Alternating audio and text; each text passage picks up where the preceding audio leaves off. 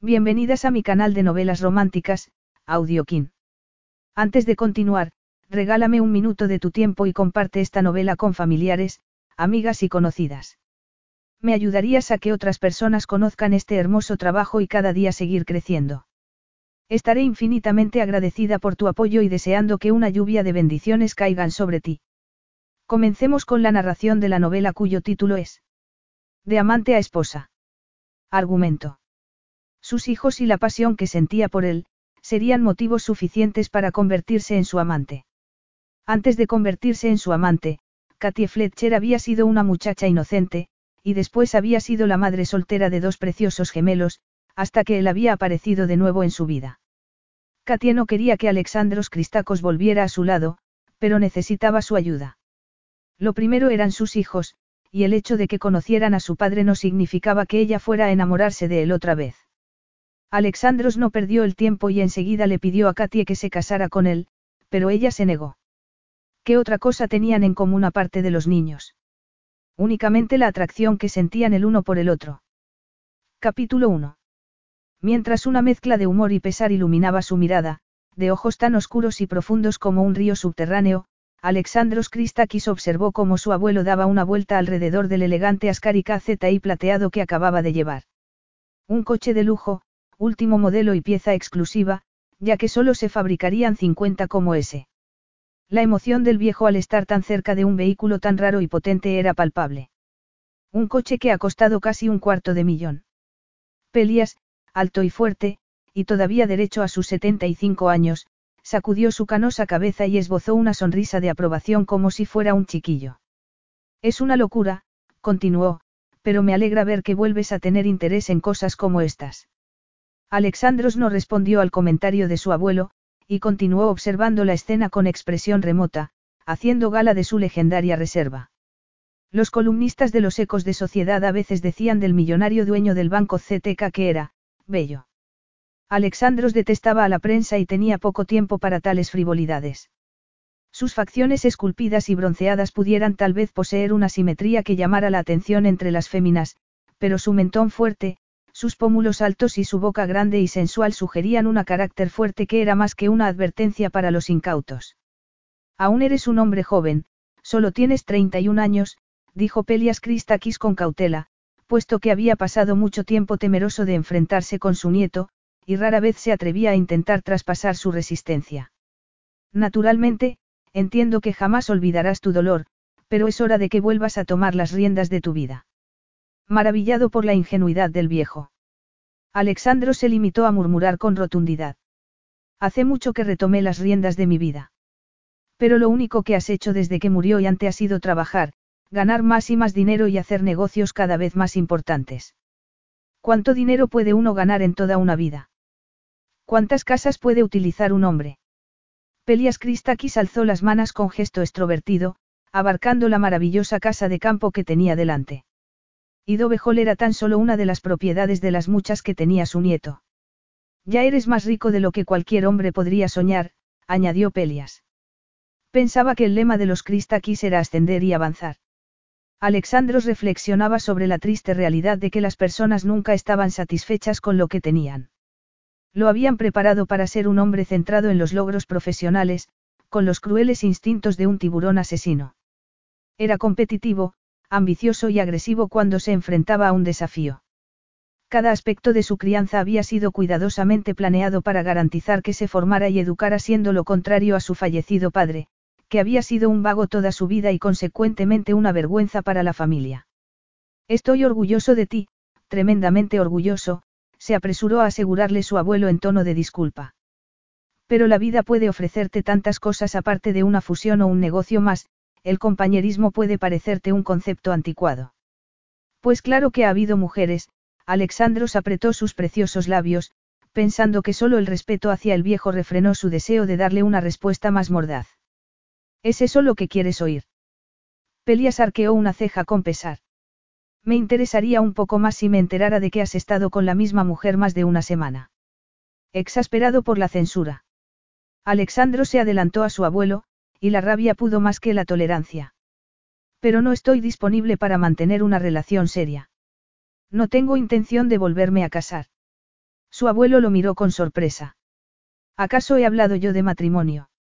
Nada impresionado por la expresión de virtuosa ingenuidad de su abuelo, Alexandros optó por callar. Tristemente, era bien consciente de que por el mero hecho de ser hijo único tenía una responsabilidad más.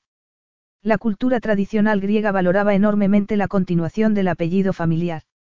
Comprensiblemente, sus abuelos vivían de acuerdo con los valores de su generación. Pero Alexandro se sentía con igual derecho a defender sus opiniones, y creía que la honradez era suficiente. Como no tenía el más mínimo deseo de ser padre, tampoco tenía planes para volverse a casar. Ser madre había sido el sueño de su fallecida esposa, por no decir su obsesión. Toda vez que Yante había muerto, no veía razón para fingir algo que no deseaba.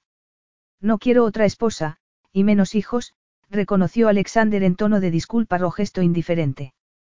Entiendo que esto te disguste, pero así son las cosas y no pienso cambiar. Pelias Christakis estaba pálido. Despojado de la exuberancia natural de su cálida personalidad, de pronto parecía viejo, turbado y sin saber por dónde tirar. Alexandro se sintió muy mal, pero ahogó el repentino deseo de suavizar el golpe y darle falsas esperanzas a su abuelo. Uno debía decir lo que sentía. Una veterana ya de los mercadillos de segunda mano, Katie se unió inmediatamente al competitivo ajetreo mientras revolvía en un montón de ropa de bebé. Con gesto victorioso sacó un conjunto de chaqueta y pantalón y preguntó el precio a la señora del puesto. Costaba mucho más de lo que podía permitirse, y lo devolvió al montón solo con cierto pesar, puesto que hacía tiempo que había aprendido que sus verdaderas prioridades eran tener un lugar donde vivir, comida y calor. La ropa era lo cuarto en su lista de necesidades para la supervivencia, de modo que el tener algo nuevo y elegante apenas estaba a su alcance. Encontró un suéter y un pantalón cuyo precio podía permitirse. Y aunque las dos prendas eran usadas, todavía estaban en buen estado. Los mellizos crecían tan deprisa, que vestirlos a los dos era un desafío continuo. Al pagar, la vendedora le ofreció rebajarle el precio del conjunto de pantalón, pero Katie se puso colorada y lo rechazó, dándole las gracias, puesto que ya se había gastado el dinero que tenía previsto. La lástima que vio en los ojos de la mujer la avergonzó. Son unos niños preciosos, dijo la vendedora del puesto con renuencia. Había notado que Katie no llevaba anillo, y aunque quería ser una mujer caritativa no aceptaba que una mujer joven fuera madre soltera. Katie miró a sus hijos, sentados el uno al lado del otro en la gastada silla doble, y una sonrisa de orgullo maternal iluminó brevemente el adusto gesto de sus labios. Toby y Connor eran unos bebés preciosos, y muy espabilados para sus nueve meses. La combinación de cabello negro y rizado, tez de un dorado claro y grandes ojos marrones les otorgaba un aire angelical que resultaba engañoso. A los mellizos les encantaba llamar la atención y no parar quietos, armaban mucho escándalo cuando se enfadaban y lloraban mucho cuando estaban aburridos, y para colmo, apenas dormían. Pero Katie los adoraba, y a menudo los estudiaba con la aturdida sensación de que era imposible que hubiera tenido dos hijos tan listos y preciosos. No solo no se parecían a ella, sino que tampoco tenían su carácter. Solo en los momentos de depresión, cuando se enfrentaba a un agotamiento extremo, reconocía que era una lucha durísima atender sus constantes exigencias. De regreso a casa, se fijó sin querer en las mujeres jóvenes. Le molestaba cuando le daba por pensar que las que no tenían hijos parecían más jóvenes, más alegres y atractivas. Al pasar delante del escaparate de una tienda vio su reflejo y tuvo ganas de llorar. Tiempo atrás, con arreglarse un poco habría podido decirse que era bonita. En el presente, solo quedaba un recuerdo de aquello, y no era más que una joven menuda, delgada y pelirroja que apenas se arreglaba. Su aspecto era anodino, era una joven del montón. Suspiró con angustia, pensando que el padre de Connor y de Toby jamás volvería a mirarla si la viera así. De nuevo se maravilló de que se hubiera dignado a fijarse en ella. A ella le había parecido tan romántico que un hombre tan espectacular y atractivo que literalmente podría tener a cualquier mujer la hubiera elegido a ella. Ro el paso del tiempo y los crueles avatares de la vida habían destruido una a una sus quiméricas ilusiones y la habían obligado a enfrentarse a una verdad más difícil de soportar. En ese momento. Katy aceptaba que él solo se había fijado en ella porque había sido la única mujer que había tenido a mano cuando le había apetecido tener una relación sexual. Ella le había dado lo que él había querido sin exigirle nada a cambio. En ningún momento él la había visto más que como a una persona perteneciente a una clase social inferior, ya que, por ejemplo, nunca habían tenido ninguna cita. Cuando se le había pasado la adoración inicial, él la había plantado con tanta rapidez que solo de pensarlo le entraban escalofrías. Nada le había dolido tanto como aquel frío y cruel descenso en picado de la fantasía a la realidad. Solo unos minutos después de regresar a su pequeño apartamento, su casero apareció a su puerta. Vas a tener que marcharte, le dijo sin rodeos, he recibido otra queja del ruido que tus niños hacen de noche. Katia lo miró horrorizada. Pero todos los bebés lloran. Y dos bebés hacen el doble de ruido. Le doy mi palabra de que haré lo posible para tenerlos callados. Eso me dijiste la última vez que hablé contigo, y nada ha cambiado desde entonces, la interrumpió el hombre sin piedad. Te doy dos semanas de aviso. Si no te vas voluntariamente, te echaré yo. Así que vamos a hacerlo del modo más sencillo posible. Ve a los servicios sociales y pronto te buscarán otro sitio. Horrorizada por su beligerante actitud, Katie trató en vano de razonar con él. Mucho después de que él se hubiera marchado, ella seguía sentada abrazándose las rodillas mientras trataba de dominar la profunda desesperación que la asaltaba. Se daba cuenta con horror de que no tenía modo de contravenir tal orden, teniendo en cuenta que varias personas se habían quejado de ella y sus hijos. Además, no tenía fuerzas para culpar a los demás inquilinos de haber protestado. Las paredes eran muy finas y los mellizos lloraban a menudo por las noches. El apartamento necesitaba una remodelación, los muebles estaban viejos y gastados y las instalaciones que tenía que compartir con los demás vecinos eran un tanto sórdidas. Pero de todos modos la habitación había llegado a ser su hogar. Y, lo que era más, el edificio estaba bien y la zona era bastante respetable y segura. No tenía miedo cuando iba por la calle, a diferencia de cuando había estado embarazada, que se había pasado un par de meses en un apartamento de un barrio del centro de la ciudad. El tráfico de sustancias ilegales y las bandas armadas estaban a la orden del día en esa zona, y ella había temido por su vida cada vez que había puesto un pie en la calle. Aunque había estado a punto de acostar a los mellizos para que echaran una siesta, se dio cuenta de que tendría que volver a salir inmediatamente. En dos semanas, estaría sin casa, y necesitaba darle a los servicios sociales el tiempo suficiente para que les buscaran otra. Desde cuando había caído tan bajo que ya no tenía ni fuerzas para ser independiente. Pestañeó para tratar de dominar las ganas de llorar. Tenía 23 años. Siempre había sido independiente, dinámica y trabajadora. Pero no se había dado cuenta lo difícil que sería criar a dos niños sola. Desde luego, en los últimos meses de embarazo había trazado entusiastas planes para retomar su carrera profesional. Había esperado poder volver a trabajar a tiempo completo, no tener que depender de las ayudas sociales para sobrevivir. La mala salud, los problemas de vivienda, los costes de transporte y las noches en vela habían aniquilado sus esperanzas. Transcurrió una semana lentamente, durante la cual Katia hizo todo lo posible para encontrar un lugar donde vivir. Pero las pocas posibilidades que le surgieron terminaron todas en nada.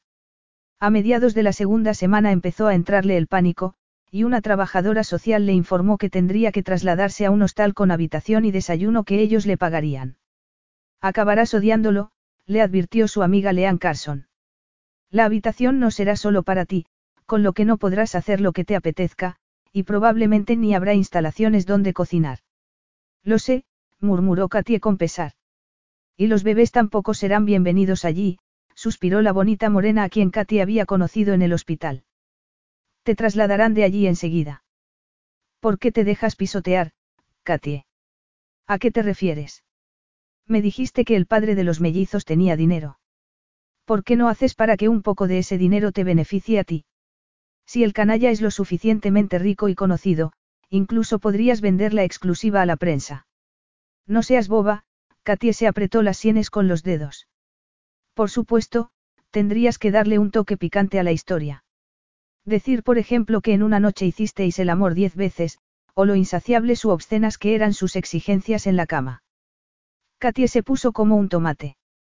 No, yo no. Los detalles sórdidos son los que hacen interesantes esa clase de cotilleos, y los que le proporcionarán montones de dinero. No seas tan modosa.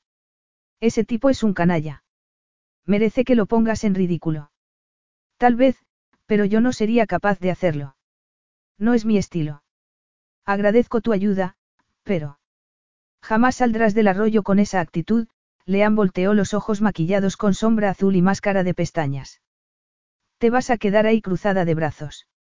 Y dejar que el tipo se salga con la suya. Si de verdad quieres a esos niños, tendrás que hacer lo que sea necesario para darles una vida mejor, Katie. Katie se estremeció como si le hubieran dado una bofetada. Lean la miraba con expresión de desafío.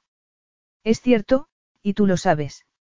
Estás dejando que el padre de los niños, ese Alexandros como se llame, estás permitiéndole que eluda sus responsabilidades como padre. Llame a la agencia de ayuda a la infancia. Sí, como que ellos tienen tiempo y recursos para ponerse a localizar a un magnate de los negocios extranjero. Él es rico. Se negaría a hacerse una prueba de paternidad, o se marcharía del país, o diría que se había arruinado.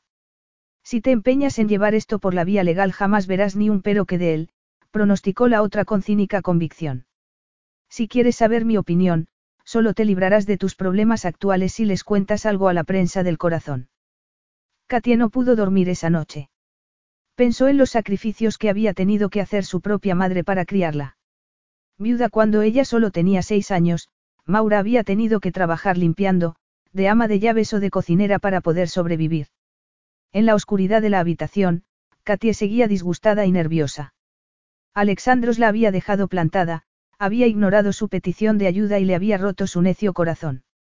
Ella había tomado la decisión de morir de hambre antes que pedirle de nuevo ayuda. Pero dejaría que su orgullo le impidiera cumplir con su deber hacia sus hijos. Tendría Lean razón. Podría haber hecho más para presionar a Alexandros.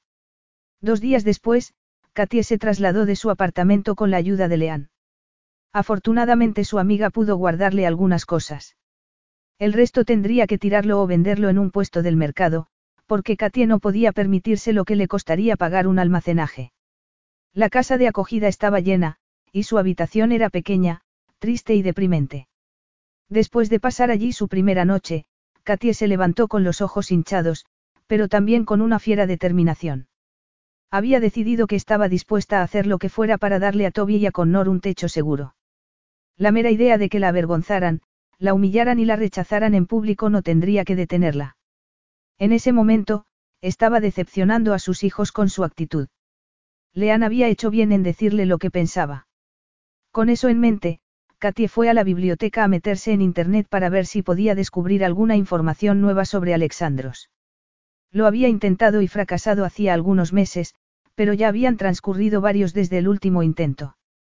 Sin embargo, esa vez la búsqueda le dio la opción de intentarlo con un nombre alternativo, y cuando probó ese vínculo, se sorprendió cuando la pantalla se llenó de posibles páginas. En la primera que visitó apareció una foto de Alexandros. Solo entonces se dio cuenta Katie de que sus intentos anteriores habían resultado fallidos porque había escrito mal su apellido, deletreando, Krestakis, en lugar de, Kristakis. El sencillo pero crucial error le había impedido enterarse de que Alexandros era el presidente del banco CTK, que tenía una sucursal en Londres.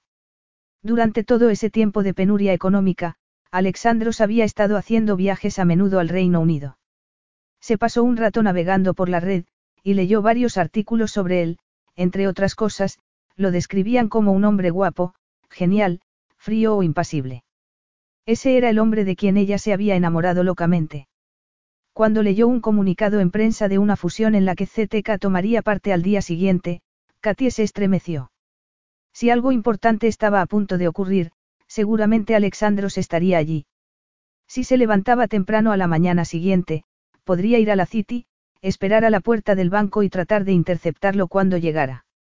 Por supuesto, también podría tomar el camino más habitual y concertar una entrevista con él, ¿o no? Hizo una mueca mientras rechazaba la idea. Estaba convencida de que él no accedería a verla. Después de todo, la última vez que se habían visto le había dado un número de teléfono para contactar con el equivocado, y también había ignorado la carta que ella le había enviado pidiéndole ayuda. No, tal vez sería mejor idea no advertir a Alexandros de antemano. El elemento sorpresa tal vez podría darle el empuje que tanto necesitaba, ya no era tan ingenua como para creer que alguien tan listo y astuto fuera a escucharla así como así.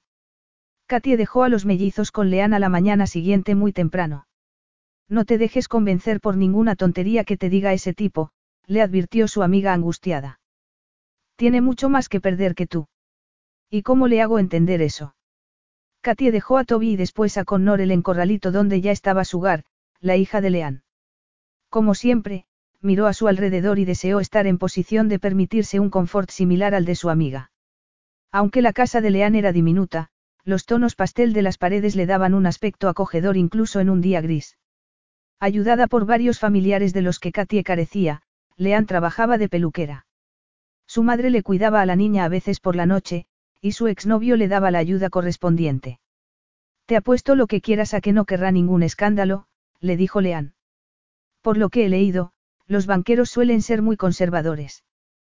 Conservadores. Katia iba dándole vueltas a la idea en el autobús. Cuando había conocido a Alexandros le había parecido conservador, y también frío, reservado y austero.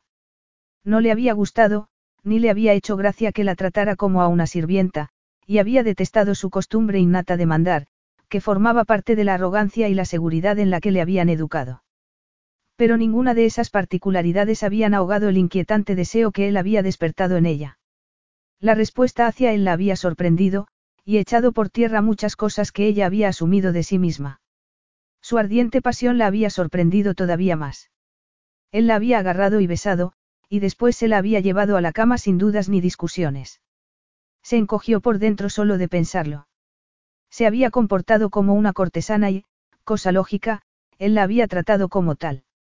El banco CTK, situado en el corazón de la City londinense, estaba en un impresionante edificio de estilo contemporáneo. Levantó la vista hacia la luz brillante reflejada en las filas y filas de ventanales, maravillándose del tamaño y esplendor del edificio. La mezcla de rabia y nerviosismo provocaron en Katie una nueva oleada de inquietud. Alexandros Christakis era, se daba cuenta finalmente, un hombre muy rico y poderoso. Se colocó en una esquina del edificio para poder observar tanto la entrada principal como la lateral. Los empleados empezaban a llegar, y la lluvia empezó a caer con más fuerza. Pasado un rato, le había calado la fina chaqueta hasta dejarla totalmente empapada.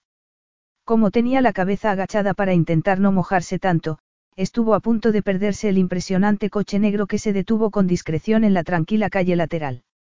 Se puso derecha y echó a andar con rapidez hacia la limusina, si el pasajero era Alexandros, no quería que se le escapara. Otros dos coches más se detuvieron también, uno delante de la limusina y el segundo detrás.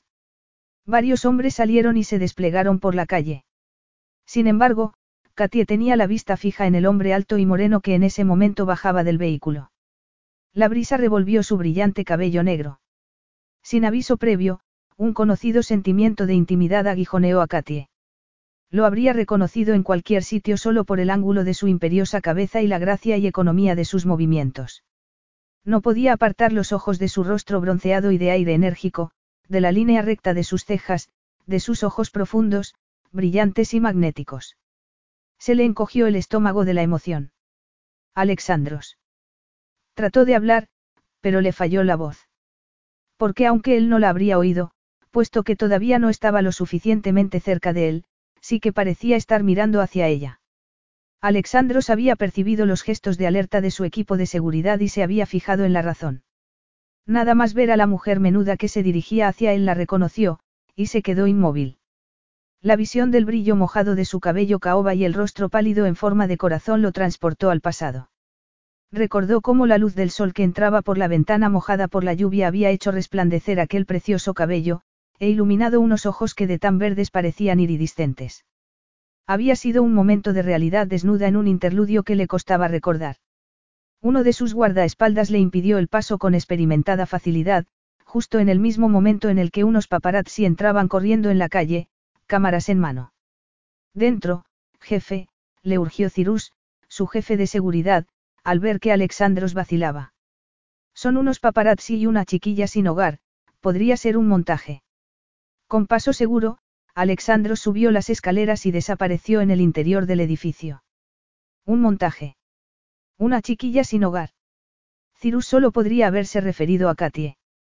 ¿Por qué seguía vestida como una estudiante desarrapada? ¿Y por qué habría ido a verlo? No podía creer que su repentina aparición después de tanto tiempo pudiera tratarse de una coincidencia. ¿Qué querría de él? ¿Y por qué había intentado acercarse a él en un lugar público?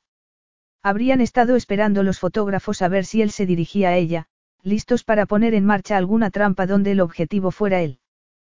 Con la sospecha reflejada en su astuta mirada, le pidió a Cirus que vigilara todos y cada uno de los movimientos de Katie. Era difícil sorprender a su jefe de seguridad, pero esa orden lo consiguió. ¿Sabe la mujer que creía que era una chiquilla sin hogar? Se llama Katie Fletcher. No la pierdan de vista. Le ordenó Alexandros en griego. Síganla. Quiero saber dónde vive. Mientras su eficiente jefe de seguridad se apresuraba de vuelta a la calle para llevar a cabo las órdenes recibidas, Alexandros adoptó de nuevo una expresión formal. Accedió al ascensor para los ejecutivos que lo esperaba, e inmediatamente fue informado de los últimos precios en las acciones y de las modificaciones finales para el comunicado de prensa que se haría sobre la fusión. Cuando otro recuento intentó aflorar de su habitualmente disciplinado subconsciente, él lo ahogó con implacable rigor. No era una persona introspectiva, ni le gustaba darle vueltas a los errores pasados. En realidad hacía tiempo que había aceptado que en el plano emocional era tan frío como la reputación que lo precedía. Al final de su primera reunión descubrió que había escrito una rodeada con un círculo, y esa breve falta de concentración, esa debilidad subliminal que cuestionaba su autodominio, lo enfureció. Asombrada por la técnica de bloqueo del tipo de seguridad, que se había puesto delante de ella y que después había echado a los periodistas que gritaban y protestaban y que habían pasado junto a ella a empujones con el fin de acercarse a Alexandros, Katie se quedó de momento aturdida y sin saber qué hacer. Alexandros la había visto, pero no sabía si la habría reconocido. Habría enviado a aquel fortachón para echarla de allí. Habría hablado con ella de no haber estado allí los periodistas. Le daba la impresión de que no habría sido así, de que no le había sonreído, ni la habría recibido afectuosamente. Era tan canalla, pensaba con tristeza mientras se ahogaba en un profundo sentimiento de fracaso. Pero incluso en ese momento, su espíritu rebelde y desafiante la levantó de nuevo. Dio la vuelta a la esquina y entró por la puerta principal del banco, donde se dirigió directamente al mostrador de recepción. Me gustaría hablar con el señor Christakis, anunció. La recepcionista que fue a atenderla la estudió fijamente, como si tratara de decidir si Katie le estaba tomando el pelo. En ese momento de intensa observación de su persona, Katie se sintió muy incómoda cuando se acordó de que tenía el pelo empapado y de que la chaqueta y los vaqueros que llevaba eran muy viejos. Deme su nombre, dijo la elegante joven que estaba detrás del mostrador. Pero debo advertirle que el señor Christakis está particularmente ocupado y que sus citas se conciertan con meses de antelación.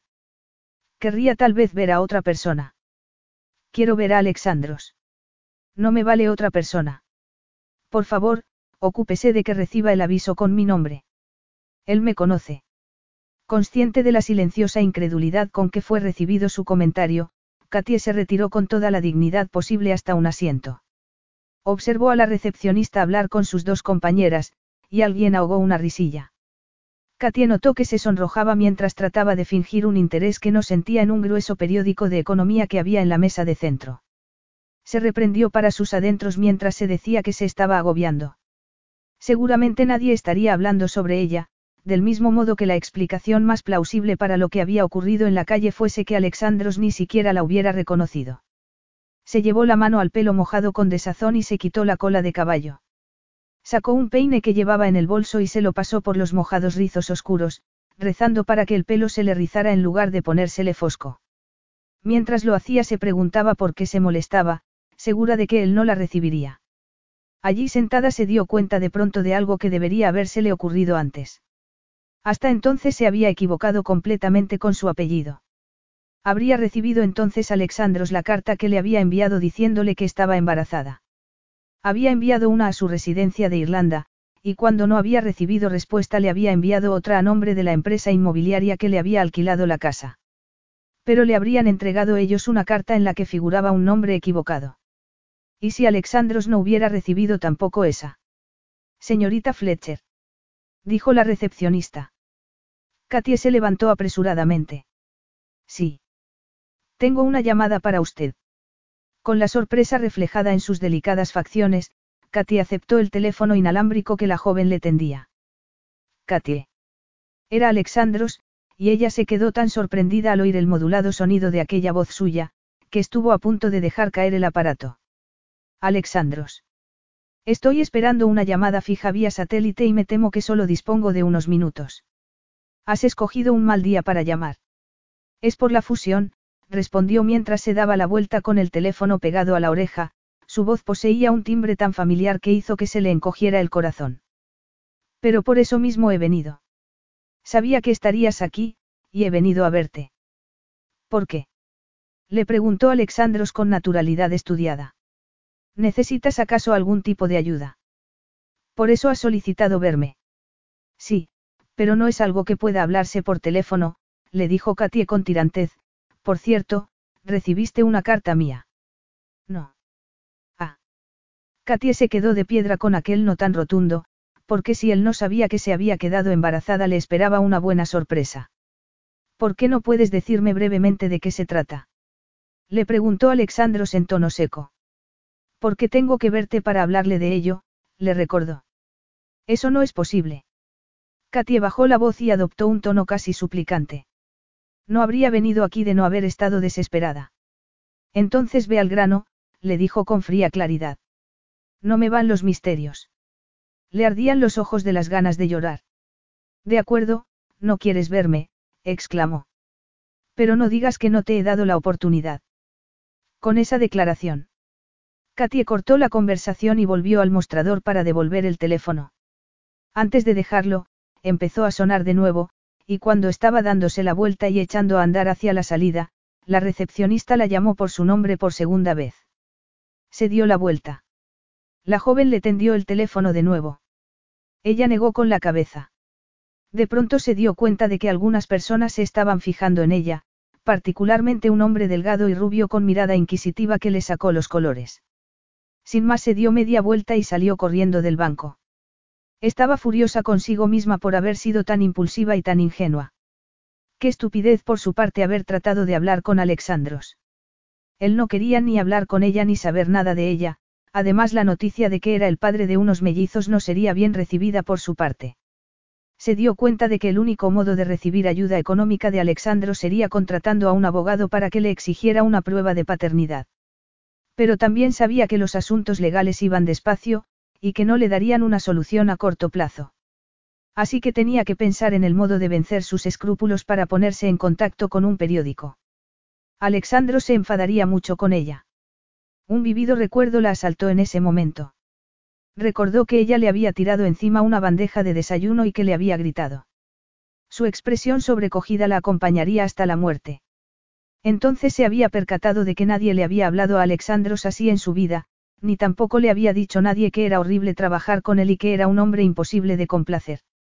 Su falta de respeto había resultado insultante para él. Tan solo cuando lo había podido convencer para que entendiera su postura él se había mostrado dispuesto a perdonar la ofensa, y al final él había terminado saliéndose con la suya. Katie tardó una hora en regresar a casa de Leán, pero no había nadie cuando llegó. Recordó con pesar que su amiga le había dicho que tal vez saliera de compras con su madre. Mientras caminaba por la calle, una limusina se detuvo junto a la acera delante de ella, entonces salió del vehículo un hombre de mediana edad y abrió la puerta del pasajero. El señor Christakis quiere llevarla, le anunció. Sorprendida, se quedó inmóvil mientras estudiaba los cristales tintados del largo vehículo plateado con intensidad antes de aceptar la invitación con un movimiento brusco. Le gustara o no, sabía que era la mejor oferta que conseguiría. Katie, mareada de los nervios, se metió en la limusina. Capítulo 2. Alexandros asintió al ver a Katie de tal modo que la habría hecho estremecerse de aprensión de no haberse visto su mente asaltada por respuestas menos cautas. Medio recostado en el asiento y vestido con un traje negro de diseño, camisa de rayas y corbata de seda, era la viva imagen del banquero del que ella había leído en Internet. Guapo, muy sofisticado y amenazador, totalmente fiel a la imagen que daba, poseía también un aire muy sensual. Se puso colorada de vergüenza solo de pensar en eso. Parecía que él no había perdido la capacidad de reducir sus pensamientos y su sentido común a nada. Si querías llamar la atención, lo has conseguido, dijo Alexandros con frialdad mientras la apreciaba con un escrutinio crítico. Ella tenía el rostro en forma de corazón, como un gato, ojos grandes y rasgados y una boca generosa. Una cara poco frecuente, bastante exótica, pero finalmente nada especial, y una brillante melena cobriza que con crueldad acentuaba los huecos y las sombras de sus pálidas facciones. Era menuda, demasiado delgada para su gusto. No era bella, y sabía lo que se decía, ya que algunas de las mujeres más bellas del mundo habían estado en su cama. Alexandros no podía imaginar cómo era posible que una vez le hubiera hecho derretirse de deseo. Sus largas pestañas enmarcaban unos ojos tan profundos y de un verde tan intenso como el musgo. Entrecerró los ojos y su mirada se tornó involuntariamente más intensa. Ella cambió de postura como lo haría un felino, y Alexandros se puso tenso de inmediato. ¿Y bien? Dijo Alexandros, mientras trataba de dominar la intensa oleada de sensualidad que los recuerdos despertaban en él. Siempre le había olido a jabón y a aire fresco, y sabía que el perfume más caro del mundo le hacía estornudar sin poderse controlar. Apartó de su mente aquellos frívolos pensamientos con el aplomo que desde muy joven ya había sido algo tan habitual en él. Había aprendido a ahogar y dominar emociones y reacciones no deseadas. Pensó que era significativo que se hubiera aliado con Katie Fletcher cuando se había sentido emocionalmente desequilibrado. Presumiblemente, y de un modo irónico, eso había añadido un matiz distinto que desde entonces le había fallado a sus encuentros sexuales. ¿De qué se trata esto? Le preguntó él con austeridad. Katie se puso nerviosa con la mera presencia de aquel hombre tan apuesto.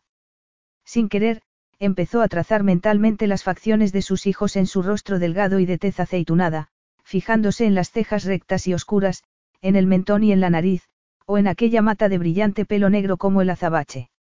Sus niños eran como dos clones de su padre. Bajó la vista, sintiéndose de pronto incómoda, puesto que lo que tenía que decirle se cernía sobre ella como una montaña que ocultara el sol. Pronto desearía no haber puesto jamás los ojos en ella, pensaba Katie con pesar. Ojalá hubieras recibido esa carta que te envié. A Alexandros le pareció tan joven en ese momento, que un sentimiento de culpabilidad consiguió incluso penetrar su acerada armadura. Pero qué obscena locura había burlado sus escrúpulos 18 meses antes para acabar acostándose con ella. De haber seducido a una colegiala habría sido lo mismo. Cada palabra que ella pronunciaba subrayaba la realidad de su indefensión. Las otras mujeres que él había conocido nunca le habrían escrito cartas después de que él las abandonara. Continuemos con lo de la carta, prosiguió Alexandros mientras se fijaba en su ropa vieja y gastada, y en que la suela de una de sus deportivas se estaba despegando. Su necesidad era obvia, y su desconfianza aumentó. No podía olvidar la amenaza con la que había concluido su conversación telefónica. ¿Qué te ha pasado? Consciente de su inspección. Katia respondió en suave tono de disculpa. Lo sé, no parezco la misma, ¿verdad? La vida ha sido muy dura en el último año. Si necesitas dinero, te lo daré.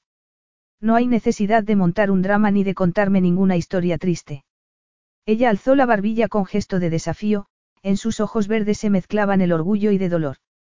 Dios mío, ¿de verdad crees que estaba a punto de soltarte una historia de llorar? Bueno, entonces no voy a tratar de enmascarar la mala noticia. Iré al grano directamente. Me dejaste embarazada. Sorprendido por lo que acababa de decirle. Alexandro se puso derecho mientras la tensión quedaba patente en su rostro moreno y apuesto. Katia estaba muy pálida. Yo tampoco me alegré mucho, dicho sea de paso. Bueno, para ser sincera, estaba muerta de miedo. ¿Qué es esto? Una broma de mal gusto. ¿Por qué no tiene ninguna gracia? Katie frunció el ceño. Una broma. Repitió sin saber qué pensar. No creo que te dejara embarazada. ¿Cómo es que me entero ahora y no antes? Le preguntó Alexandros en un tono burlón que sugería que lo que ella había dicho era una estupidez total. ¿Cómo puedes esperar que me crea tales bobadas? La razón por la que te estás enterando ahora por primera vez es porque no me diste tu dirección.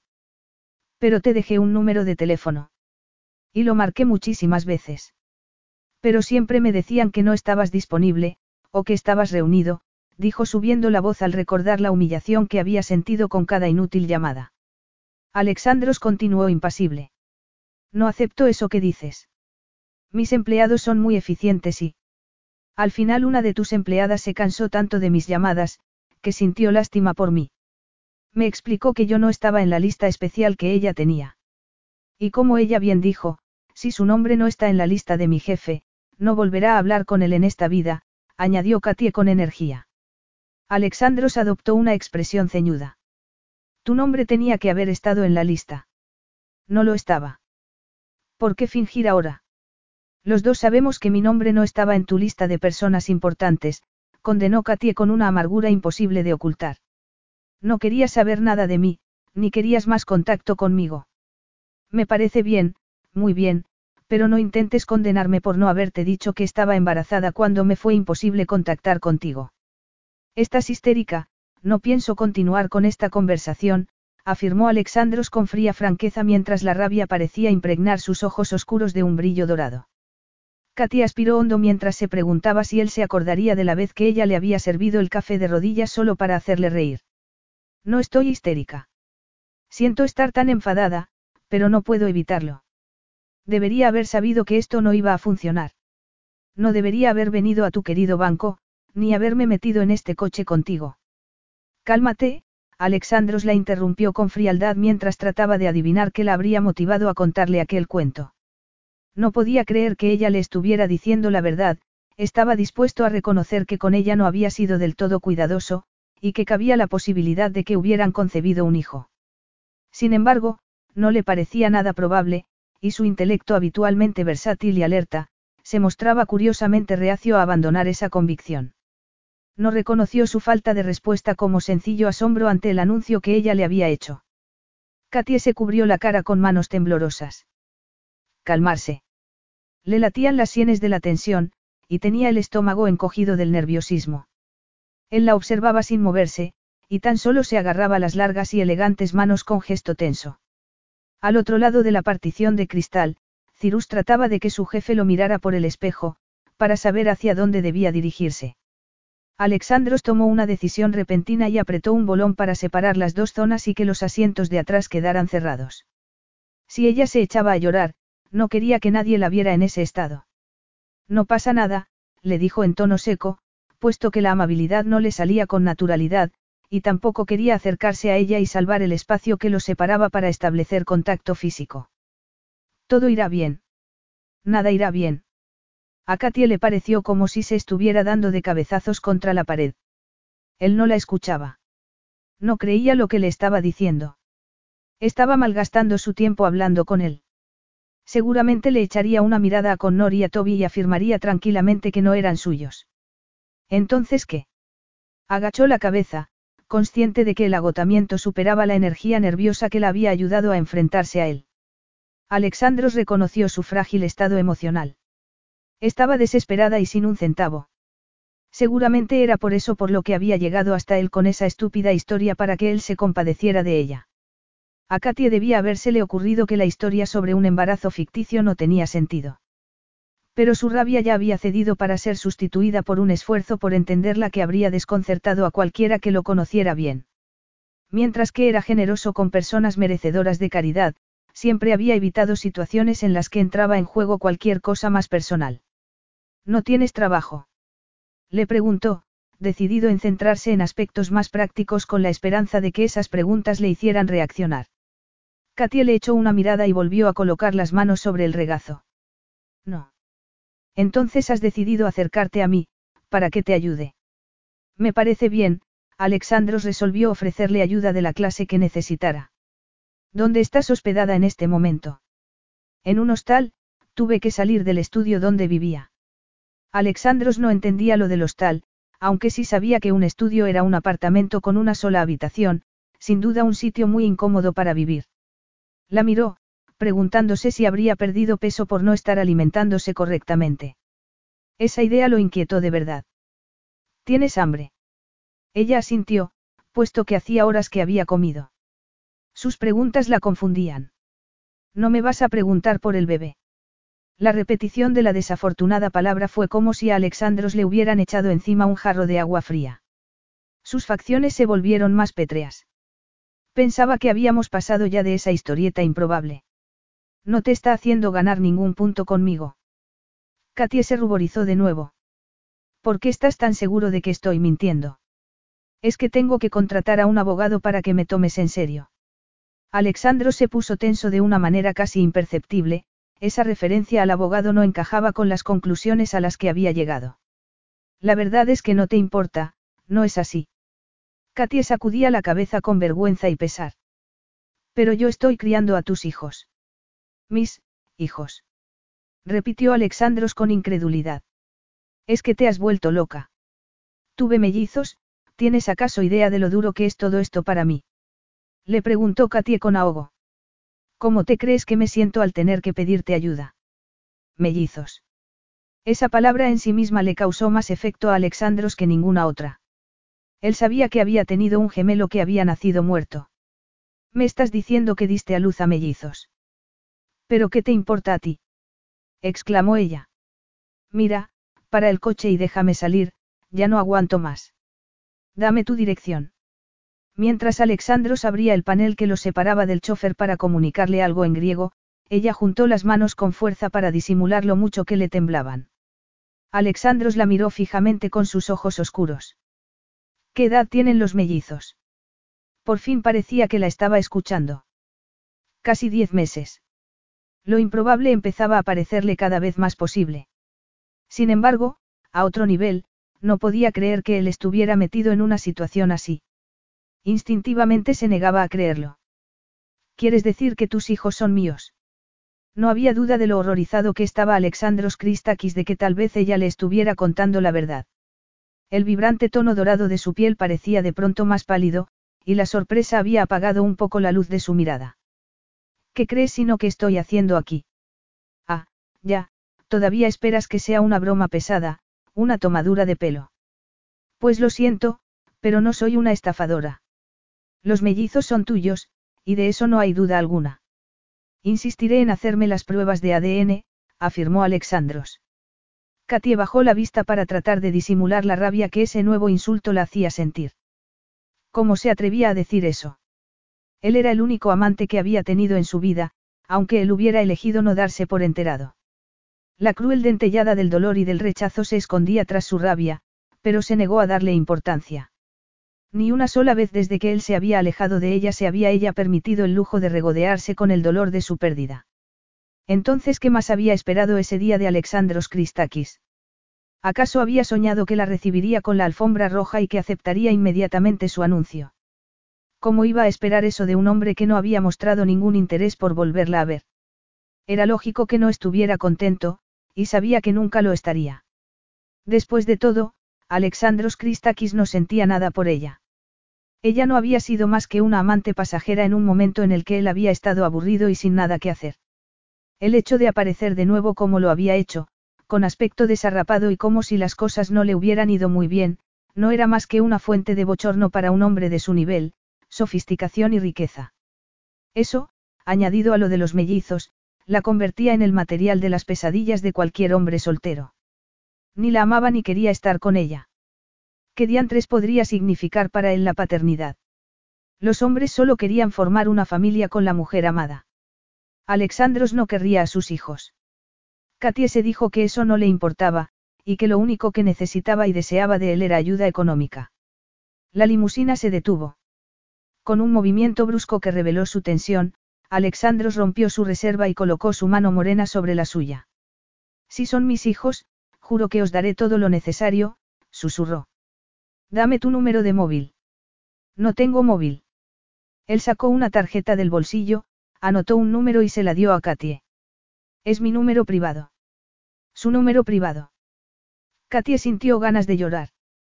Quería arrugar la tarjeta y tirársela a la cara solo de pensar que él no había querido darle ese número diez meses atrás. La angustia le impedía respirar con normalidad para lanzarle el horrible comentario que tantas ganas tenía de hacerle. Lo había amado tanto, y había sentido un dolor tan horrible cuando él la había rechazado, que verse obligada a estar de nuevo con él y que él la rechazara de nuevo era meter el dedo en la llaga. Alexandros la observó cruzar la atestada calle. Se movía con la esbeltez y la sinuosidad de una bailarina. Apartó la mirada de ella, y la puerta se cerró, encerrándolo con sus funestos pensamientos. Si se podía decir que un hombre había abandonado a una mujer con buenas intenciones, él era ese hombre. Ahora parecía que aunque fuera el ganador de la carrera en el cruel mundo de las finanzas, su vida privada estaba destinada a ser un desastre. De nuevo había metido la pata. Y de nuevo tendría que pagar el precio, tal y como lo había pagado ella. Lo que le faltaba, se decía con una amargura imposible de refrenar, con un sentimiento de culpabilidad que no le abandonaría ya jamás. ¿Qué posibilidad había de que los hijos de Katie fueran suyos? Recordó la franqueza indiscreta de Katie. Su honestidad había sido una novedad para él. Con ella nunca había habido medias verdades. Todo había sido muy refrescante, hasta que ella había pronunciado esas palabras fatales que no podía soportar oír en los labios de otra mujer, te amo. ¿Por qué había permitido que Katie se bajara de la limusina? Seguramente ella estaría diciendo la verdad y él fuera el padre de sus mellizos. Ahogó un estremecimiento. Sabía exactamente lo que se esperaría de él, y también sabía que no debía pensar en él ni en cómo se sentía. Había cavado su propia tumba. Se acordó de que Katie ni siquiera tenía teléfono, y se quejó entre dientes. Tiene una cita, jefe, comentó Cirus en tono de disculpa. Alexandros ignoró el recordatorio de su subalterno. Impulsivamente, fue a Rhodes y compró una canastilla y un teléfono móvil último modelo del color favorito de Katie. Aquel comportamiento tan extraño en él lo asustaba de verdad. Llamó a su abogado, y éste le aconsejó que debían reunirse enseguida, que buscara a un especialista en pruebas de ADN y que fuera extremadamente prudente. Tal vez Alexandro se hubiera dejado llevar por el instinto de no haber sido porque su abogado le recordó que la situación podría terminar en un escándalo enorme. Las visitas personales y los regalos, le señaló, tan solo reforzarían cualquier cosa que se dijera en contra de él y se añadirían al riesgo de una sórdida publicidad. Tus abuelos. Esas palabras fueron suficientes para dejar a Alexandro inmóvil. Pelias y Calliope Kristaki se disgustarían enormemente si su nieto se viera envuelto en un escándalo de esa envergadura. No se podía jugar con la salud de la anciana pareja, por muy buena que fuera.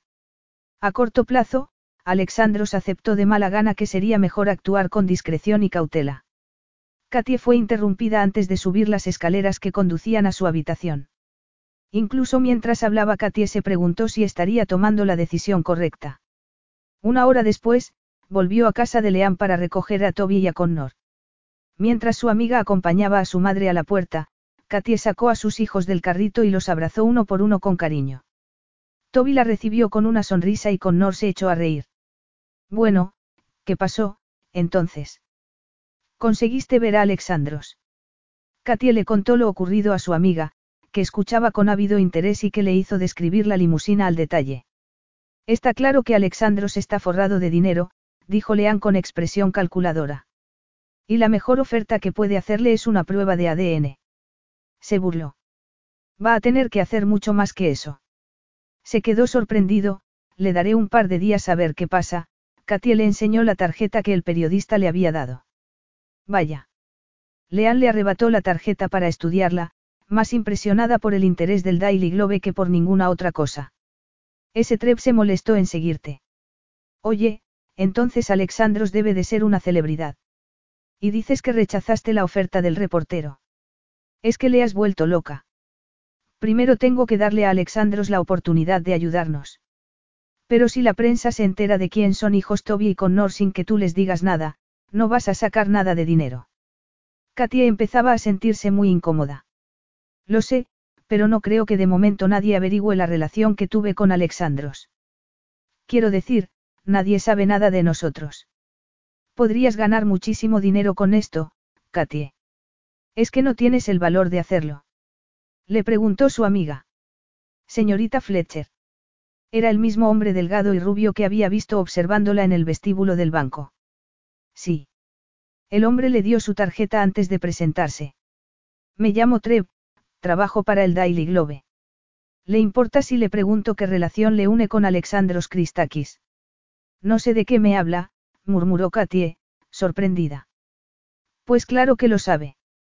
Acaba de bajarse de la limusina de ese hombre. Me ha visto.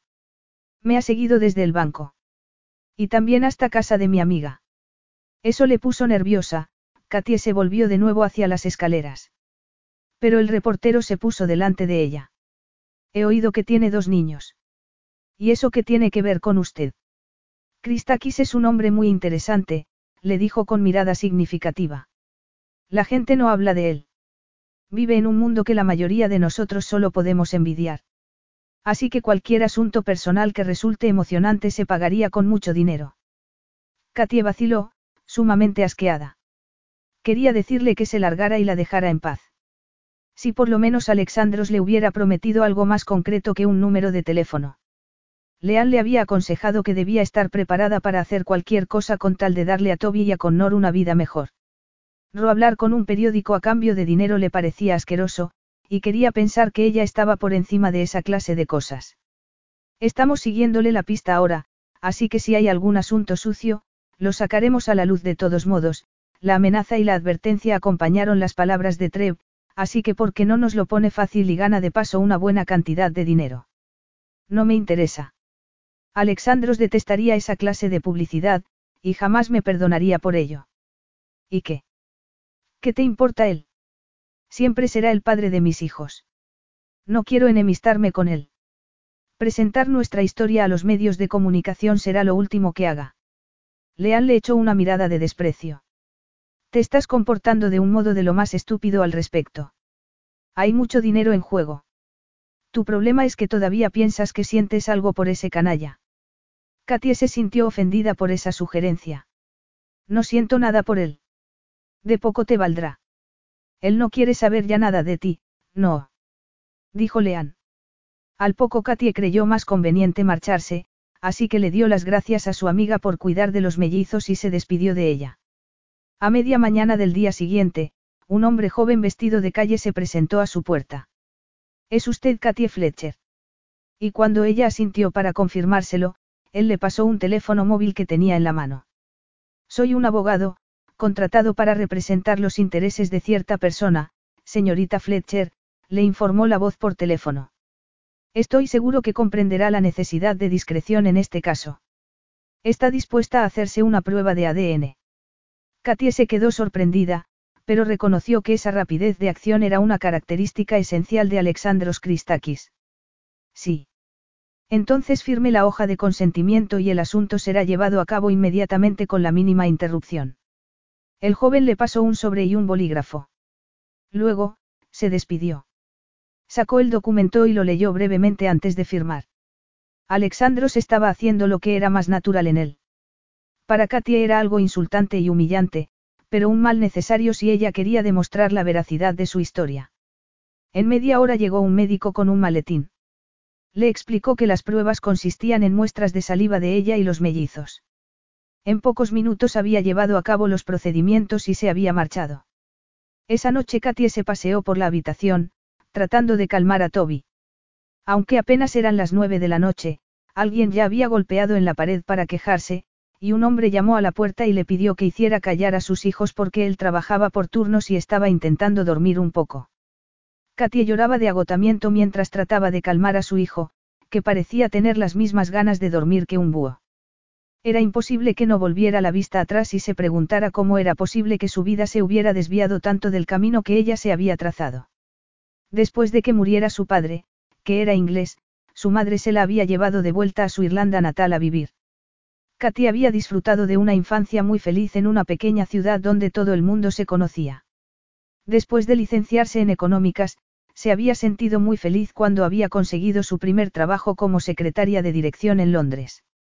Pero cuando su madre había enfermado había tenido que renunciar a su empleo y volver a casa. A pesar de su mala salud, Maura Fletcher había insistido en mantener un par de empleos a tiempo parcial. Y como tenía miedo de perder su trabajo, solo se había animado a seguir los consejos del médico cuando Katy había regresado para sustituirla en su trabajo hasta que recuperara la salud. Maura era el ama de llaves y guardesa de una maravillosa casa con vistas al mar a unos kilómetros de donde ella vivía. Propiedad de un industrial alemán que pocas veces estaba allí, la propiedad estaba situada al final de un camino vallado y poseía un precioso terreno privado. Un día Katy había tenido que preparar la casa para la llegada de un misterioso huésped. Un accidente de coche había sido la causa por la que los dos empleados que viajaban con Alexandros no hubieran podido acompañarlo, y la agencia de alquiler, sin saber que Katy estaba sustituyendo a su madre, había recomendado a la misma para que temporalmente se ocupara de la cocina y de la limpieza. Después había llegado un fax con detalles más específicos, y Katy se había quedado verdaderamente sorprendida al ver la cantidad de normas que debía seguir, desde el rígido horario en el que debía servir las comidas, hasta su deber de ser tanto invisible como absolutamente silenciosa. Por otra parte, el sueldo ofrecido había sido lo bastante generoso como para devolverse la sonrisa a su angustiada madre, y el equipamiento de tecnología punta que había sido instalado en el despacho con balconada y vistas al mar le sugirió que el nuevo huésped estaría demasiado ocupado como para fijarse en que la persona que dirigía el servicio no era una profesional. Por supuesto, acostumbrado como Alexandros estaba a la perfección a todos los niveles, se había negado a conformarse con menos, y Katie, a la que en el fondo le fastidiaba estar allí de sirvienta, se había negado a mostrarse humilde. Por eso el choque entre ellos había sido inevitable. El paso del tiempo no erradicaría del recuerdo de Katy la primera vez que había visto a Alexandros. Después de llegar en helicóptero, había ido directamente a la playa. Ella lo había observado desde la casa, anonadada con su magnificencia misteriosa y elegante. Vestido con vaqueros y un suéter verde oscuro de cachemira, y con el pelo revuelto por la brisa marina y barba de dos días, Alexandros la había embrujado en un instante. Jamás habría imaginado que pudiera haber un hombre físicamente tan bello, y menos que estuviera tan solo y aislado como él. Un deseo incontrolable había nacido en ella desde ese mismo momento, un deseo que jamás había logrado superar. Alguien llamó a la puerta y ella se volvió hacia la entrada con consternación, temiendo otra queja justo cuando gracias a Dios Toby había pasado al ocasional quejido de insatisfacción. Se acercó de puntillas y entreabrió la puerta una rendija, ya que estaba en pijama. Al verlo retrocedió con confusión. ¿Puedo pasar? Le preguntó Alexandros con evidente pesar. Se sentía mal porque Cirus había insistido en que entrara al edificio clandestinamente por el callejón donde estaban todos los cubos de basura. Sin embargo, instantes después, la irritación de Alexandro se había desvanecido en el aire, considerándola una trivialidad comparada con el sobrecogimiento provocado por lo que veía a su alrededor. Capítulo 3. Alexandros era un hombre de acción, y hacer esperar a Katie cuando ella le había pedido ayuda iba en contra de su código masculino y moral. Ignorar el consejo de su abogado y hacer lo que él sentía que era necesario hacer era algo más natural a su naturaleza dominante. Pero Alexandros jamás había entrado en contacto con la pobreza en su vida como lo estaba en ese mismo momento. La habitación donde estaban era minúscula, atestada de cosas feas y viejas. Había un tendedero con ropa húmeda colgada, un carrito y una cama pegados junto a una cuna, que evitó mirar. En el único espacio libre entre el armario gastado y el lavabo lleno de ropas de niño estaba Katie. Entrecerró los ojos y los fijó en ella como si emitieran luz de láser. En contraste con la mata de rizos cobrizos que enmarcaba su sorprendido rostro, tenía los ojos brillantes y limpios como dos joyas, y con una velocidad pasmosa su cuerpo respondió con una avidez sexual cargada de testosterona. Incluso mientras trataba de asimilar la insensatez de aquel deseo, su lado más oscuro se deleitaba con su resurgir. Instantáneamente volvieron sin previo aviso esos recuerdos que había enterrado tan profundamente que solo los revivía en sueños. Katie contra la pared de la cocina, Katie envuelta en sábanas blancas. Katie en un baño de espuma rodeada de velas, velas que se habían apagado cuando él había ido y la había sacado de la bañera en brazos. Una y otra vez, se había dado cuenta de que no se había saciado de ella, y esa falta de control tan ajena a su temperamento había estado muy en contra de su naturaleza. No te esperaba. Katia sintió que la tensión chisporroteaba a su alrededor como diminutos relámpagos, y vio que no era capaz de apartar los ojos de él. Alexandro siempre le había causado el mismo efecto. Él entró en la habitación como si fuera el dueño de la pieza y sus ocupantes hasta que decidiera librarlos de su potente presencia y de su intensa personalidad. Si no hubiera tenido un compromiso para cenar habría venido antes.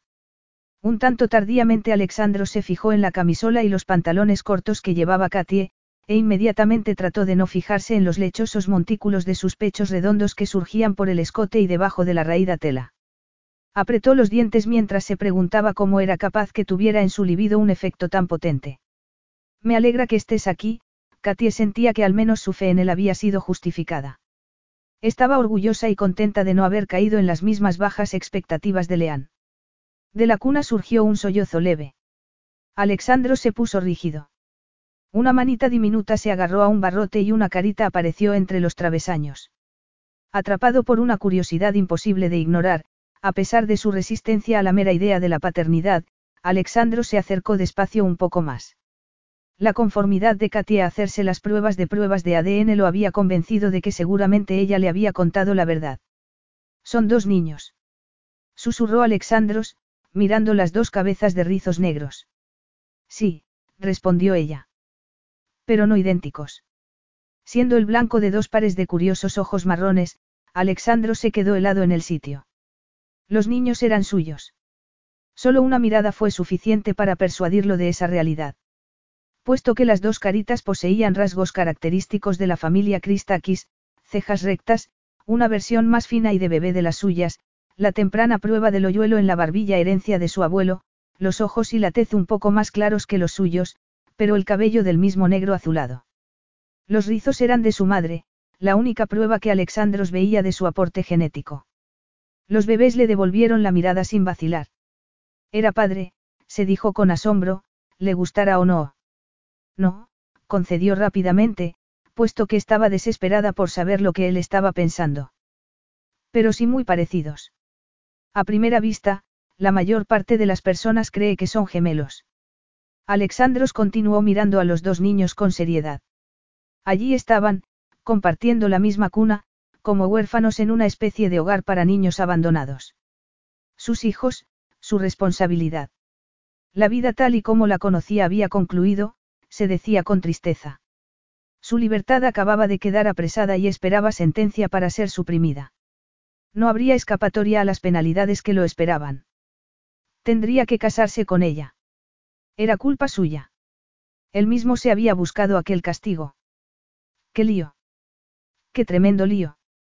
Uno de los bebés gritó, y ella se inclinó por el lateral de la cuna para levantar en brazos a su hijo, concediéndole a Alexandros una vista muy provocativa de su trasero en forma de manzana. Tal vez fuera menuda y ligera, seguía siendo 100% mujer en los sitios donde importaba, se decía Alexandros distraídamente. Creo que deberías ponerte algo de ro, le dijo Alexandros con el aire firme y censor de un puritano tentado por una mujer ligera de cascos. Katia se dio cuenta entonces de que no estaba vestida precisamente para recibir visitas. Se puso derecha y abrazó a Connor muerta de vergüenza. Por amor de Dios, estoy en pijama. Y apenas son las nueve y media de la noche. Y bien.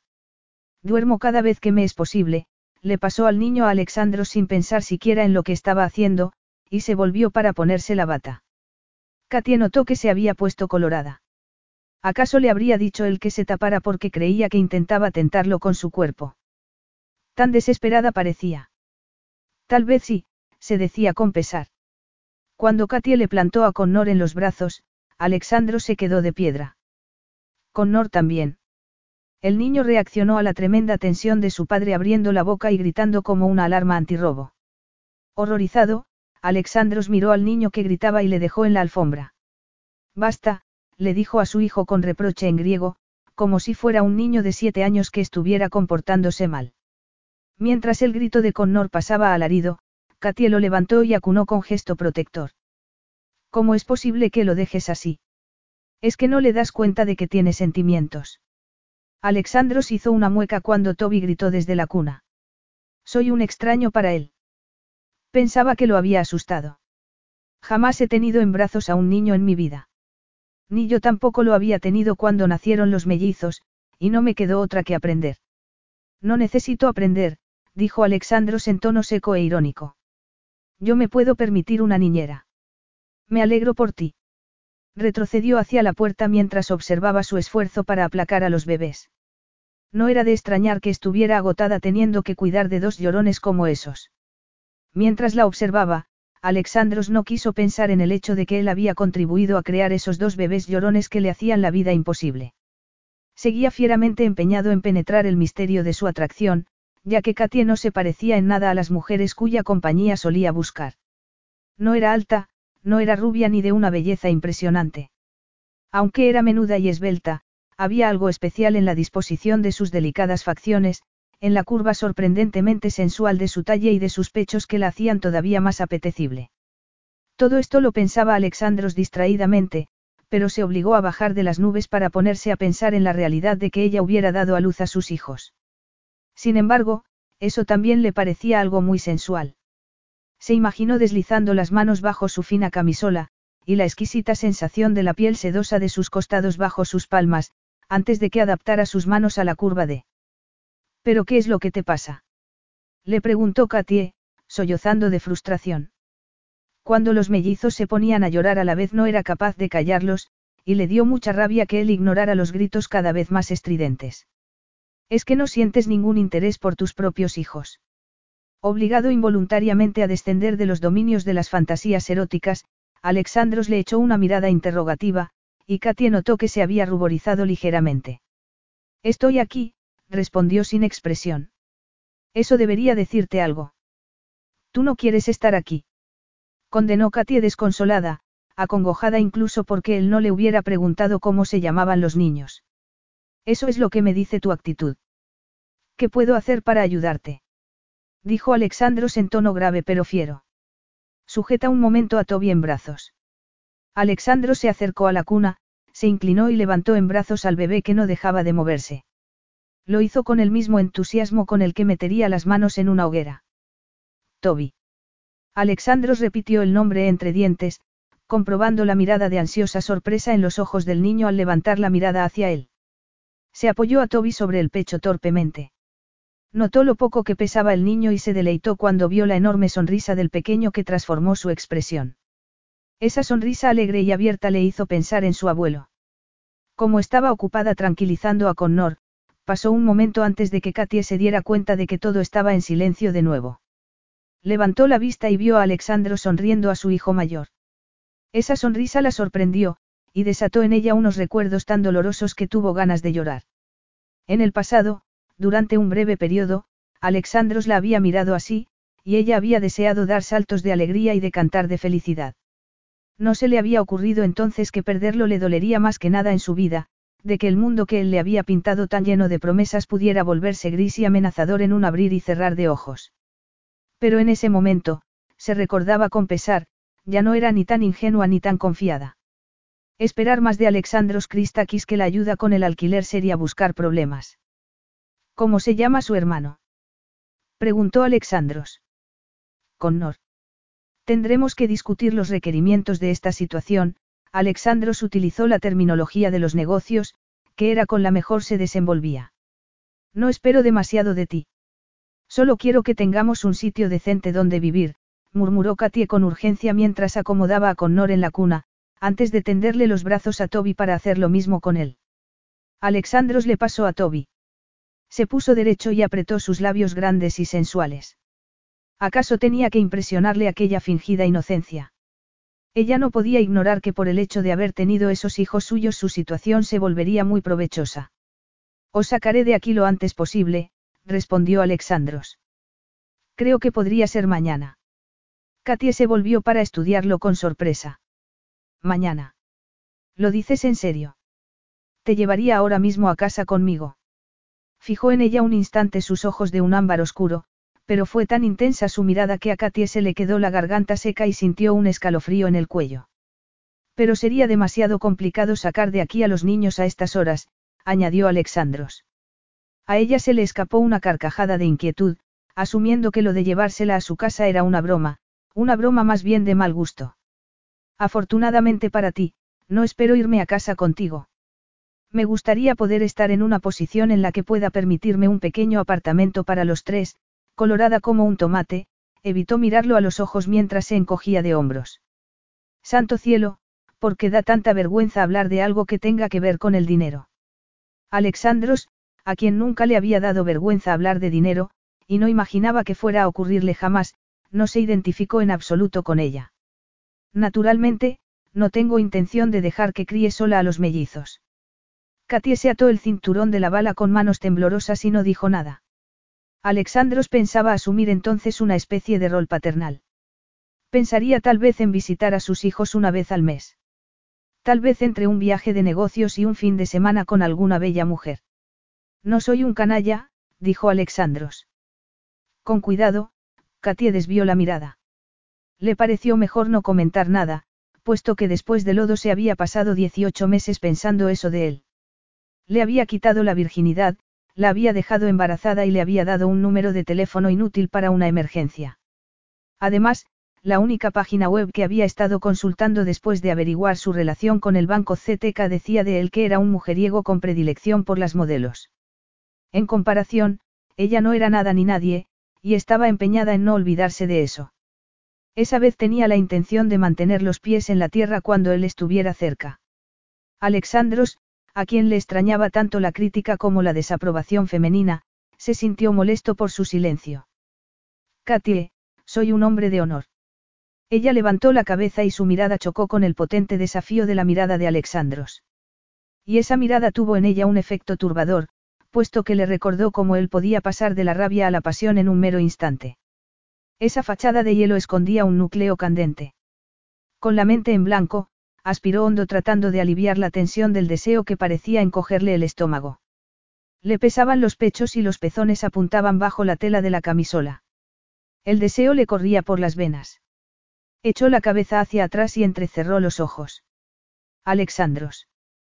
Tan alerta a cualquier señal suya como un depredador nato, Alexandro se había excitado sin darse ni siquiera cuenta. Estudiaba la rosada suavidad de su boca generosa con intenciones de lo más deshonrosas. Si la besaba, ella dejaría de hablarle, dejaría de dar voz a los estúpidos sentimientos que solo podrían ofender. La deseaba tanto, que empezaba ya a saborear aquella erección tan repentina y urgente que apuntaba bajo sus pantalones, sabiendo que hacía mucho que no deseaba así a una mujer. Le puso la mano en el hombro y la empujó suavemente hacia él, con las manos fuertes en las caderas para levantarla un poco. Katie cerró los ojos con fuerza al sentir el sabor embriagador de Alexandros. Echó la cabeza hacia atrás y entreabrió ligeramente los labios. Él se aprovechó de su ofrecimiento con la devastadora sensualidad que había sido la perdición de Katie, tanto en el pasado como en ese momento. Él no pidió, exigió. Y aquella intensa urgencia masculina la derretía por dentro. La cabeza le daba vueltas.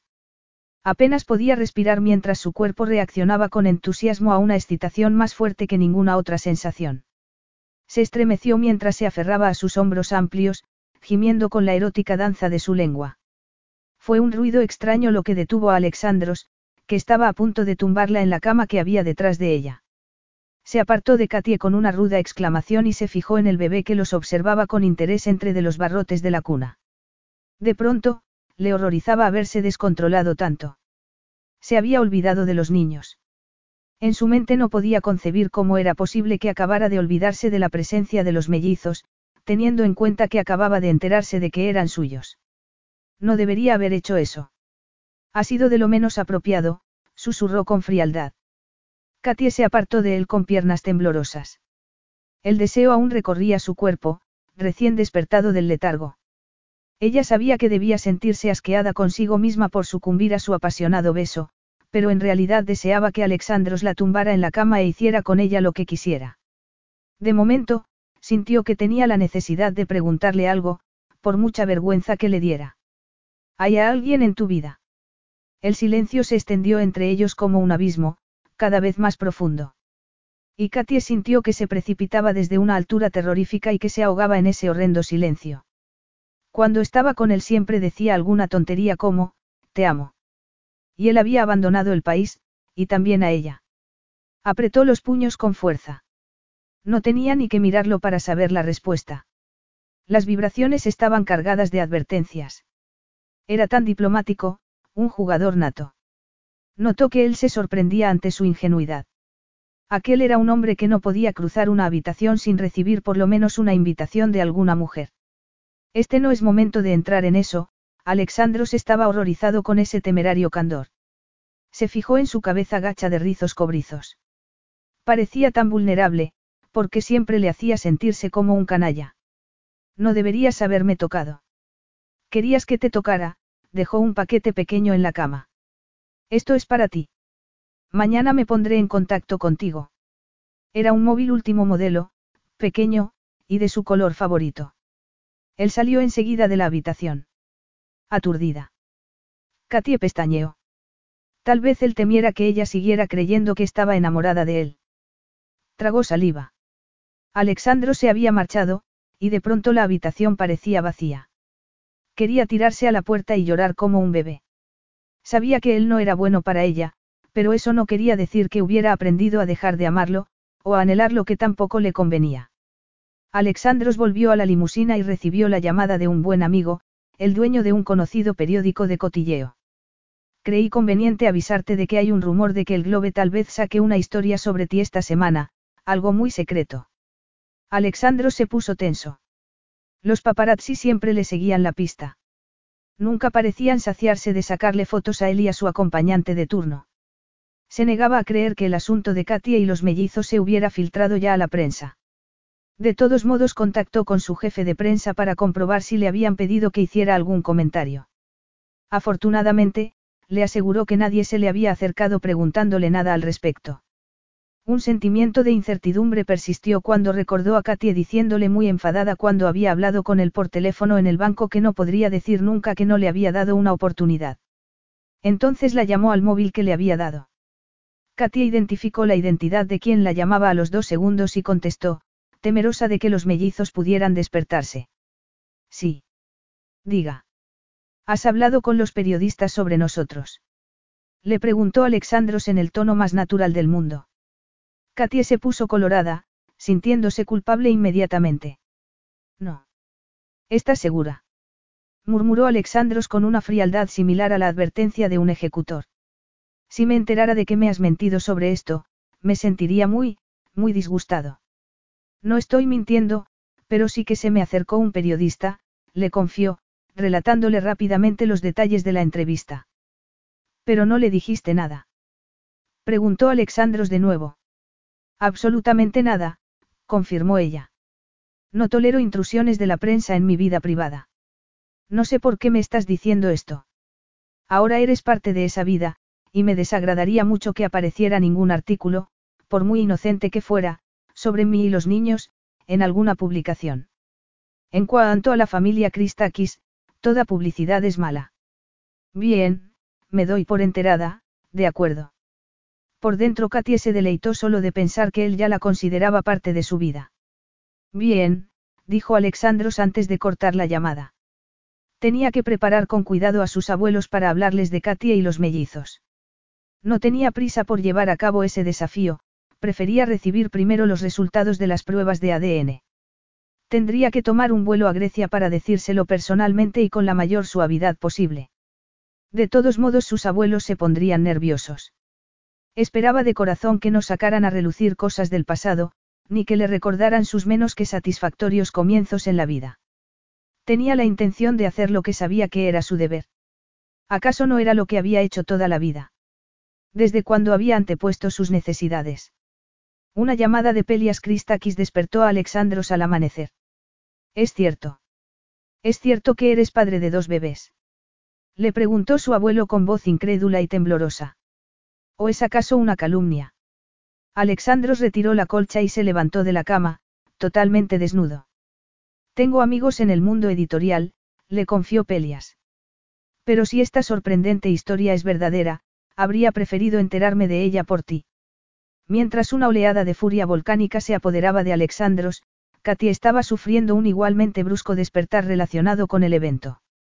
Alguien aporreaba su puerta, y cuando se levantó y la abrió, un hombre le plantó un micrófono en la cara. Katie. Le gustaría comentar sobre la noticia de hoy del Daily Globe. Es Alexandros Christakis el padre de sus hijos. ¿Qué periódico? exclamó. Con una sonrisa alegre, le pasaron un periódico. Cerró la puerta y lo abrió. Los hijos secretos del millonario, decía el titular en primera plana. Debajo había una foto de Alexandros dando un discurso bajo un cartel de una conocida organización mundial de comercio, justapuesta con la foto de una joven con vaqueros desgastados empujando un carrito. Se quedó totalmente boquiabierta al darse cuenta de que esa joven era ella, y de que la foto se la habían tomado por la calle sin que ella se enterara. Alguien aporreaba de nuevo la puerta y la llamaba a gritos por su nombre, y el teléfono móvil que estaba en la mesilla empezó al mismo tiempo. Con el estómago encogido de los nervios, Katia ignoró tanto los golpes como la llamada y abrió el periódico para leer el resto de la historia. El banquero y la criada, explicaba el subtítulo. Se estremeció. Ella no había sido una criada. Pero acaso Alexandros no le había concedido esa etiqueta en una ocasión. Incrédula, vio una foto reciente suya y de sus hijos en un parque de la zona, con las caras de los mellizos cuidadosamente oscurecidas. Era Leán quien le había lomado esa foto. ¿Cómo había podido hacerse con ella el globe o con la única y querida foto que había conseguido hacerle a Alexandros? Allí estaba él, trabajando con su portátil, con el cabello negro cayéndole sobre la frente y sus pestañas tan largas y tupidas, esas fotos estaban en una caja que temporalmente había dejado en el apartamento de Leán. Sería posible que hubieran robado a su amiga. Katia no quería considerar la posibilidad de que su mejor amiga hubiera podido traicionarla. De mala gana, Katia respondió al teléfono. Por favor, no me culpes por esto. Alexandros era demasiado inteligente como para arriesgarse a asustarla y que huyera. Supongo que estás rodeada por la prensa. Incluso hay gente a mi puerta, le confió nerviosamente. No le preocupes por llevarle nada de lo que tienes ahí, y no le abras la puerta a nadie. Mi equipo de seguridad os sacarán de allí a ti y a los niños antes de una hora. Cuando mi jefe de seguridad esté listo, te avisaré. En el pasillo reinaba el silencio. Supuso que los vecinos se habrían quejado del ruido y que el encargado del hostal habría obligado a sus indeseables visitantes a marcharse de allí. Se aseó y vistió con pánico, e hizo lo mismo con Toby y con Nor. Después de darles algo de beber y una papilla de arroz, preparó una bolsa. Alexandros no entendería lo difícil que era ir a ningún sitio con niños pequeños sin llevarse una bolsa con sus cosas. Una vez hecho eso, abrió de nuevo el Daily Globe y leyó la historia que había dentro. Pero no pasó de la primera línea. Alexandros Christakis, que se casó con Iante Katakos, heredera de la importante empresa naviera, podría tener una familia secreta. Casado. Alexandros estaba casado. Cuando se había acostado con ella tenía esposa. Cuando la había dejado embarazada de los mellizos. Angustiada por la nueva noticia, Katie se dejó caer sobre la cama. Con rabia y desasosiego, apartó de un manotazo el periódico que tenía delante. Al momento se le llenaron de lágrimas. Pero qué ridícula había sido tan enamorada que se había negado a enfrentarse a lo que debería haber sido más que obvio 18 meses atrás. No era de extrañar que Alexandros estuviera tan obsesionado con la publicidad y la discreción, ni que no le hubiera dado un número de teléfono privado. Cuando le había hablado a Leán de Alexandros, la primera reacción de la morena había sido preguntarle si estaba casado. Se había enamorado del marido de otra. En ese momento, él se ofrecía para rescatarla a ella y a sus hijos, sin duda empeñado en alejarla de cualquier contacto con la prensa. Pero debería permitirle ella que hiciera eso. Katy aspiró hondo. Incluso aunque estuviera casado, necesitaba su ayuda para darle a los niños una vida y una educación adecuadas, algo que además los mellizos tenían derecho a recibir de su padre. Romenudo canalla había escogido para liarse. El móvil volvió a sonar. Lo descolgó. Un hombre que se presentó como Cirus le anunció que la estaba esperando en el pasillo para sacarla del edificio. Reconoció al chofer corpulento de la primera vez que había montado en la limusina de Alexandros. Negó con la cabeza al ver el carrito y sacó a Toby en brazos de la silla. Ella se echó la bolsa de los niños al hombro y levantó a Connor en brazos. En silencio bajaron por las escaleras de servicio y salieron a la calle por la salida de incendios. Una limusina los esperaba al final del callejón. Alexandros estaba casado. Esa horrible idea resurgió de nuevo con fuerza en su pensamiento, y Katie se mordió el labio inferior mientras se reprochaba por su torpeza. Desesperada por darle un giro distinto a sus pensamientos, sacó el móvil del bolsillo y marcó el número de Leán. Su amiga respondió casi de inmediato. Soy Katie. La morena empezó a hablar directamente. ¿Qué quieres que te diga? El dinero estaba ahí a mi alcance, y me lancé a por ello. Tengo muchas deudas, ¿entiendes? Necesitaba el dinero. Lo siento, pero así es la vida. Rebuscaste entre mis cosas para dar con esas fotos. Eran mis cosas privadas. Serían tus pertenencias, pero estaban ocupando todo mi dormitorio. Tal vez Christakis pague ahora lo que le corresponde por los mellizos. A lo mejor acabas pensando que te he hecho un favor. Recogeré mis cosas en cuanto me sea posible. Dolida porque le tenía mucho cariño a Leán, Katie terminó la llamada. Había confiado en la otra chica al cien por cien. Pero hasta qué punto habían sido amigas. No había tenido idea de que Leán debiera dinero. Alexandros estaba casado. Pertenecía a otra mujer, que seguramente estaba muy disgustada por la historia que había publicado ese periódico. Katie, que estaba muy nerviosa, sintió que la asaltaba un nuevo temor. ¿Y si esa sórdida historia llegara a Nueva Zelanda, donde en el presente su madre vivía feliz, ajena a la noticia de que era abuela de dos niños ilegítimos? Katie se puso pálida solo de pensarlo. Maura se disgustaría mucho cuando se enterara del secreto que su hija le había ocultado. Al tiempo que las consecuencias de la noticia del Daily Globe empezaban a tomar forma en su mente, la amargura empezó a ganarle terreno al sentimiento de culpabilidad que sentía por el papel de Leanne en todo aquello.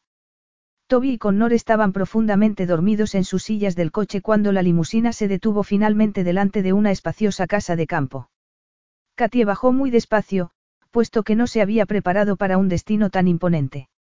Aquí en Dovehall hay personal de servicio suficiente para ocuparse de los niños, le dijo Cirus mientras ella estudiaba con interés la enorme casa de piedra que tenía delante. El señor Christakis la espera. Katie se sonrojó, pero puso derecha y levantó la cabeza. Bien. Un ama de llaves esperaba en un amplio y elegante vestíbulo, y Katie fue conducida directamente a un salón decorado en tonos de azul pálido con un techo espectacular. La grandiosidad de aquel lugar la inquietó todavía más. Al final del salón se abrió de repente una puerta. Katie se dio la vuelta, y allí estaba Alexandros. Parecía excepcionalmente alto y su expresión era austera, sus facciones morenas y apuestas tenían un aire gélido y duro. Y bien, empezó Katie, empeñada en averiguar primero lo que tanto deseaba saber. Cuando pensabas contarme que estabas casado. Capítulo 4. Como excusa, no me vale, le dijo Alexandros en tono seco. Y eludir la pregunta no te hará ganar ningún punto conmigo tampoco, se defendió Katie, que se puso derecha para enfrentarse a él en igualdad de condiciones. Sabes muy bien que no me dijiste que estabas casado, y eso es inexcusable. No estoy casado, la interrumpió Alexandros. Estás divorciado. Katie vaciló involuntariamente mientras llegaba a esa conclusión, parte de su rabia se disipó, muerta de pronto de curiosidad, de modo que le costó trabajo disparar la frase siguiente. Pero debías de estar aún casado cuando viniste a Irlanda. No. Katia esperó que él añadiera alguna clase de explicación, pero esa palabra parecía lo único que iba a salir de sus labios. No creo que pueda creerte. Alexandro se encogió de hombros.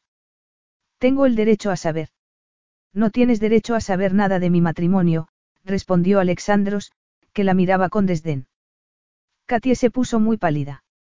No tienes ninguna razón plausible para dudar de mi palabra tampoco, añadió él. Katie consiguió hablar. Pues claro que la tengo. Alexandros levantó una mano delgada y morena para silenciarla. No tengo tiempo para esto. Si no hubieras tenido esos niños, ahora no estarías en esta casa. ¿Acaso imaginas que pensaría lo contrario? Katie estaba rígida de tensión, no puedo decir que en el banco me dieras una bienvenida muy calurosa. Ya sabes lo que quiero decirle. Anoche escuchaste mi advertencia y me juraste que no habías hablado con la prensa. Me cuesta creer que tuvieras tanta frescura, pero me mentiste. No es cierto. Silencio, dijo Alexandros con gélido énfasis. Anoche no confié del todo en ti, pero quería concederte el beneficio de la duda. No volveré a cometer el mismo error. ¿Cómo has podido ser tan estúpida como para traicionarme cuando en realidad dependes de mí? Aturdida por el ataque, y con el orgullo pisoteado hasta un punto insospechado. Katy aspiró hondo. Ni dependo de ti ni lo haré jamás. Soy mucho más independiente que todo eso. Venderle historias a un periodicucho te parece ser independiente. Se burló Alexandros. Katy se puso colorada y apretó los puños de rabia. No se le ocurra echarme nada encima, le advirtió Alexandros en voz baja. La vergüenza y la rabia la consumían, puesto que esa provocación le parecía un golpe muy bajo.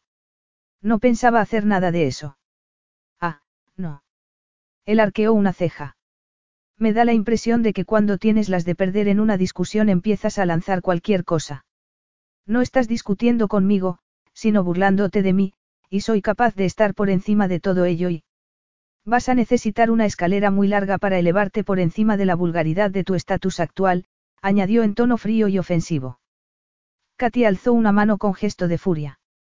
Por supuesto, no se te ha ocurrido que tal vez no haya sido yo quien haya vendido esa historia al globe. Alexandro soltó una risa sardónica. Oye, eso que se ve por la ventana es un unicornio.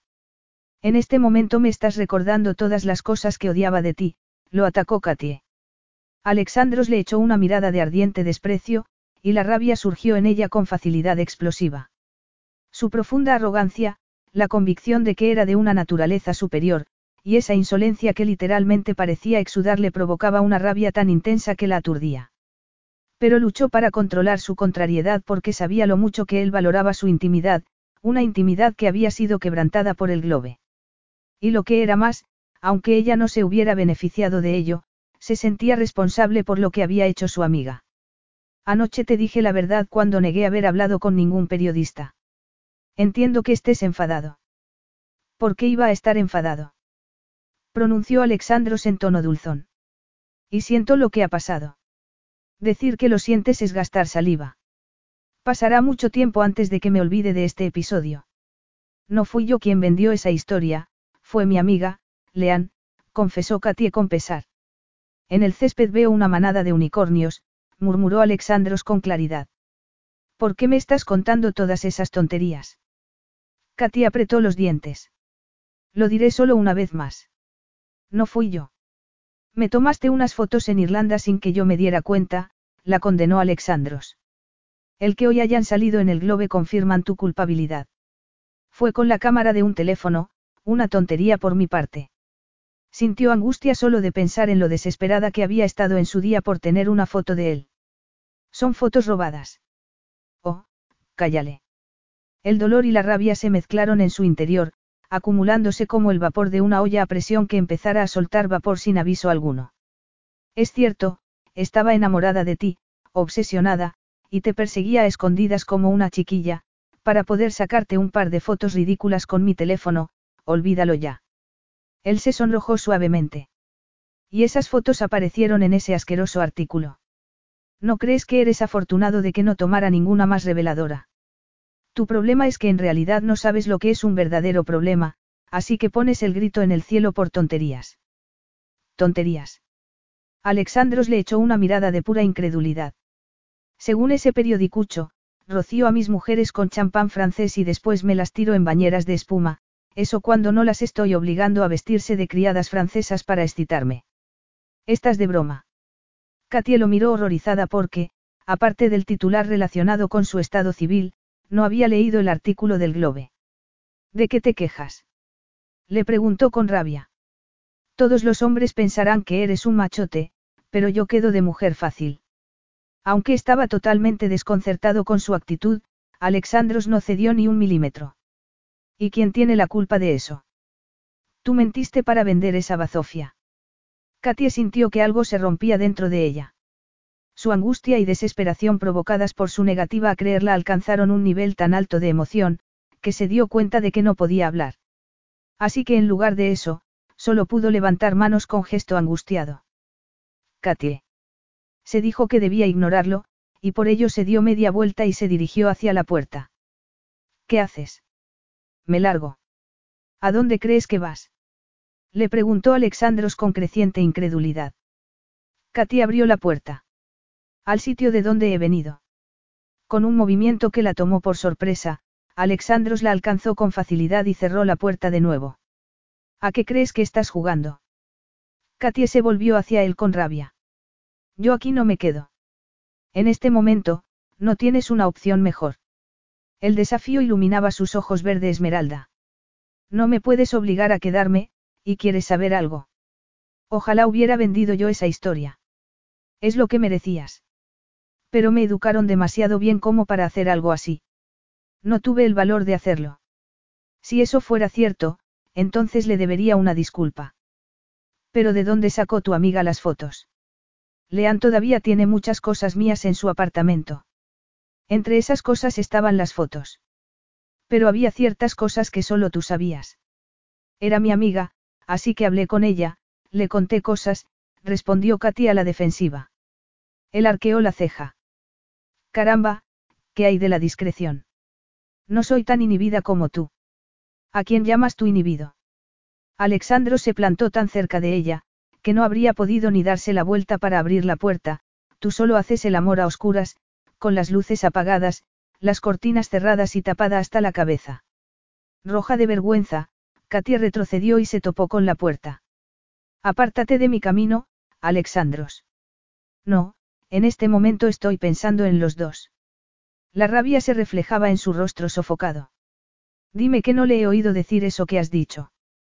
Alexandros apoyó sus manos delgadas y morenas a ambos lados de su cabeza, de modo que ella no pudiera escapar. Lo recuerdo todo como si hubiera sido ayer, susurró en voz baja y ronca. Te enfadas tanto, que no piensas en lo que haces.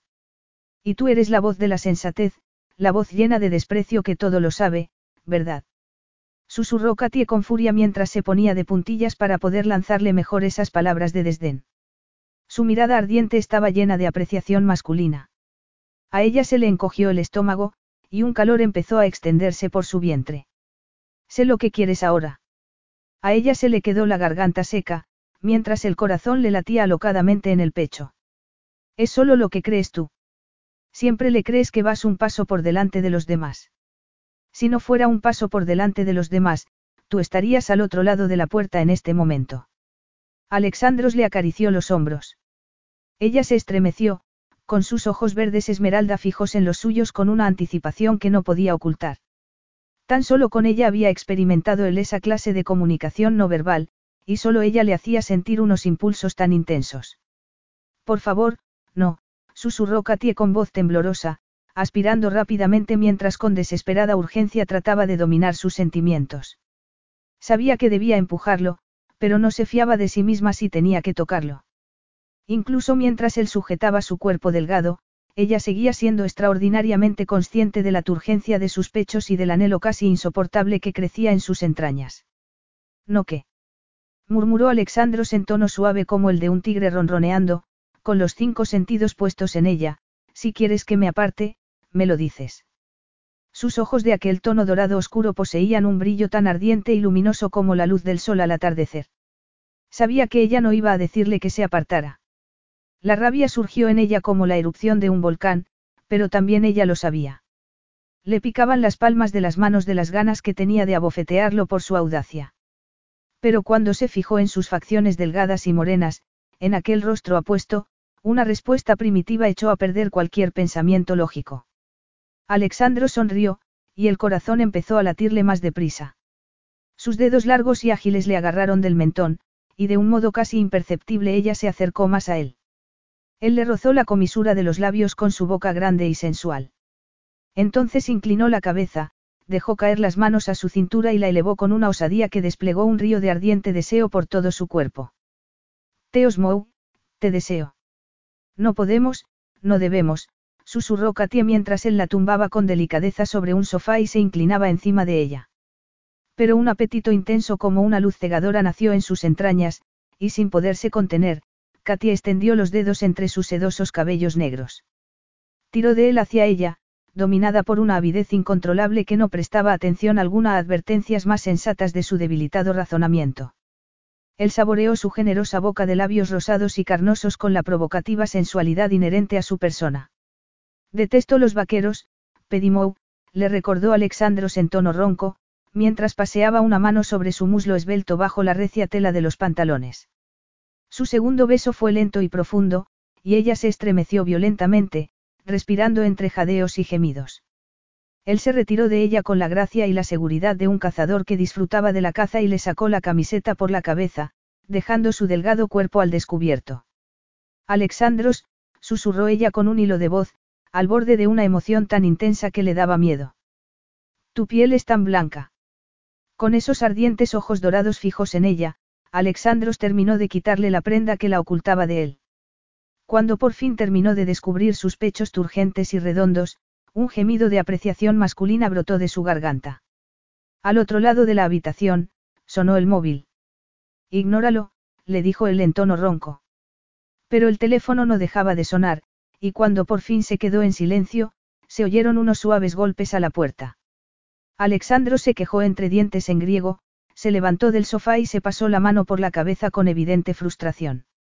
Hagas lo que hagas, no te muevas, y no empieces a pensar, Pedimou. Durante varios segundos ella permaneció obedientemente tumbada, todavía dando vueltas en el torbellino de emociones que él había desatado en su interior. Pero entonces, el murmullo de voces al otro lado de la puerta del otro extremo del salón la sacó de su sueño de sensualidad. Katia se incorporó y se puso derecha. Temblaba como una hoja por dentro y por fuera. ¿Cómo era posible que se hubiera olvidado de sí misma hasta tal punto? Su cara se fue sonrojando poco a poco. ¿Cómo podía haberse tumbado allí deleitándose con lo que él la hacía sentir, como si el pasado no importara? Con su esbelto y apuesto rostro marcado por la tensión, Alexandros cerró de nuevo la puerta. Aparentemente, la niñera que contraté tiene problemas con Toby y con Nor. No puedo creer que los niños no puedan pasar sin ti cinco minutos. O tal vez sea que mi personal haya contratado a una niñera demasiado quisquillosa. Katie se sintió todavía más culpable. ¿Dónde están? El ama de llaves te llevará a dónde están ellos. Cuando Katie pasó junto a él para abrir la puerta de nuevo, Alexandros le tomó la mano inesperadamente y le volvió hacia él con la facilidad con la que habría agarrado un juguete. No me hagas esperar mucho. Katie se puso tensa, negándose a mirar sus ojos ardientes. No quiero que ocurra nada entre nosotros, de acuerdo. Es algo por lo que ya he pasado. Y algo que estás deseando volver a hacer, añadió Alexandros. No, lo digo en serio. No me gusta estar en tu casa, reconoció Katie con tirantez. Me siento mal. Me sentiría mucho mejor estando sola. Sola. Repitió Alexandros en tono seco. No pertenezco a este lugar. No me gusta estar contigo. Debo corregirte, te gusta demasiado. Katie se estremeció como si la hubieran abofeteado, y medio volvió la cabeza. Los mellizos y yo necesitamos tu ayuda para conseguir un sitio decente donde vivir. Alexandro se quejó entre dientes. Si las pruebas de ADN confirman lo que ya sospecho, ¿crees que buscarte un apartamento será suficiente para satisfacerme? Si quieres ver a los niños, por supuesto puedes visitarlos, lo que sea, murmuró Katie, desesperada por concluir la conversación. Pero es el único contacto que necesitamos tener. Él le soltó la mano inmediatamente. ¿Y eso es lo que tú quieres? Sí. Sabía que estaba mintiendo. Lo deseaba, se temía que jamás dejaría de desearlo, que no llegaría el día en que miraría su rostro apuesto y moreno sin sentir casi más de lo que podía soportar en silencio. Más enfadado de lo que se había sentido en muchísimo tiempo, Alexandros la observó marchar. Siempre había apreciado el hecho de que no jugara con él al gato y al ratón. Katia siempre había dicho lo que sentía, y siempre había cumplido sus promesas. Detestaba que la gente fingiera. Que ella negara su deseo por él cuando él lo había sentido en cada poro de su piel era algo que lo enfurecía. Con pesar reconocía que ella debía tener otro motivo que explicara su comportamiento. El ama de llaves, una mujer esbelta de mediana edad, esperaba a Katy al pie de la magnífica escalera. Katy se sentía agotada anímicamente. Sabía lo poco que le había faltado para caer en el salón. Alexandros no habría dudado en tomarla en el sofá, y ella jamás se habría recuperado por fallarse a sí misma de ese modo, pensaba con la agonía del reproche. Cuando subía las escaleras se fijó en un enorme retrato al óleo de una mujer en la pared frente a ella. El retrato suscitó el recuerdo de una foto que había visto en Irlanda, y Katie se quedó helada. ¿Quién es esa? Preguntó bruscamente. La fallecida señora Christakis, señora. La mujer era una impresionante rubia platino vestida con un magnífico traje de noche azul. La señora Christakis. La fallecida señora Christakis. Quería decir, muerta. Alexandros era viudo. Habiendo negado que no estaba ni casado ni divorciado, ¿qué más podría ser? Con el rostro tenso y pálido, Katie se quedó mirando el retrato. ¿Cuándo falleció? En octubre de hace dos años, en un accidente de automóvil en el sur de Francia. Fue una terrible tragedia, añadió su acompañante. Katie tuvo que apartar la mirada de la pintura y obligarse a mover las piernas, que parecían habérsele quedado paralizadas, para continuar subiendo las escaleras. Las palabras del ama de llaves consiguieron que se le fuera el alma a los pies y que sintiera una náusea en el estómago. Estaba sudorosa, como en estado de shock. Tal vez su reacción no fuera tan sorprendente toda vez que sabía que había tenido una aventura con el tipo que había enterrado a su esposa tan solo unas semanas antes de conocerla a ella. Y él no se lo había dicho. De hecho, le había ocultado esa dolorosa verdad. ¿Quién es esta? Le había preguntado ella cuando había recogido la pequeña foto del suelo de su despacho. Nadie importante, le había respondido él. No, Nadie importante, solo su esposa. La mujer con la que se había casado antes de cumplir los 20 años, según el Globe. Él no había querido hablar de ella, claro estaba, y cuando ella había vuelto a mirar después no había vuelto a ver la fotografía. Increíblemente, feliz como se había sentido con Alexandros ese invierno, no había sospechado de nada que él hubiera dicho o hecho. Pero en retrospectiva era como si de pronto le hubieran entregado la ficha que faltaba de un rompecabezas que anteriormente le había parecido que estaba completo, cuando en realidad no había sido así. Alexandros había ido a Irlanda para encerrarse en esa remota y preciosa casa porque le dolía el corazón. ¿Acaso no había sentido aquella tristeza y aquella rabia que le salía de dentro? Sencillamente había asumido que era un ejecutivo que sufría de estrés por trabajar muchas horas. Los chillidos de Toby y Connor le dieron tan solo un breve respiro de sus tristes pensamientos. La nerviosa niñera pareció muy aliviada cuando los mellizos se calmaron en cuanto apareció su joven madre. Katie se sentó en la alfombra con un niño en cada muslo y los abrazó con fuerza. Mientras aspiraba el olor cálido y familiar de sus hijos, y besaba primero la cabeza de uno y luego la del otro, trató de ocultar su rostro lleno de lágrimas. Su aventura con Alexandros y su brusco y cruel final tenía de pronto mucho más sentido para ella. Había sido para él un consuelo de lo más básico. Él era un hombre muy apasionado. No había querido hablarle ni de su esposa ni de su pérdida, y eso decía mucho de él. Esa pérdida debía de haberle afectado muy profundamente. Se habría sentido culpable por haberse acostado con ella a las pocas semanas de la tragedia. Sin duda por eso era por lo que Alexandro se había mostrado tan deseoso de echarla de su vida otra vez. Ella había sido el equivalente de un osito de peluche o de un chupete, pero en adulta, tan solo una fuente de alivio físico. Solo de pensarlo Katie sintió dolor, y se dijo que el mero hecho de estar cerca de Alexandros Christakis era fatal para su autoestima. Cuando había empezado a trabajar con él en Irlanda le había parecido muy difícil de complacer. Desde el primer día le había hecho sentirse como si su presencia bajo el mismo techo le resultara sumamente fastidiosa. Al principio él apenas había hablado, pero su impaciencia y su exasperación pronto habían variado todo ello. Todo lo que ella había hecho había parecido molestarle. Le había pedido platos que no sabía preparar, y había rechazado sus esfuerzos. Al final de la primera semana allí la había tachado de charlatana, de tardona, de ruidosa y de desorganizada, y para colmo se había atrevido a implicar que ella había tratado de ligar con los repartidores. Había pasado de desear hasta los calcetines que usaba Alexandros, a odiarlo con tanta virulencia que le había hervido la sangre. ¿Qué logro? Eso sabe peor de lo que parece, había comentado el sexto día mientras apañaba a un lado el plato de comida que ella le había puesto delante. Y mientras Katie colocaba el plato intacto en la bandeja y se daba la vuelta para llevarlo a la cocina, perdió repentinamente los estribos y se volvió de nuevo hacia él para tirarle la bandeja a los pies. Es el hombre más desagradable que he conocido en mi vida. Le había dicho ella, nada de lo que hago es lo bastante bueno para usted. Y por eso tratas de agredirme. Si lo agrediera, no sería así. Alexandros la había mirado de arriba abajo con fría censura, y le había dicho que estaba despedida. Ella había salido de la casa hecha una furia, y mientras pedaleaba por el interminable camino, desmontando de la bicicleta para cruzar las sucesivas verjas, su rabia pronto había cedido y dado pie a la consternación y al pesar. Después de todo, el empleo que había sacrificado no había sido el suyo sino el de su madre, y era la reputación y las referencias de su madre las que sufrirían, no las suyas.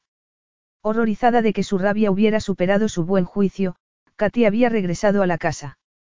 No, le había respondido Alexandros cuando trataba de disculparse. No tiene disciplina, y no sabe cómo llevar a cabo las tareas necesarias para dirigir la casa con efectividad. Podría aprender. Su actitud no es la adecuada. Estoy dispuesta a rogarle. Él había arqueado una ceja. No toleraré ni impertinencias ni incompetencia por su parte. Por favor no presente ninguna queja a la agencia. Como vio que no tenía sentido seguir fingiendo, Katie le confesó lo que pasaba y que su única experiencia previa había sido en el ambiente administrativo. Me sorprende, confiesa haber mentido descaradamente, y aún espera que vuelva a emplearla. Cambiaré de actitud y le prepararé las cosas que le gusten, cuando quiera, había dicho Katie con desesperación, con la mirada fija en aquellos ojos dorados y el corazón acelerado. Deme otra oportunidad y haré lo que me pida. Traerme el desayuno a la cama, por ejemplo. O ponerse falda en lugar de pantalones. Ella lo había mirado con sorpresa. Retiro lo dicho, añadió él, interpretando su gesto, con ojos entrecerrados, Pero ciertas ofertas están abiertas al malentendido. Y había sido entonces cuando finalmente se había dado cuenta de que la tensión en el ambiente entre ella y el frío griego podrían hacer de una atracción que a lo mejor los dos estaban empeñados en ocultar. No debería haber dicho eso. Pero lo hizo. De pronto consciente de que la miraba fijamente. Katie se había echado a reír, turbada por un libertino sentido de triunfo nuevo para ella. No coquetee conmigo, le había dicho Alexandros. Apretando los labios, ella había asentido y lo había mirado con recato. Incluso su modo de mirarme es provocativo. Con la cara roja, Katy había cerrado los ojos con fuerza. Intente comportarse con normalidad, le había urgido Alexandros con suavidad. Ella había abierto los ojos y asentido vigorosamente. El helicóptero, que iba regularmente a llevarles provisiones, había llegado al día siguiente y, solemne como un juez, Alexandros le había entregado un libro de cocina griega. Él le había tenido que traducir las recetas que le interesaban. Se había quedado a ver cómo cocinaba, y la había invitado a comer con él. Enseguida todas las barreras habían caído una tras otra, derribadas a la velocidad de la luz. Ya no la ignoraba. Había empezado a sonreírle, y respondía cuando ella iniciaba una conversación. A las 48 horas Katie flotaba en una nube y se había olvidado de toda cautela. Había sido la misma semana en la que un amigo de la infancia de su madre había viajado desde Nueva Zelanda para pasar unas largas vacaciones. Cada vez más contenta por las visitas diarias que pronto habían dado paso a un cortejo, Maura Fletcher había estado demasiado ocupada como para fijarse en la irregularidad de las horas de trabajo de su hija. La tercera semana, Katy había empezado a usar falda, y Alexandros la había acusado de coquetear con el jardinero, que podría haber sido su padre. Durante la discusión que había seguido, en la cual Katy había amenazado con renunciar al puesto, Alexandros la había acusado de ir provocando a los hombres, y seguidamente la había abrazado y besado. Había continuado besándola hasta llegar al dormitorio que estaba en el piso superior. Aquella temeraria pasión los había lanzado a una aventura sin límites. Nada de lo que habían compartido había sido decidido o discutido en las semanas que habían seguido tumbada en su precioso dormitorio de la fabulosa casa de campo de Alexandros. Katie volvió al presente aún más convencida de que tenía que protegerse de que la hiriera una segunda vez. Había almorzado con los mellizos, había salido a dar un largo paseo después, y había cenado sola. No podía olvidar cómo en una ocasión se había dejado llevar por la intensidad de sus sentimientos por Alexandros. Sin reprimirse en absoluto, había cerrado los ojos a cualquier señal de alarma y se había deleitado en adorarlo. Jamás había amado así en su vida, ni había entendido lo que era la tentación hasta que no había sucumbido a ella sin oponer la menor resistencia. Aunque un buen número de jóvenes habían mostrado interés por ella en la universidad, físicamente le habían dejado fría. El único que no le había dejado fría había herido su orgullo y su corazón acostándose rápidamente con otra persona cuando ella había resultado ser un desafío demasiado grande. En ese momento se preguntaba con temor si ella sería de esas mujeres que se enamoraban solo de los hombres que no le hacían caso. A la mañana siguiente, Alexandros paseó la mirada por la hoja que tenía delante.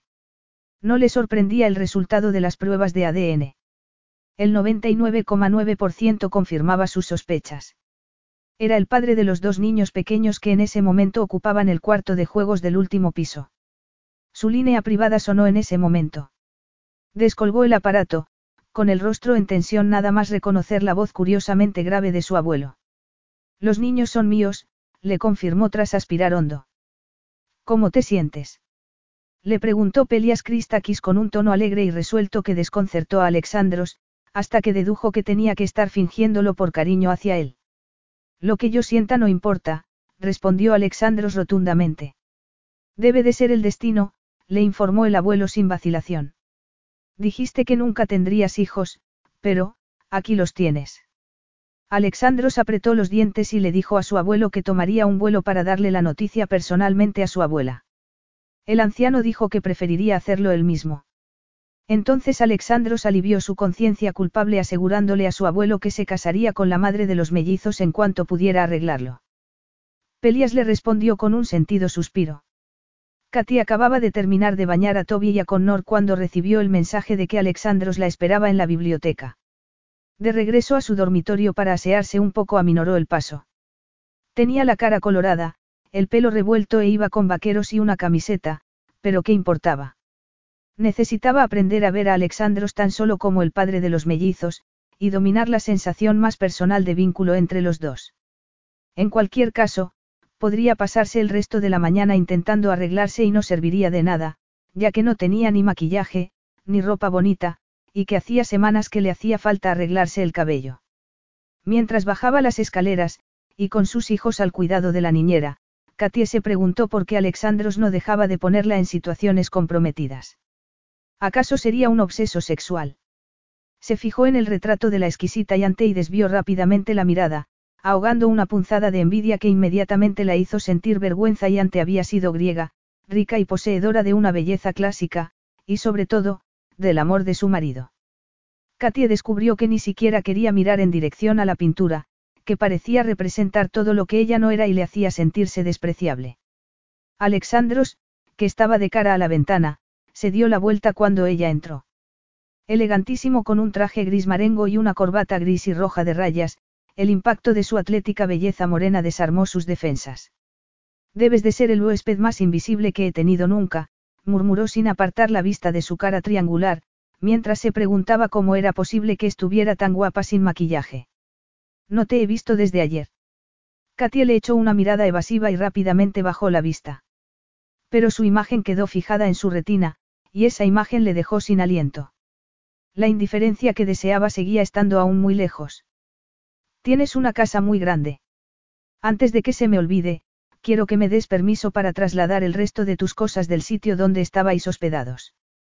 También debería enviar a alguien a recoger las cosas que tenías guardadas en el apartamento de tu ex amiga. Por supuesto, respondió ella, dolida al recordarle en la traición de Leán. ¿Te gustaría tomar café? Le preguntó Alexandros, formalmente cortés toda vez que se habían concretado los detalles de aquella operación. No, gracias. Siéntate. Lo que tengo que decirle me llevará un rato. Katie se sentó obedientemente en el borde de una butaca antigua y estudió la mesa para no mirarlo a él. Los resultados de las pruebas de ADN confirman que los mellizos son hijos míos. Ella se puso colorada. No dices nada. ¿Qué quieres que diga? Las pruebas fueron algo ofensivo para mí, pero era lo que esperaba de ti. Alexandro se puso tenso. ¿Cómo de ofensivas? Tú sabes cuándo nacieron Toby y Connor, y que tú eras el primer hombre con quien me había acostado. Me quedé embarazada la primera semana que estuvimos juntos, le recordó Katie con la mirada en blanco. Nadie más podría haber sido el padre. Un rubor apenas perceptible tiñó sus soberbios pómulos. Tenía que estar seguro. No me tomo nada según me viene. Sobre todo las malas noticias. Katie, ese tipo de comentario es contraproducente en este momento. Naturalmente esto ha sido una sorpresa para mí, pero me adaptaré a ello. Alexandros contempló la turgencia de sus pechos pequeños bajo el top de algodón, y se preguntó si era el color carne del sujetador o la piel lo que se transparentaba. Pero no necesitas adaptarte a nada. Consciente de su masculinidad, Katie se pasó una mano por los rizos despeinados y se encogió de hombros con énfasis. Nada tiene por qué cambiar en tu vida, añadió ella. No estoy buscando a un padre para los mellizos. Era el sujetador, no su piel, pensaba Alexandros con decepción cuando ella se movió. Muy graciosa. No ha sido mi intención ser graciosa. Solo justa y honrada. Qué considerado por tu parte, susurró Alexandros con impaciencia, obligándose a mirarle la cabeza mientras se cuestionaba la fascinación que tenía con su delgado y menudo cuerpo. Pero no creo que tenga que decirte que tengo toda la intención de ser un padre para mis hijos. Es un deber que no me tomaré a la ligera. La fría elección de palabras la hirió en su orgullo y provocó la ira de Katie, que sintió la tentación de decirle que mientras Toby y Connor tuvieran el amor de su madre se las apañarían muy bien sin su intervención. No estoy segura de que quiera que seas un modelo para los mellizos. Alexandros le echó una mirada gélida. ¿Qué razón tienes para insultarme? con una expresión rebelde en su rostro. Katy apartó la mirada de la suya desafiante y bajó la cabeza. Se mordió la lengua para no pronunciar más palabras insensatas. Sería una locura convertir su relación en una hostil, se recordó con pesar. Lo siento, no ha sido mi intención ofenderte. Evidentemente aún no se te ha ocurrido que me estoy preparado para casarme contigo y ser un padre para mis hijos, dijo Alexandros con un énfasis y una dureza que dejaban clara su actitud hacia esa perspectiva mucho mejor de lo que lo habría hecho cualquier palabra. Temblando de la impresión, Katie lo miró fijamente. ¿Estás dispuesto a casarte conmigo? ¿Acaso me estás pidiendo que me case contigo en este momento? Alexandro soltó el aire con exasperación. ¿Qué otra cosa esperabas de mí? De pronto a Katie le quedó muy clara la razón de su triste e irónico humor. Y aunque la ira que la sofocaba había cedido un poco, se sentía más furiosa con él que nunca. Una sensación de vacío y dolor se asentó como una piedra en su estómago. Seguramente cuando él le propuso matrimonio ahí ante, el ambiente y las emociones implicadas habrían sido muy distintas. Bueno, no esperaba tu renuente proposición, y tampoco me resulta muy halagadora, respondió mientras subía el tono con desafío. Gracias a Dios, no hay necesidad alguna de que ninguno de los dos haga un sacrificio tan horrible. Es absolutamente necesario. Los mellizos deben tener padre y madre. Ella quería sollozar de rabia y de dolor. Ni siquiera me gustas, y desde luego no me casaría contigo solo por el bien de mis hijos. Alexandros la miró con mirada ardiente y con los dientes apretados de rabia. Allí estaba ella, que apenas medía un metro sesenta, desafiándolo. Por supuesto que se casaría con él. No sientes lo que dices. No me digas lo que siento. Seguramente entiendo mejor lo que sientes que tú misma. ¿Por qué estás tan enfadada conmigo? Yo estoy listo para hacer de ti una mujer decente, para convertirte en mi esposa. Una mujer decente. Katie sacudió la cabeza con vehemencia. Afortunadamente para los dos, no estoy tan desesperada, ni soy tan estúpida ni tan ambiciosa. No tenemos nada en común salvo a los mellizos. El sexo, añadió Alexandros, sin rastro de inquietud. Si estaba condenado a vivir con aquella obsesión adolescente por su cuerpo, el matrimonio al menos le daría la posibilidad de poseerla. Katia estaba avergonzada por aquel atrevido y claro recordatorio de su debilidad. Necesitaríamos algo más que eso para tener un buen matrimonio. Alexandros la miró con expresión interrogativa. ¿Cómo qué? Katia se quedó momentáneamente sorprendida por el obvio hecho de que Alexandros parecía considerar el sexo como el elemento más importante del matrimonio. Como se daba cuenta de que estaba pisando terreno desconocido, decidió no insistir por aquel difícil punto de vista. Mira, Tal y como me siento ahora, nada me convencería para casarme contigo. Alexandros intentó adoptar una expresión neutral al escuchar sus palabras. Podría persuadirte para que compartieras mi cama de nuevo en menos de un minuto. Katie dio un respingo y se puso roja de vergüenza, puesto que de verdad podría haber pasado sin aquel doloroso recordatorio. ¿Y qué demuestras con eso? Le dijo con desafío. Que hace mucho tiempo que no ha habido ningún hombre en mi vida. Alexandros frunció el ceño. No hables así, te rebaja. No me gusta. Katie volvió la cabeza, tratando de controlarse. Él había sido el único hombre, y eso le fastidiaba. Mientras que él se había entretenido con una sucesión de modelos, su vida se había ido al traste, destruida en primer lugar por el embarazo y en segundo por la maternidad y la falta de medios. De pronto no fue capaz de acallar la sensación de injusticia. No me importa lo que te guste. Solo tengo 23 años. Te importa tanto tu privacidad, tu reputación, tu vida, pero ¿y la mía? Le preguntó con rabia. ¿Qué quieres decir con eso? Le preguntó Alexandros, con el recelo de un hombre obligado a seguirle la corriente a una persona histérica. ¿Acaso crees que esta es la vida que quería o habría elegido? No quería ser madre a mi edad. Y no me apetece casarme tampoco, confesó con voz temblorosa. Quiero salir por ahí otra vez, quiero salir con hombres. Quiero recuperar mi vida de soltera. Capítulo 5. Muy sorprendido por la sorprendente confesión de Katie, Alexandros tuvo que echar mano de toda la disciplina posible para dominar su rabia. Le sorprendía que su propuesta se hubiera topado con el rechazo de Katie. Sin duda ella reconocería que el bienestar de los mellizos y su derecho a la herencia solo podrían quedar asegurados con su matrimonio. ¿O no? Era la solución más práctica, y él era un hombre práctico.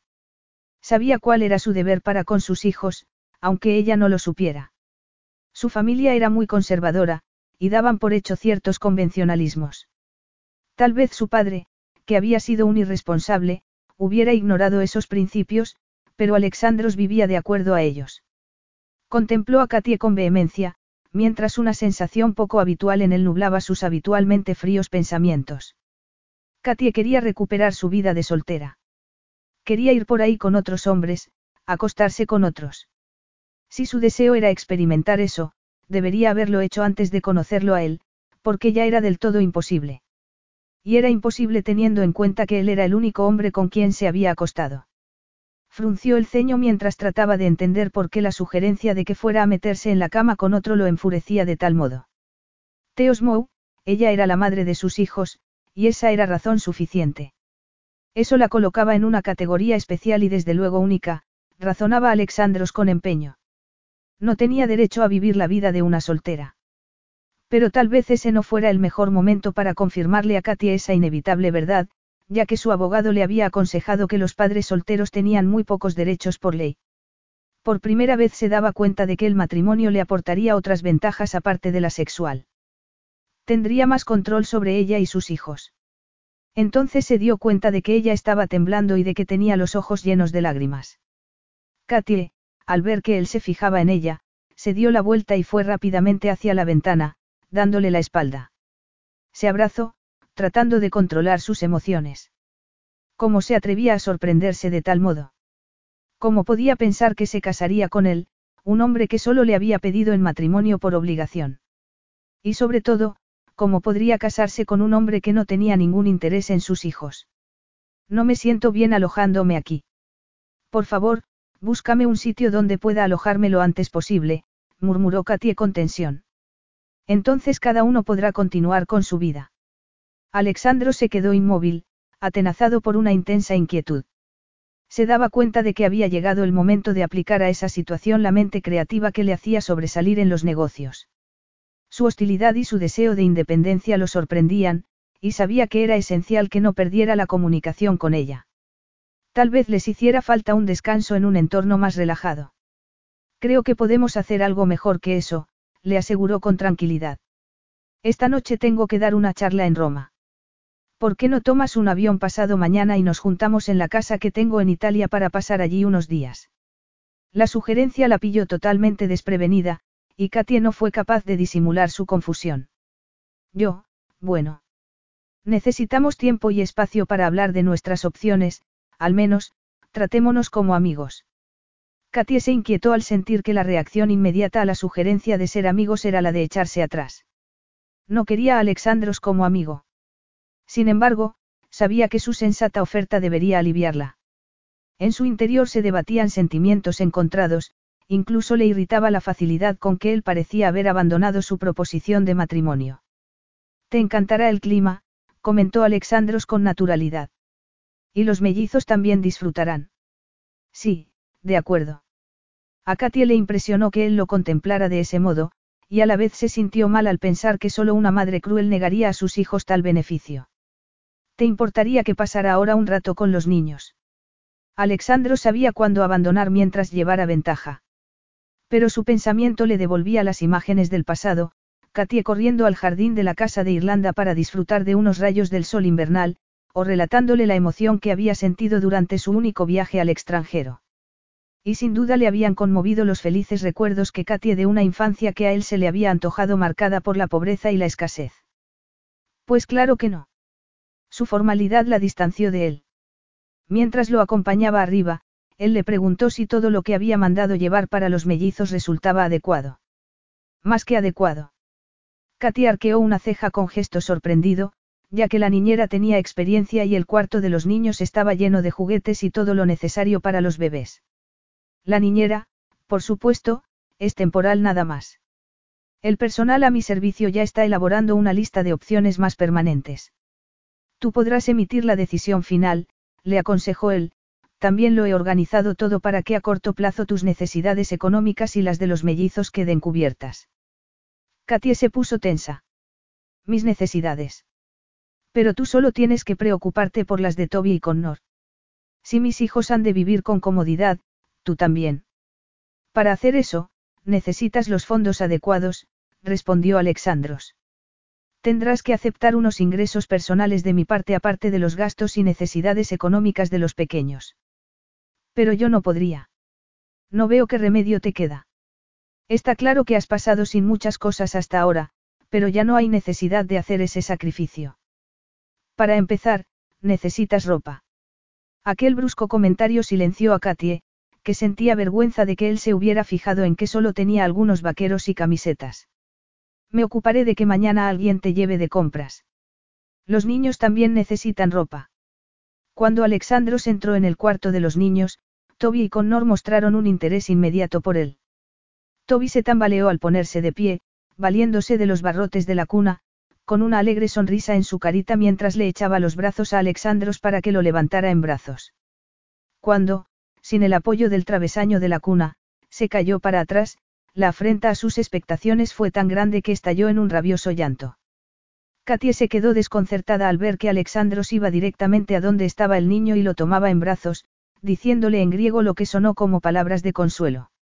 En el espacio de unos momentos Toby pasó del llanto a un animado gorjeo. Igualmente confundido por su comportamiento, Alexandros miró a su hijo, maravillándose de que algún instinto hasta el momento desconocido pudiera haberlo empujado a consolar inmediatamente a un niño disgustado. Buscando también un poco de atención, Connor soltó en ese momento un grito. Katie lo levantó en brazos, pero Connor parecía mucho más interesado en Alexandros. Los mellizos estaban acostumbrados a las mujeres, y la presencia de un hombre resultaba fascinante para ellos. De modo que Katy apretó los labios y ahogó una innoble punzada de dolor cuando Connor le echó los brazos a su padre. Son unos bebés muy simpáticos, dijo Alexandros divertido y totalmente ajeno a la atención que le daban sus hijos. Pero tendré que sentarme para poder estar con los dos. Cuando Alexandros se sentó con agilidad en la alfombra, Katy le sentó a Connor a su lado. El pequeño se levantó agarrándose al fuerte muslo de su padre y gorjeó de satisfacción. Katie observó maravillada cómo los mellizos se subían encima de su padre y lo tocaban con creciente confianza y placer. Le agarraban del pelo, le tocaban la cara, y se quedaron encantados cuando él les respondió con movimientos más emocionantes y que comportaban más desafío que los de su madre. Por primera vez desde el nacimiento de los mellizos, sus hijos la ignoraron. Mientras Toby y Connor gateaban por el suelo, se echaban encima de su padre, y los minutos transcurrían repletos de las risas y los chillidos de emoción de sus hijos, Katia entendió lo que era ser invisible. Jamás se le había pasado por la cabeza que Alexandros pudiera o incluso fuera capaz de salir de su reserva hasta tal punto. Un rato después, llegó Cirus para recordarle a Alexandros que pronto tendría que salir para el aeropuerto. Sus duras facciones traicionaron la sorpresa que debió de sentir al ver a su jefe jugando con sus hijos, y su sonrisa al contemplar la escena fue igualmente obvia. Se te va a quedar el traje como si le hubieras acostado con él, le dijo Katia a Alexandros. Él se pasó la mano por la cabeza y le dedicó una sonrisa de esas sonrisas suyas tan carismáticas, sin ocultar la diversión que sentía. No creo haberme divertido tanto desde que salí de la escuela de preescolar, con todos los niños juntos, allí jugando y peleándonos todo el día. Tratando de permanecer impávida ante la sonrisa letalmente atractiva de Alexandros. Katia se cruzó de brazos. Toby y Connor pueden ser bastante difíciles a veces. Alexandro se levantó con facilidad y se encogió de hombros, despreciando su comentario negativo. Les gustó. Es un buen comienzo. Como se sintió pequeña, mezquina y celosa, trató de insuflar un poco de ánimo a su voz. Eso parece. Los mellizos empezaron a llorar cuando su padre se puso de pie y se marchó, y tranquilizarlos otra vez le costó un triunfo. Esa tarde, a Katie la invitaron a estar presente en las entrevistas de las niñeras. Cuando después le pidieron su opinión, Katie votó por una chica francesa llamada Maribel, que era la más joven de todas las aspirantes, pero la que le resultó menos severa. Al día siguiente, Cirus y otro hombre de seguridad acompañaron a Katie a Rhodes. Con la ayuda de una persona designada al efecto, compró ropa nueva para sus hijos. El no tener que preocuparse del precio le resultó liberador. Entonces se probó varios conjuntos para ella, y escogió los accesorios necesarios para acompañarlos. Cuando llegó el momento de elegir ropa interior y camisones, se sintió como una niña emocionada a la que hubieran dado vía libre en una tienda de juguetes. Esa tarde, Katie visitó un salón de belleza, donde le arreglaron el cabello y le hicieron la manicura y la pedicura. Se llevó también algunos cosméticos, y a medianoche seguía experimentando con el maquillaje de ojos. Se tumbó en la cama, con el cabello desplegado sobre la almohada y las manos con las uñas pintadas de rosa fucsia, extendidas sobre la colcha. No tenía nada de malo enorgullecerse de su apariencia, se dijo mientras la Katy atrevida se debatía con la Katy más puritana, que le sugería lo ridículo de todo aquello. El que Alexandros hubiera estado casado con una mujer con la cara y el cuerpo de una diosa no implicaba que ella tuviera que darse por vencida del todo. En cualquier caso, Alexandros y ella se relajarían en Italia. Sería un nuevo capítulo en su relación, una fase más civilizada y madura, se recordó medio dormida, preguntándose por qué tanta sensatez le provocaba también tanta tristeza. A medida que el coche avanzaba por la carretera llena de curvas, primero atravesando un pintoresco pueblo medieval y después descendiendo por un valle donde corría un río de aguas cantarinas que resplandecían bajo la luz del sol como un lazo de plata, Katia estaba encantada con su primera impresión de Italia. Hacía sol y buen tiempo, y el paisaje de Umbría era impresionante. A su lado, Toby y Connor estaban maravillosamente tranquilos. Los mellizos estaban echando los dientes, y después de pasar una noche inquieta no habían estado de humor para un viaje tan largo, de modo que se habían quejado bastante durante el vuelo. Katia esperaba que una buena siesta al llegar a su destino les sirviera para recuperar el sueño que habían perdido. La limusina avanzó por una avenida hacia una villa que parecía suspendida en un tiempo lejano, y Katia no pudo esconder una sonrisa de pesar. Alexandros nunca había parecido a gusto en la ultramoderna mansión de Irlanda. La grandiosidad clásica, sin embargo, le proporcionaba el marco perfecto. Nada más llegar a la villa le pasaron un teléfono. ¿Quieres almorzar conmigo? Le preguntó Alexandros. Una sonrisa curvó sus labios generosos, puesto que en un primer momento se había quedado decepcionada al ver que él no había salido a recibirlos. Me encantaría, pero primero quiero acostar a los niños. Al oír parte de la conversación, la nueva niñera. Maribel, le hizo señas para indicarle que no había ninguna necesidad de que Katie se uniera a ella en esa empresa. Ah, bueno, de acuerdo, sí, puedo ir ahora, le dijo Katia a Alexandros. ¿Dónde estás? El coche te traerá hasta donde estoy. La limusina arrancó de nuevo y giró despacio por un camino empedrado con árboles a ambos lados. Katia se alisó el vestido con las palmas de las manos sudorosas, era un sencillo pero moderno y discreto vestido de flores de gasa con un lazo debajo del pecho. Unos minutos después, el coche se detuvo y ella salió del vehículo.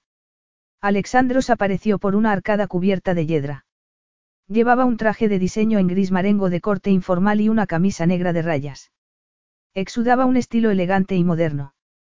Katie trató de no quedarse sorprendida y de refrenar su respuesta habitual a aquella belleza morena y atlética que poseía.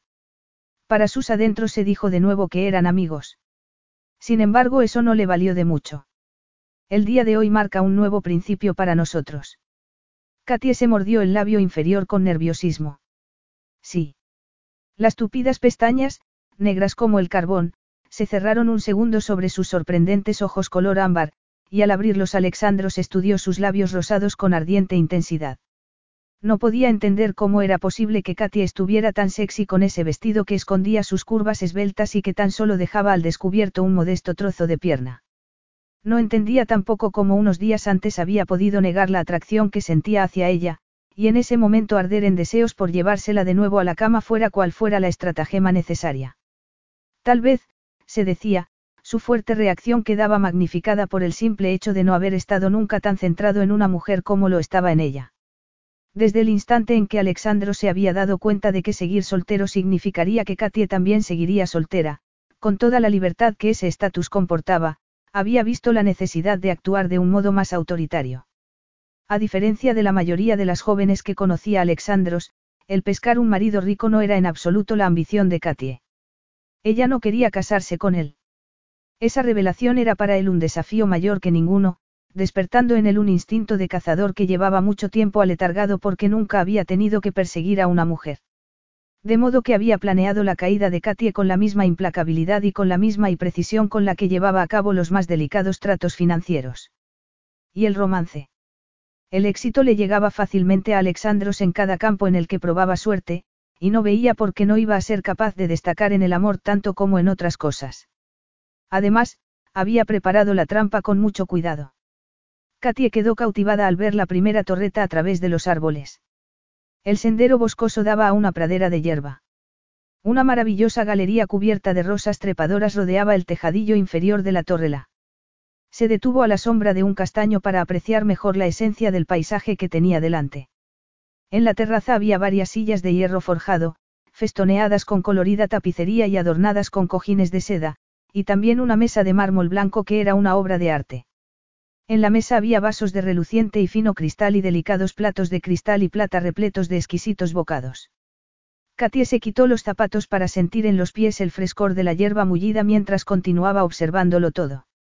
Era la primera vez que estaba apreciando de verdad lo inmensamente rico que era Alexandros. Iban a disfrutar de un almuerzo al fresco en un jardín digno de las más prestigiosas revistas del corazón. Es maravilloso, susurró Katie. Pero a ti no te gusta comer fuera. Y a ti sí. ¿Y desde cuándo antepones lo que me gusta a mí a lo que te gusta a ti? Le preguntó Katie, sin mala intención, sino queriendo averiguar el porqué de aquel cambio. Yo trato de hacer algo sensato y amable y tú quieres discutir sobre ello. Se burló Alexandros con su fuerte acento. Katie se puso colorada. Naturalmente, sabía que disfrutarías de un sitio como este, con un gesto de la mano abarcó el maravilloso enlomo donde almorzarían al aire libre. Mi único objetivo era complacerle. Es precioso, sencillamente precioso. Avergonzada por la falta de tacto que había hecho que sus palabras sonaran más a crítica que a alabanza, Katie se entretuvo extendiendo un par de colchas sobre la hierba y distribuyendo los cojines al azar. Mientras, Alexandro se quitó la americana y sirvió el vino. Katie bebió con más sed que delicadeza, porque incluso a la sombra de los castaños tenía calor. Se sentó sobre la colcha y contempló la torre antigua. La construyeron solo para embellecer los bosques. ¿O es que alguien vivió aquí? El palazzo fue construido por un noble en el siglo XVI, en la torre tenía a su amante. Relajada sobre la colcha, Katia ignoró la invitación de Alexandros para que se sentara a comer a la mesa. Y estaba casado. Él dejó la silla a un lado, pensando que la informalidad de la colcha sería una ventaja para él, y la miró con humor. A veces su inocencia le hacía gracia, pero no quería herir sus sentimientos. Le ofreció un plato de canapés para que se sirviera y le rellenó la copa de vino. Nunca lo había pensado, pero supongo que sí. Una esposa y una amante a tiro de piedra. Katie bajó la vista, sintiendo que su imagen viril había quedado impresa en sus sentidos como la marca del hierro candente. Sintió la tentación de comentar que estaba segura de que él no se comportaría mejor si fuera a casarse por puro deber. Tenía tantas ganas de preguntarle por Iante, pero se resistió a la tentación, ya que él le había dejado claro que eso era algo sobre lo que no deseaba conversar. Le dolía, recordándole que no tenía el estatus adecuado en su mundo. Alexandro se sentó a su lado con aquella elegancia de depredador que siempre le había llamado la atención. Ella bajó la vista para evitar su mirada, mientras él le preguntaba por los mellizos y el vuelo. Tras pasar unos minutos charlando, su tensión cedió y empezó a relajarse, deleitándose con el sol que se colaba entre las hojas de los árboles. El calor le había quitado el apetito, y se sentía un poco aturdida por el vino. Esto es tan precioso, pero supongo que tú no le darás tanto valor, habiéndote criado en este ambiente. Pero yo no nací entre algodones, murmuró Alexandros con rotundidad. Mis abuelos me acogieron cuando yo tenía seis años, y me adoptaron dos años después. Asombrada por esa confesión. Katie lo miró con el asombro reflejado en sus ojos. Mis padres no se casaron. Yo fui el resultado de una noche loca, añadió Alexandros con pesar. Mi madre era azafata del jet familiar entonces. Empezó a tomar sustancias prohibidas cuando yo tenía dos años y murió cuando yo tenía cinco. Yo estaba en una casa de acogida cuando mi abuelo, Pelias, se enteró de mi existencia. Katia no daba crédito a sus oídos. Y es que tu padre no hizo nada. Alexandro se encogió de hombros. Jamás me reconoció ni ayudó a mi madre. Era un inútil. Mis abuelos se pasaron la vida limpiando la suciedad que iba dejando a su paso. Murió en un accidente de esquí cuando yo tenía diez años. Vaya, cuánto lo siento. Sintió que tenía ganas de llorar. Se sentía tan culpable de haber asumido tantas cosas sobre su origen privilegiado. Se le encogió el corazón al pensar que en sus primeros años le habían negado el amor y la seguridad que todo niño pequeño merecía. Alexandros vio el esfuerzo que hacía para no echarse a llorar, y se maravilló de la profundidad de sus sentimientos hacia el niño que hacía tanto que había dejado atrás. En una ocasión, la había encontrado llorando con un cuento de hadas, y la ternura de su corazón lo había fascinado. Fascinado, y luego horrorizado, reconoció mientras rápidamente ahogaba de nuevo aquel recuerdo. Sobreviví, respondió él en tono ligero. Estás deliciosa con ese vestido, Pedimou. Ese cambio de tema y de humor dejó a Katie totalmente confusa. Pestañeó. Consciente algo tardíamente de la apreciación en el rostro de Alexandros, sintió que se ponía colorada y que el pulso se le aceleraba. Agarró el vaso con más fuerza, como si fuera un salvavidas y ella corriera el peligro de ahogarse. Creo que me tomaré otra copa. Alexandros le retiró el vaso de la mano. Lo siento, cuando no has comido mucho, dos copas es tu límite. ¿Cómo dices? Con tres estás muerta de risa y contando chistes malos, le recordó Alexandros sin vacilar. Con cuatro empiezas a menear el trasero y a sentarte en mi regazo. Y tanto ánimo podría resultar peligroso. Ese recuerdo burlón de su comportamiento durante cierta ocasión en Irlanda consiguió que Katie se sonrojara hasta la raíz del cabello. De verdad que hice el idiota. Alexandro se echó a reír y deslizó la punta de un dedo con suavidad por su clavícula. Siempre picas. Solo estaba de broma. Aunque su caricia había sido informal y breve, a Katie la dejó sin aliento. No estaba acostumbrada a beber vino. A mí me pareciste muy natural y sexy. Pero supongo que ahora no debería estar diciéndote esto. Sedienta de tales lisonjas, Katie se agarraba a cada palabra suya, deleitándose con lo que decía aunque no creyera ni una palabra. Todo el diálogo adoptó de pronto el tono provocativo de lo prohibido, y trató con empeño de no sucumbir. No, no deberías, hay alguien en tu vida en este momento. Habría habido otra persona, pero te deseaba más a ti, reconoció Alexandro sin dudarlo. Al admirar la impresionante belleza de sus facciones bronceadas, su mirada de ojos verdes colisionó con la suya de aquel dorado oscuro tan extraño. Enmarcada por sus lustrosas pestañas negras, su mirada era un arma potente, y a Katie le latía el corazón tan deprisa que temió estar al borde de un ataque de pánico. Su sinceridad la conmovió profundamente. Alexandros había dejado de respirar también, y ese descubrimiento lo sorprendió y conmovió. Con la misma celeridad, sin embargo, la fiera excitación sexual fue más fuerte que cualquier cosa. Y sin prisas entrelazó sus dedos entre los bucles pelirrojos que le caían sobre su hombro delicado. Quiero besarte, Tespinismou, le dijo en tono ronco. Di que no, le urgía una voz en su interior. Estaba rígida de tensión, y sin embargo totalmente consciente del cosquilleo que sensibilizaba sus pechos, de la cálida sensación como miel caliente que tenía en el vientre. Se sentía viva, locamente viva, y temeraria al mismo tiempo. Un beso, murmuró Alexandros con voz suave y ronca, y su sencillo elogio estaba cargado de fuerza masculina. Katie tembló, sabiendo que no se conformarían con un beso, sabiendo que querría continuar. Se detestaba a sí misma, pero su sensualidad la esclavizaba con más fuerza que cualquier cadena y la atormentaba con su debilidad. Pero, nosotros. Ardemos en deseos de devorarnos el uno al otro. Alexandros agachó su apuesta cabeza muy despacio, como si tuviera todo el tiempo del mundo. Le echó la cabeza hacia atrás, tirando con delicadeza de su melena cobriza, y dejó que su boca sensual y firme trazara un delicado camino sobre su cuello, suave como la seda, hasta llegar a la parte de atrás de la oreja. Cuando avanzó hacia la invitación de sus labios entreabiertos, ella temblaba ya como una hoja y se agarraba a sus hombros anchos que le servían de sujeción. Capítulo 6. Qué maravilla estar contigo, Teosmou, saboreó Alexandros antes de introducir su lengua en la boca de Katie con una sensualidad que provocó estremecimientos en su cuerpo menudo. Sin aliento y debilitada por la maravillosa habilidad de sus manos y sus labios, Katie trató de recuperarse. Deberíamos hablar primero.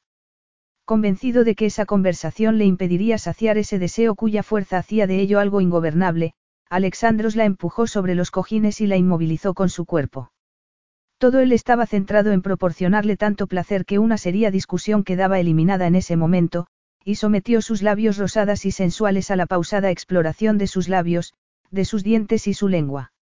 Una oleada de puro erotismo invadió a Katie, como un lanzallamas dirigido hacia una hoja de papel. Acariciaba incesantemente los hombros y la espalda de Alexandros, mientras el calor en sus entrañas se hacía cada vez más intenso. Frustrada por la molestia de la camisa, empezó a tirar de la tela.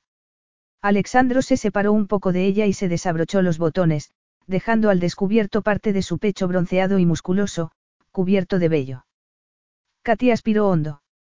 Era precioso, absolutamente precioso, incluso más perfecto de lo que ella recordaba. Sin pensarlo, conducida por un deseo que jamás había imaginado que volvería a sentir, se puso de rodillas y deslizó las manos sobre aquel pecho fuerte y recio, descendiendo después sobre su estómago plano. Mientras su cuerpo grande y fuerte se estremecía de placer, ella se sorprendió de su desinhibición. Él se terminó de quitar la camisa y la tiró a un lado. ¿Por qué íbamos a querer hablar cuando podemos hacer esto? Rugió Alexandros con voz trémula. De nuevo le llevó las manos a su cuerpo para que ella siguiera acariciándolo, y lo hizo con la desinhibida sensualidad que era la otra cara de la moneda de su naturaleza fría y controlada. Alexandros. Solo de tocar su piel cálida, ella sintió el calor del deseo. Pegado a ella. Alexandro se movió de tal modo que los dedos de Katie se deslizaron sobre el fino vello que se estrechaba y desaparecía por debajo de la cinturilla del pantalón. Tócame, le urgió él mientras le agarraba las caderas suavemente redondeadas para apretarla contra él y que sintiera la dureza de su erección bajo la tela de su pantalón. No deberíamos, no podemos, empezó a decir Katie, presa de una turbación imposible de controlar. Pero incluso mientras hablaba su cuerpo menudo y esbelto traicionaba ya esas palabras con sus eróticos movimientos. Se deleitó con su calor viril, regocijándose con su fuerza y su masculinidad. Cuando él aplastó sus labios ya hinchados y sensibles sobre los suyos, gimió sin poderlo remediar y dejó caer la cabeza hacia atrás, muy consciente de las sensuales palpitaciones entre sus muslos. Al notar que le caía el vestido hasta las rodillas, salió de la febril inconsciencia en la que estaba sumida con un gemido de sorpresa. Debemos. Alexandro se quedó completamente anonadado mientras contemplaba con deleite sus preciosas curvas adornadas con la lencería de seda y encaje. Katie quedó asombrada con la clara apreciación que vio en su resplandeciente mirada. Aunque un rubor de timidez tiñó sus mejillas, no pudo ahogar la emoción que sintió al ver la admiración en sus ojos. Con un dedo le desabrochó el cierre delantero del sujetador, y las copas se separaron para revelar las cumbres de unos pechos delicados y rosados. No sé lo que tiene tu cuerpo, le confesó Alexandros en tono ronco y sensual, mientras la abrazaba con más pasión que ceremonia, pero me vuelve loco, Glikiamou. La erótica caricia de sus labios sobre sus pechos sensibles derribó cualquier barrera que aún pudiera quedar. Cuando él se puso de pie y la levantó en brazos, ella temblaba intensamente. Cruzó el vano rematado con un arco más allá del entramado cubierto de rosas y subió las cortas escaleras de caracol. Katie se sorprendió al ver la sencilla belleza de la habitación de la torreta. La cama con dosel estaba cubierta con una fina gasa, y su apariencia de habitación de cuento de hadas resaltaba aún más con las ventanas góticas de cristal emplomado. Caramba. Katie sintió como si flotara en un sueño del cual no quería despertar. Sé lo que te gusta, afirmó Alexandros en tono ronco mientras la tumbaba en la cama con tal delicadeza que ella se echó a temblar de anticipación, sé exactamente lo que te gusta.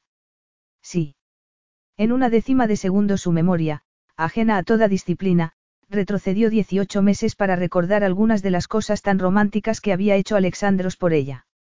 Una bañera rodeada de velas y con el agua cubierta de pétalos de rosas. Pequeños regalos, como un frasco de perfume, o bien tarjetas y flores. Le había regalado un ejemplar de su libro favorito encuadernado en piel, y la grabación de una película que no había visto desde la infancia que él había buscado para ella.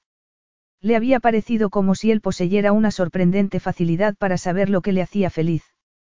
Sus recuerdos empezaron a avanzar hacia la brusca conclusión de su romance, que había sido para ella una desagradable sorpresa de la que nunca se había recuperado, pero cerró ese recuerdo y lo guardó de nuevo en el pasado. Katie.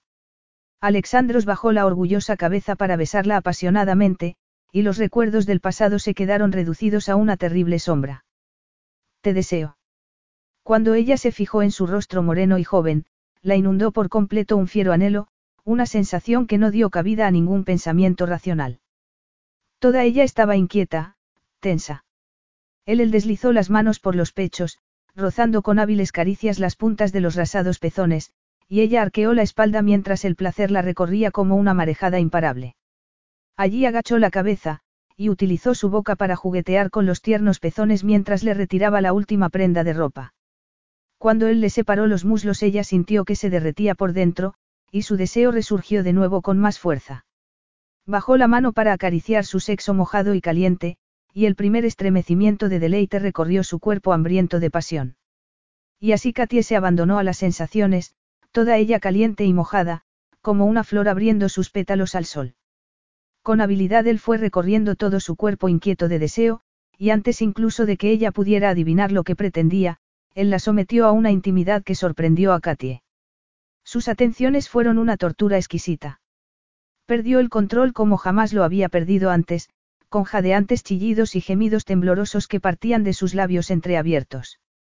El febril nudo de deseo que le tensaba las entrañas se fue haciendo cada vez más intenso, hasta que alcanzó una intensidad tan grande que al poco se desató en ella una oleada de liberación. ¿Te sientes bien? Jadeando, Katy regresó flotando a la realidad, aturdida por la intensidad de lo que acababa de experimentar. Más que bien. Una pícara sonrisa de satisfacción embelleció su boca grande y sensual. Bien. No te he dado oportunidad de ceder a tus inhibiciones. Con un movimiento ágil se colocó entre sus muslos delgados, con las manos firmemente apoyadas en sus caderas mientras le apartaba los muslos y se colocaba sobre ella. Ella se sentía lánguida y débil, y muy sensible. Él se hundió en ella con una fuerza profunda y pausada que le arrancó gemidos de placer, despertando de nuevo su deseo. Su letargo desapareció cuando él la llenó por completo con su miembro caliente y erecto, y la primera sacudida de renovada excitación la zarandeó. Por favor, susurró ella con tensión, mientras el deseo se concentraba y aumentaba con cada embestida. Alexandros le agarró las manos, dominándola con su nueva energía y su pasión. Qué gusto estar dentro de ti, le confesó con un jadeante susurro de satisfacción, y cierto desconcierto en la mirada. Me siento tan bien. El cuerpo de Katie parecía haber cobrado vida propia, y se arqueaba respondiendo a los movimientos de Alexandros, mientras que el salvaje deseo se elevaba inexorablemente hasta que ella alcanzó el clímax de nuevo y se perdió en los intensos espasmos del placer.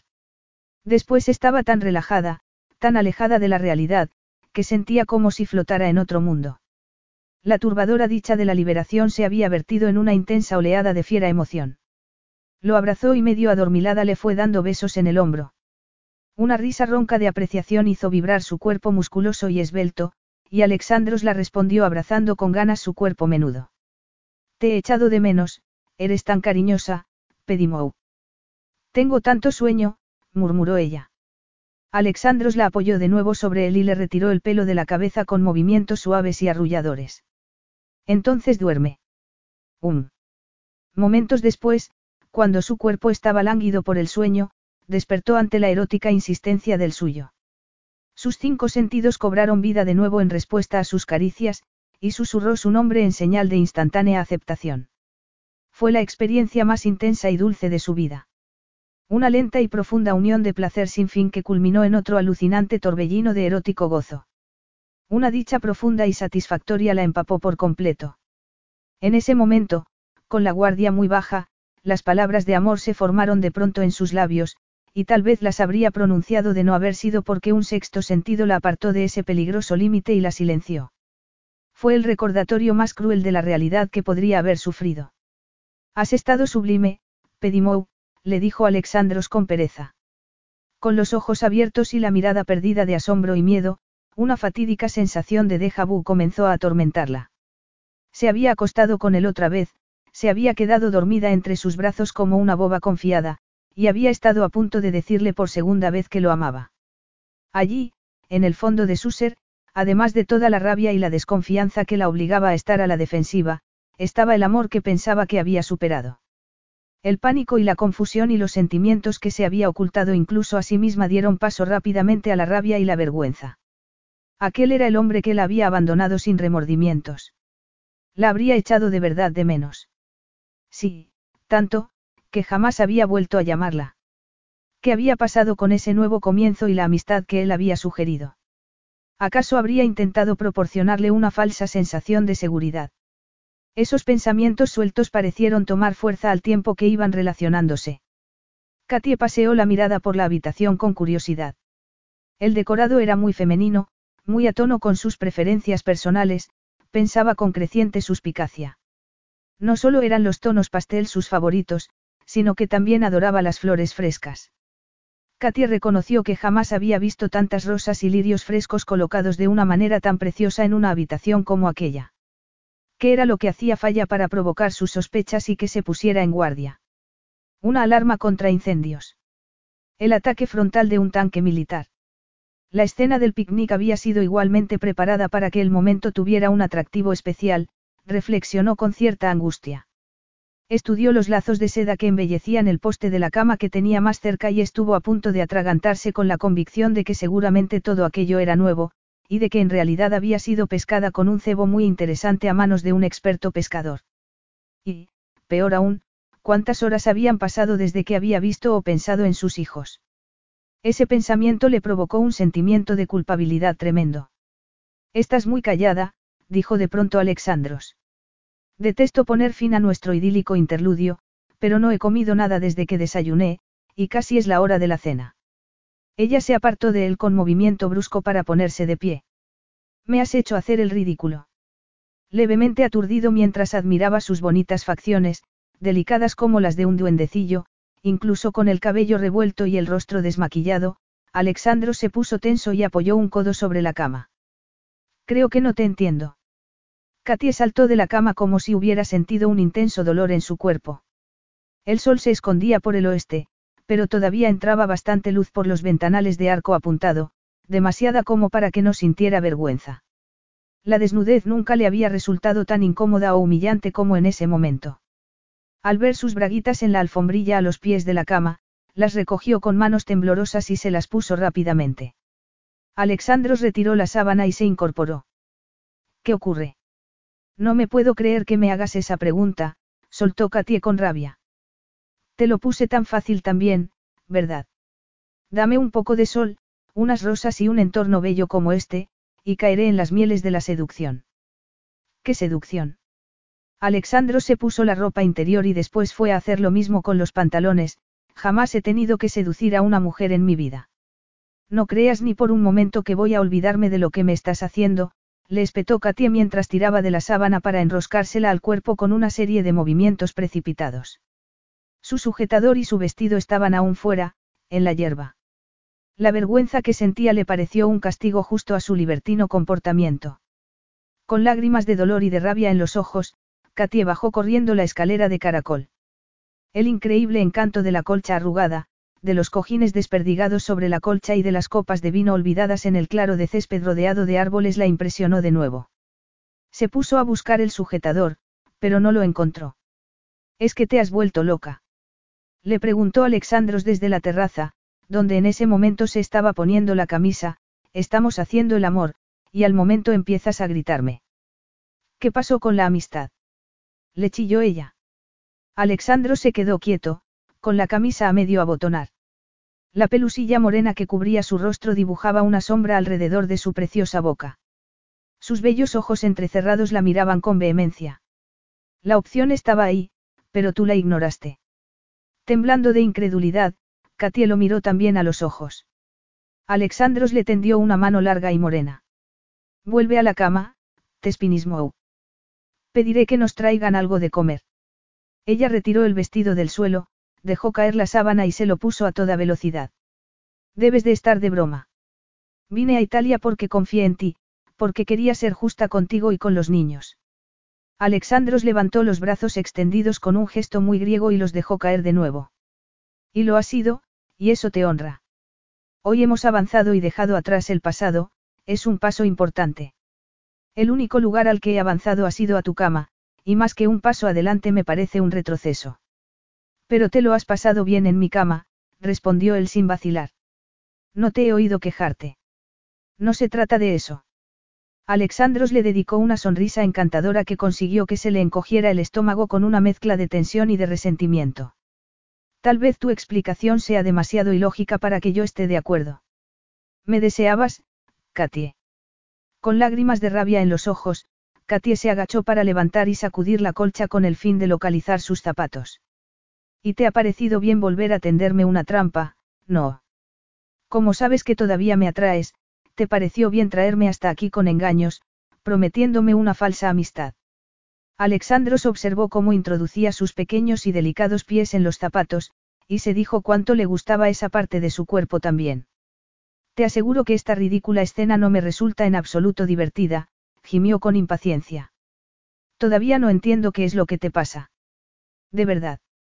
Katia le echó una mirada llena de amargura. ¿No te parece mal lo que has hecho? Con expresión implacable, Alexandro se encogió de hombros, era un veterano endurecido por la batalla cuando se trataba de esquivar preguntas directas. ¿Qué es lo que he hecho? Debería haber sospechado que planeabas algo nada más ver este precioso escenario. Era demasiado maravilloso para ser cierto. Alexandro se sentía cada vez más frustrado. Él era un hombre muy práctico. A ella le gustaban los cuentos de hadas, las camas con dosel y las flores. Él se había asegurado de que ella se viera rodeada de todas esas cosas y de que se sintiera verdaderamente encantada. En cuanto a él, todo había ido de maravilla, ella había sido feliz, y por lo tanto él también. ¿Qué problema tenía Katie? Era la única mujer que le había gritado en su vida. ¿Desde cuándo es una ofensa darte lo que quieres para que lo disfrutes? Todo ha sido un engaño, un asqueroso y cruel montaje. Teos Mou, quiero casarme contigo. Gimió Alexandros con incredulidad. ¿De qué manera ha sido para ti un engaño? Katia estaba tan disgustada, que sintió un alivio enorme al ver el sujetador que no encontraba, pues le daba la excusa de poder agacharse para recogerlo. Le dolía tanto todo aquello que quería gritar, porque sabía que había deseado que fuera real, que lo había deseado tanto que aún tenía el sabor de ese deseo en la boca. Te pedí que te casaras conmigo y me dijiste que no. Cuando quiero algo, no ceso hasta conseguirlo, Alexandros la miró con desafío. Yo soy así. Así hago las cosas. No engaño a nadie. Enrabietada por su negativa a reconocer su error, Katie se puso derecha. Ah, no. Fuiste romántico conmigo y no significó nada. Me animaste a encariñarme contigo y después me abandonaste, condenó, llena de dolor y vergüenza, temerosa de romper a llorar, echó a andar por el camino del bosque. Bueno, no pienso dejarme engañar de nuevo con la misma charada. No me puedes manipular como si fuera parte de un trato de negocios. ¿Qué entiendes tú por romántico? Los pétalos de rosa en la bañera, las flores, las tarjetas, mi película favorita, el libro, recitó angustiada, más enrabietada aún por su incomprensión. Alexandros parecía disgustado. No entiendo por qué hay que darle tanta importancia a unos pequeños regalos y algunos detalles que tuve contigo, dijo de manera concisa. No tuve intención ni de animarte ni de engañarte. Jamás había tenido una relación de ese tipo en mi vida. Sí, lo sé. Por eso te referiste a mí como, solo la criada, cuando se presentó tu amigo a hacerte una visita. Katie soltó una risotada amarga mientras cruzaba el arco de piedra. Alexandro se encogió por dentro. No sabía que ella hubiera oído ese comentario. Ese amigo era un cotilla. Solo intentaba proteger nuestra intimidad. Katia hizo una mueca, a punto de echarse a llorar. No, estabas diciendo la verdad. Solo fui eso para ti, lo único que querías que fuera, la criada que te calentara la cama. Tal y como lo dices, haces que parezca algo sórdido y vulgar. Pero no fue así. Tronó Alexandros. El primer día que te permití que me gritaras dejaste de ser la criada para pasar a ser mi igual. Sorprendida por su explosión de genio, Katie le echó una mirada sorprendida y echó a andar más deprisa. Bueno, lo de hoy ha sido rastrero, ¿qué hiciste? Trajiste a un decorador para que preparara el escenario de mi seducción. Teos Mou, pronunció Alexandros con incredulidad. No volveré a tratar de complacerte mientras viva, eres una mujer imposible de complacer. No confío en ti. Y te extraña. Katie se dio la vuelta para dirigirse de nuevo a él. ¿Dónde estaban tus guardias de seguridad esta tarde? Le preguntó. Su ausencia es prueba de que querías llevarme a la cama. Alexandros extendió sus manos morenas con gesto elegante. Sin comentario. Su evidente falta de vergüenza enfureció tanto a Katie que le entraron ganas de gritar. Ojalá te pudras en el infierno por esto, Alexandros Christakis. No es un crimen que quiera casarme contigo. Mira, cuando esté tan desesperada por tener un marido que tenga que aceptar a uno que se siente culpable por haberme dejado embarazada, te avisaré. Bajo el porche, Alexandros le agarró de la mano y tiró de ella con suavidad, obligándola así a que se diera la vuelta para mirarlo. Tal vez agradezca la existencia de esos dos niños más de lo que crees tú, susurró en tono cortante, y antes se sometió a todos los tratamientos de fertilidad existentes y aún así nunca pudo concebir. Sorprendida por esa revelación, Katie lo miró sin pestañear con los ojos como platos. Y solo sintió más dolor. Su primer pensamiento fue que su fertilidad debió de parecerle un golpe irónico, ya que su esposa fallecida había tenido que soportar repetidamente la continua decepción con su deseo de concebir un hijo. Y tal vez también sea consciente de cuánto les debo a mis abuelos por aceptarme en su hogar y educarme como a un hijo, añadió Alexandros. Si alguna vez me caso, querría tener una relación más personal con mi esposo y mis hijos, le dijo ella en tono seco. Cuando Katie se dio la vuelta y entró corriendo en la villa, Alexandros sintió como si un detonador se disparara en su interior, y cruzó las puertas interiores que accedían al vestíbulo de mármol como si hubiera entrado un tornado. ¿Qué podría ser más personal que lo que tenemos ahora? Rugió tras de ella. Sorprendida por su furia y abrasada por el calor de su fiera mirada, Katie se quedó inmóvil. Solo es algo físico, murmuró en tono despreciativo. ¿Y qué tiene eso de malo? Dijo Alexandros en tono agresivo.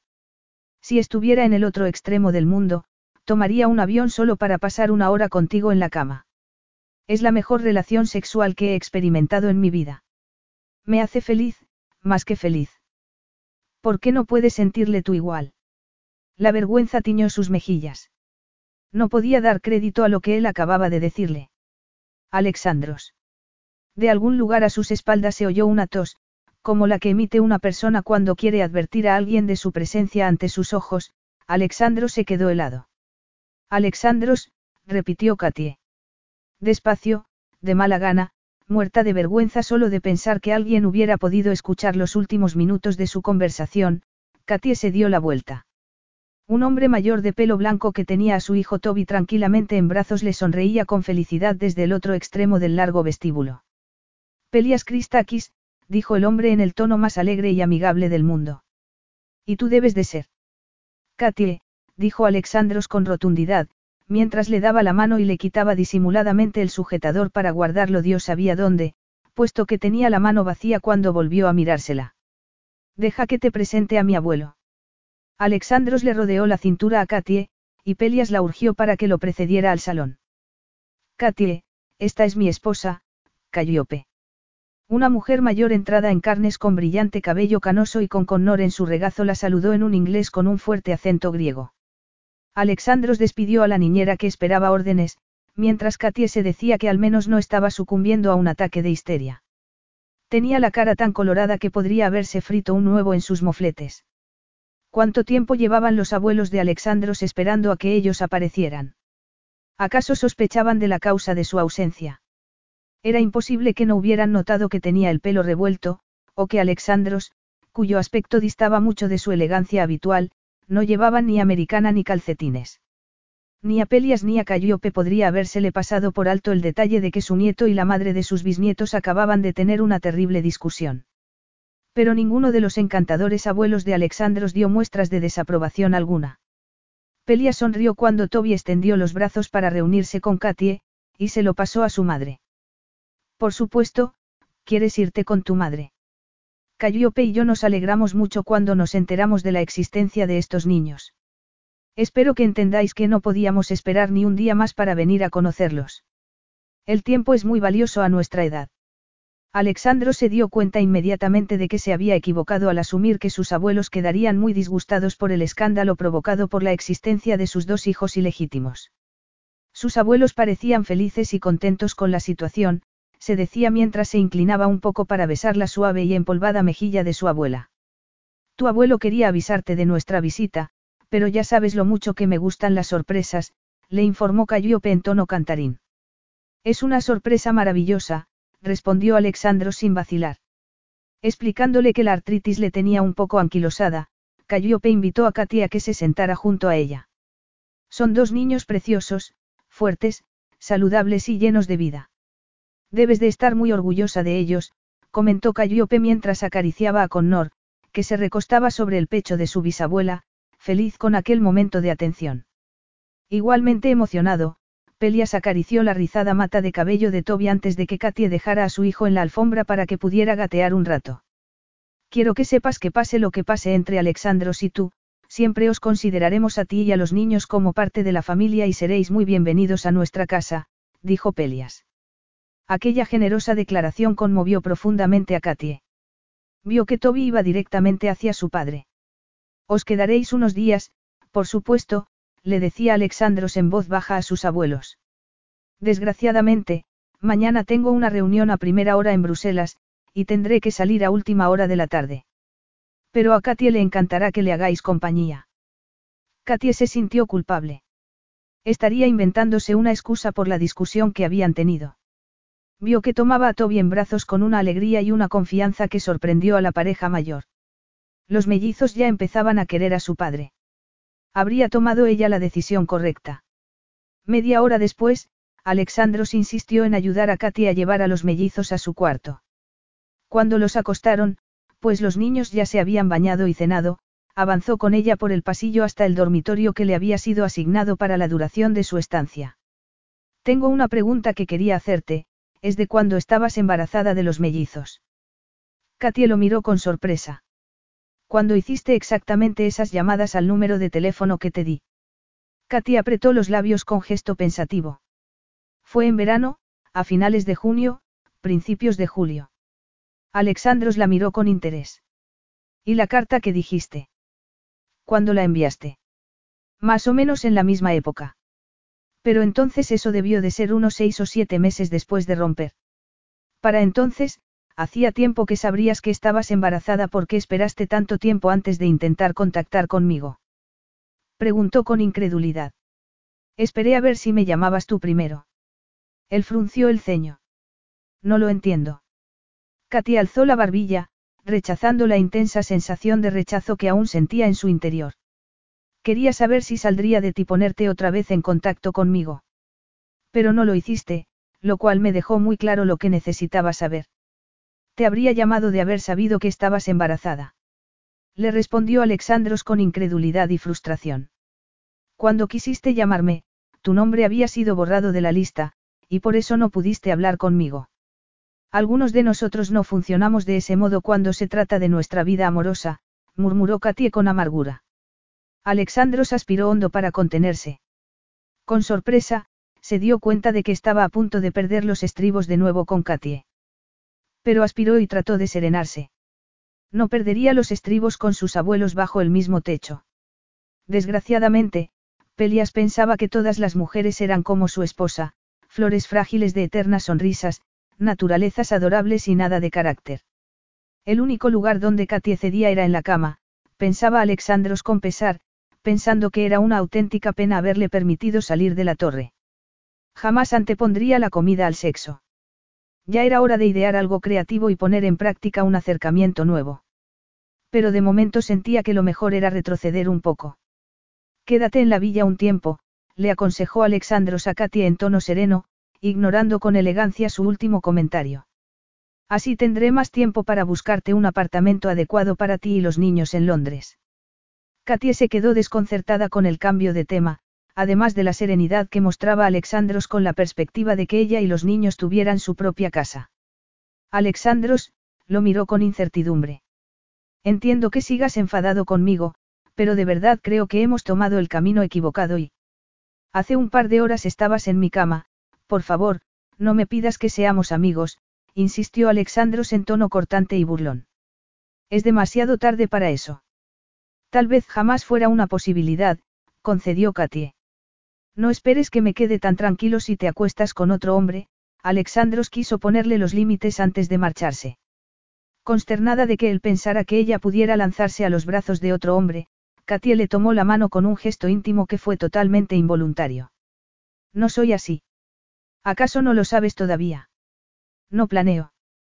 Estás arriesgándole demasiado, con un brillo de advertencia en sus ojos dorados, Alexandros la empujó suavemente contra la pared y apoyó las manos a ambos lados de su cabeza. No toques si no quieres que se te toque, pedimou. El fuego de su mirada despertó un cosquilleo vergonzoso que la recorrió de arriba abajo. Estaba tan cerca de ella, que se estremeció, y sintió vergüenza al darse cuenta de que no era aprensión lo que la dominaba. Una inconsolable anticipación le aceleraba el pulso. Necesitas trabajar tu nivel de resistencia, porque yo no me he dado por vencido, dijo Alexandros en voz baja, como un tigre ronroneando. Cuando quiero algo, voy a por todas. Al siguiente round, es muy posible que juegue sucio, Tespinismou.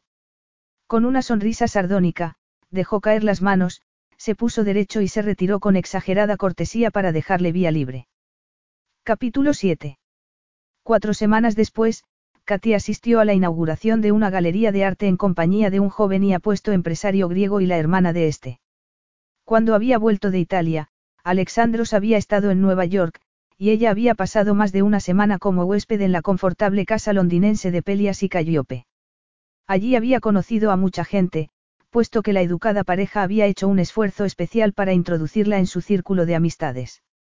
Damon y Eugena Bouricas, que originalmente habían visitado a los abuelos de Alexandros en compañía de su anciano padre, habían sido amistades bienvenidas puesto que tenían la misma edad que Katie. Por primera vez en mucho tiempo, Katie podía disfrutar de una vida social, y estaba intentando animarse y salir. También pensaba buscar un trabajo de oficina a tiempo parcial, para poder introducirse de nuevo en el mundo laboral. La rapidez del cambio que se había llevado a cabo en las últimas semanas, sin embargo, había tenido más de desafío de lo que ella había esperado.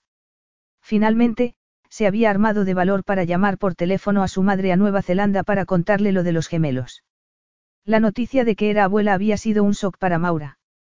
Aunque le había dolido que su hija no hubiera confiado en ella, Maura había vuelto a llamar a Katy al día siguiente para preguntarle un montón de cosas de los niños y para que le enviara algunas fotos de ellos. A pesar de que Katy no tenía problemas ni de casa ni económicos, estaba muy desanimada, aunque hacía lo posible para ocultarlo tras una alegre sonrisa. Sentía que un trabajo le daría una perspectiva nueva. Si volvía al mercado de trabajo, recuperaría un poco de independencia. ¿Acaso tenía la intención de vivir de la generosidad de los Cristakis eternamente? Ni hablar. Además, si empezaba a trabajar, tal vez no echara tanto de menos a Alexandros. El paso de los días parecía aliviar la punzada de dolor que le producía la separación. Él llevaba mucho tiempo fuera en viaje de negocios. También había conseguido visitar a los mellizos en tres ocasiones en las que ella había estado fuera, y el poco contacto que habían tenido se había desarrollado en un ambiente frío. Solo había pasado una semana desde que Katie se había mudado al maravilloso apartamento amueblado que Alexandros le había buscado. Era mucho más grande y mucho más céntrico de lo que ella podría haberse imaginado. Alexandros, sin embargo, había despreciado sus protestas con la declaración de que sus hijos tenían derecho a beneficiarse de todas las ventajas y las comodidades posibles. Supongo que los rumores que corren sobre Alexandros Christakis y tú deben de ser ciertos. Damos Bouricas dejó que la provocativa afirmación flotara en el ambiente mientras se paseaban por los pasillos de la galería de arte. Deseando que su hermana no se hubiera apartado de ellos un momento antes, dejándolos por ende a solas, Katie se puso tensa. Nunca hablo de Alexandros. Salió publicado en todos los periódicos, respondió el joven griego con indiscreción. Katie se puso como un tomate. Santo cielo, eso fueron todo mentiras. ¿De qué rumores estás hablando? De los que dicen que no estás con él. Te he hecho el comentario porque vi a tu niñera cuando llevó a los niños a visitar a Pelias y a Calliope. Katie lo miró con extrañeza. No lo entiendo. Tu niñera, Maribel, es una mujer muy guapa, le explicó Damon. Solo una mujer que no teme la competición emplearía en su casa a una niñera que parece una modelo. Particularmente una que es exacta al perfil femenino preferido por Christakis, rubia, de piernas largas y curvas peligrosas. Mientras asimilaba el significado de sus palabras, Katie se quedó pálida. Hasta ese momento Katie jamás se había parado a pensar en que Maribel fuera una belleza. ¿Acaso los innegables encantos de la niñera explicaban las recientes visitas de Alexandros para ver a los mellizos cuando ella había salido a otro sitio y estaba fuera de casa? Estaba Damon tratando de hacerle una advertencia. Estaría Alexandros detrás de la niñera, y ella era la última en enterarse. Sí, es encantadora, ¿verdad? Consiguió decir Katie, castañeteándole los dientes del repentino nerviosismo que le había entrado. Supongo que podría recordarle a su fallecida esposa. Sería difícil imitarla, creo yo, dijo Damon. ¿De quién habláis? Preguntó su hermana Eugena, una morena charlatana, que se unió a ellos en ese momento. De Iante Christakis, le dijo Damon. Mi madre solía ponérmela de ejemplo, confió Eugena con expresión pesarosa. Por supuesto, Iante era mucho mayor que yo. Era preciosa, sin embargo, y siempre hacía obras de caridad. Estaba totalmente entregada a Alexandros. Él se casó con ella y se convirtió en un adicto al trabajo, comentó Damon. Todo el mundo sabe que su matrimonio era perfecto. Eugena le echó a su hermano una mirada de reproche. Aturdida por los elogios de Eugena, Katy aspiró hondo. Pelías y Calliope nunca hablan de Iante. Se quedaron muy disgustados cuando ella murió.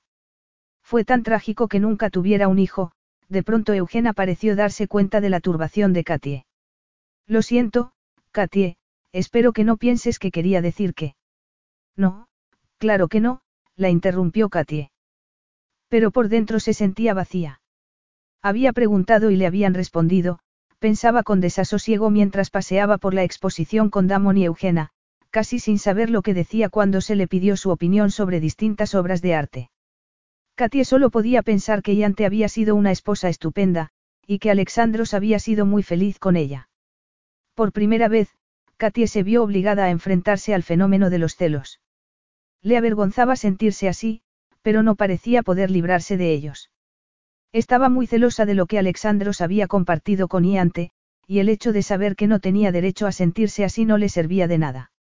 Sin embargo, se disgustó al pensar que los amargos celos y el orgullo herido le habían impedido considerar la proposición de matrimonio de Alexandros con seriedad.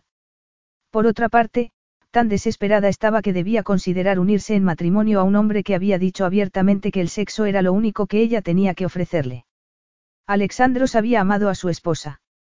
Cuando ellos se habían conocido aún estaba llorándola, y él la había utilizado como un remedio para curarse, que despreció fácilmente en cuanto empezó a sentirse mejor.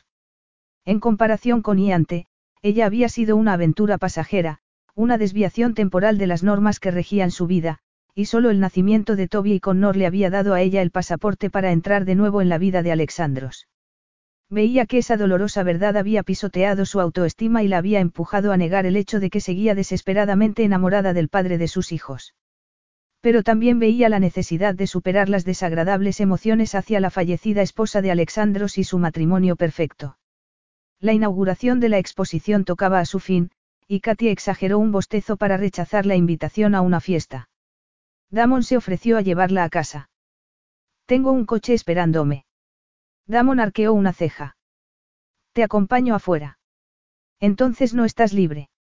No sé lo que quieres decir. Tus niños no están aquí, pero sigues yendo de un sitio a otro en una limusina con chofer. Es una afirmación de propiedad. Christakis está apostando muy fuerte. Todo lo que te rodea dice que eres intocable, comentó el joven griego. No necesariamente, murmuró Katie con cierto fastidio mientras salían a la calle, donde ya había oscurecido. Normalmente me llevo a los niños a todas partes, y Alexandros insiste en que utilice la limusina. Bueno, no te preocupes por la atracción fatal de la niñera, le dijo Damon con petulancia. Si está disponible, tengo la intención de mantenerla bien ocupada.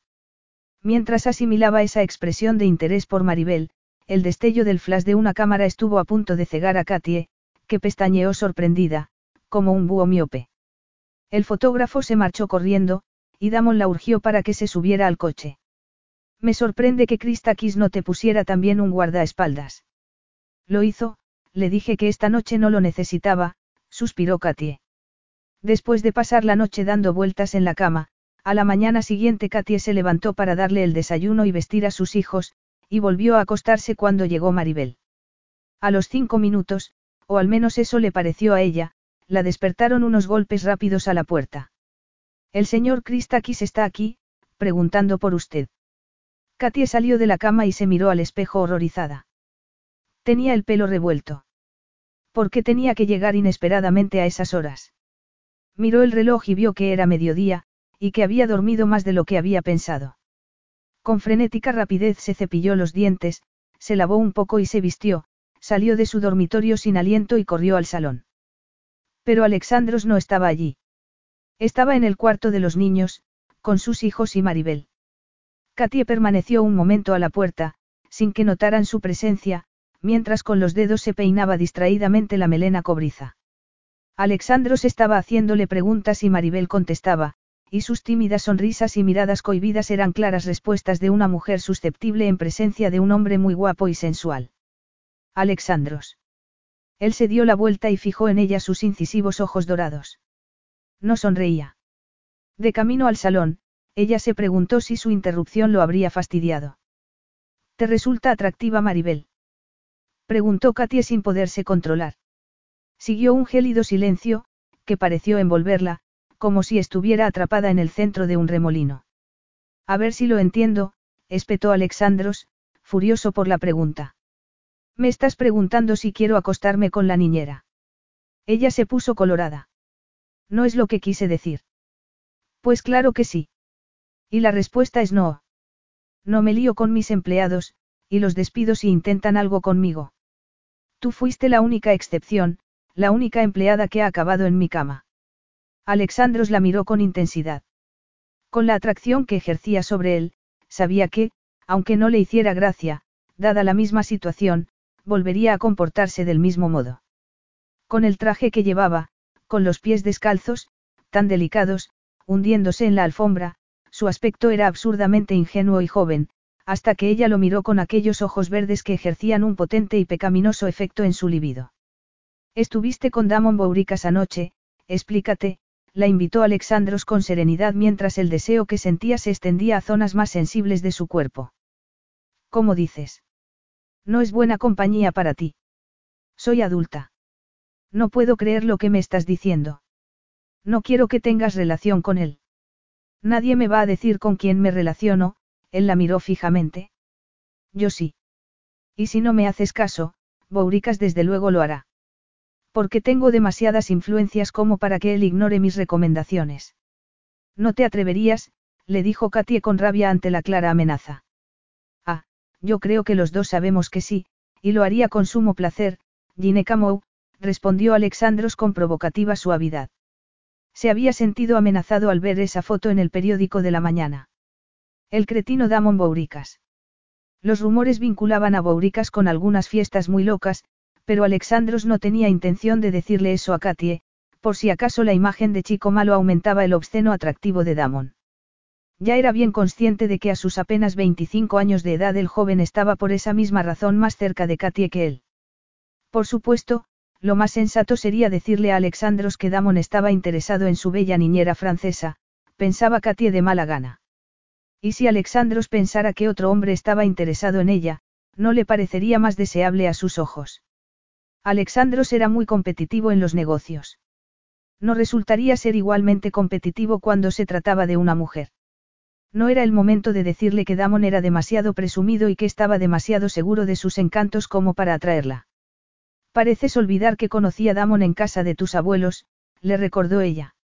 Su casa está abierta a todo el mundo. Tú no estás en posición de no cuidar las apariencias, comentó Alexandros. Katy aspiró hondo con tanta fuerza, que temió que le estallaran los pulmones. ¿Y por qué iba a ser eso? Un magnate griego, bien está, arqueó una ceja. Pero que te dejes ver por la ciudad con otro rico magnate griego podría sugerir que quieres llevar un estilo de vida muy lucrativo.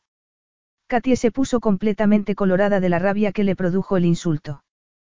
¿Cómo, te, atreves? Me atrevo porque tu reputación me importa, y por nuestros hijos. Ella apretó los puños, pero la mera referencia a los mellizos como algo que compartían no se le pasó por alto. Yo escojo a mis amigos como quiero. No, murmuró Alexandros con finalidad mientras se acercaba a ella y le tomaba las manos despacio, abriéndole los dedos para entrelazarlos con los suyos. Ya no estás sola. Quítame las manos de encima. Eres tú quien me advertiste para que no te tocara. Le recordó Katie sin aliento. Alexandro sintió la pasión que vibraba en su cuerpo menudo, y eso lo atrajo como el alimento a un hombre hambriento. Me gusta un elemento de riesgo. Le da emoción, murmuró en tono ronco. El silencio estaba cargado de electricidad. Katy aspiró hondo, pues se sentía muy tensa. Pero el cosquilleo de sus senos, que de pronto sentía cargados, y el pequeño golpe de calor en las entrañas eran demasiado insistentes como para poder ignorarlos. Se sentía confusa. Pero, estamos discutiendo. No quiero discutir contigo, le dijo Alexandros en voz muy suave, decidiendo en ese momento que si la frialdad le había sentenciado al celibato, se había mostrado frío demasiado tiempo. Tengo que salir con Toby y con Nora a dar un paseo, le dijo apresuradamente, tratando de vencer e ignorar el efecto físico que amenazaba con descontrolarla. Alexandros le soltó las manos y la sorprendió al salir al vestíbulo. Reapareció un momento después. ¿Qué estás haciendo? Le susurró ella. Le estaba diciendo a la niñera que los niños necesitan tomar un poco el aire. Katie pestañeó. Pero, ¿por qué has hecho eso? Por amor de Dios, parece como si. No es asunto suyo pensar lo que parezca nada. Tienes unas preocupaciones de lo más ingenuas, Pedimou, sus sorprendentes ojos dorados se fijaron en ella con una fuerza que parecía iluminar su piel. Ven aquí. Ni hablar, ni hablar, en absoluto. Exclamó Katie con febril intensidad. Alexandro se aflojó la corbata, se desabotonó la americana, se la quitó y la echó sobre una butaca. Katie lo miró con los ojos como platos. ¿Pero qué estás haciendo? ¿A ti qué te parece? En ese momento el intenso zumbido del móvil interrumpió la conversación. Alexandros lo sacó de su americana, le echó una mirada pesarosa y lo apagó sin ceremonia. Seguramente será del banco, algo muy importante. Protestó Katie, cada vez más agobiada y angustiada mientras él se quitaba la corbata y la tiraba sobre la americana. Teos Mou, ¿crees que siempre hago lo que los demás esperan que haga? A veces el obedecer el instinto natural de uno es más lógico que seguir las reglas.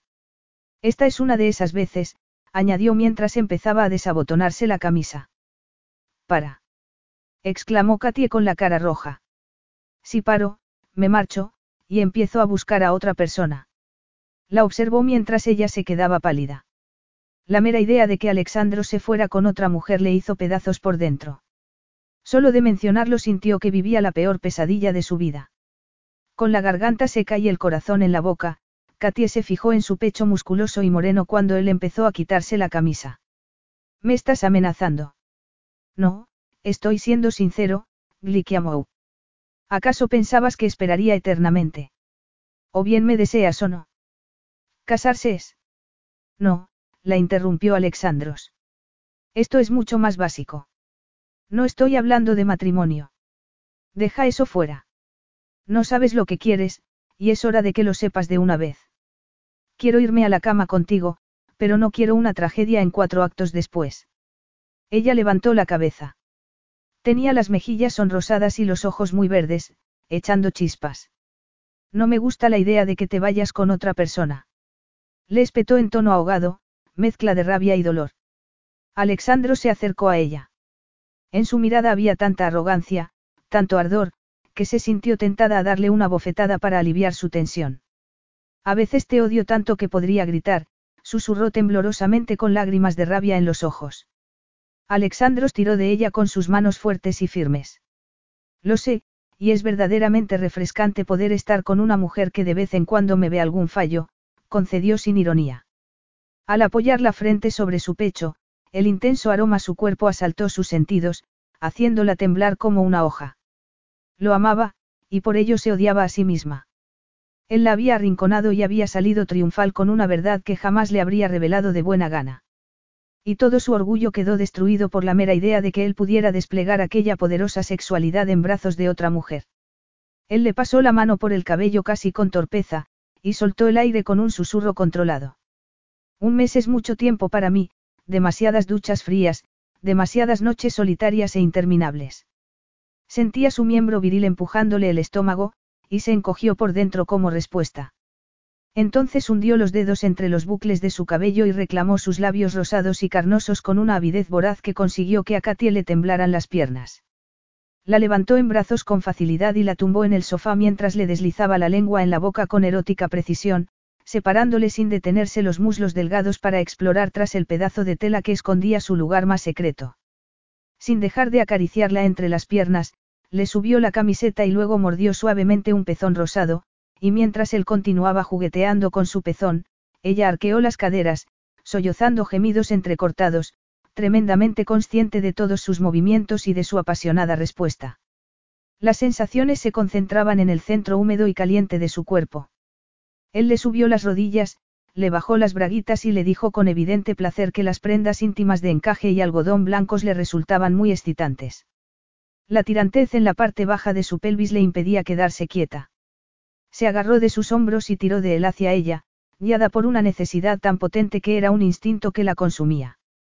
No pares, rogaba ella frenéticamente cuando él levantó su arrogante cabeza morena. Tenemos que dejar claras un par de cosas. Ahora no. Se acabaron esas tonterías de que somos amigos y nada más, decretó Alexandros con voz ronca mientras tiraba de ella hacia el borde del sofá, no quiero hablar más de deber ni de amor. Quiero que esto sea puro disfrute para los dos. Katia no quiso pensar en lo que él le decía. Su cuerpo ardía por él con un fuego que la consumía. Sabía que su conciencia le haría después pasar un mal rato, pero estaba dispuesta a pagar por ello. Él se hundió en las sedosas y calientes profundidades de su sexo, y ella estuvo a punto de perder el conocimiento de tanto placer. Lo que siguió fue la excitación más ardiente y salvaje que había experimentado en su vida, un gozo que coronó en un intenso clímax.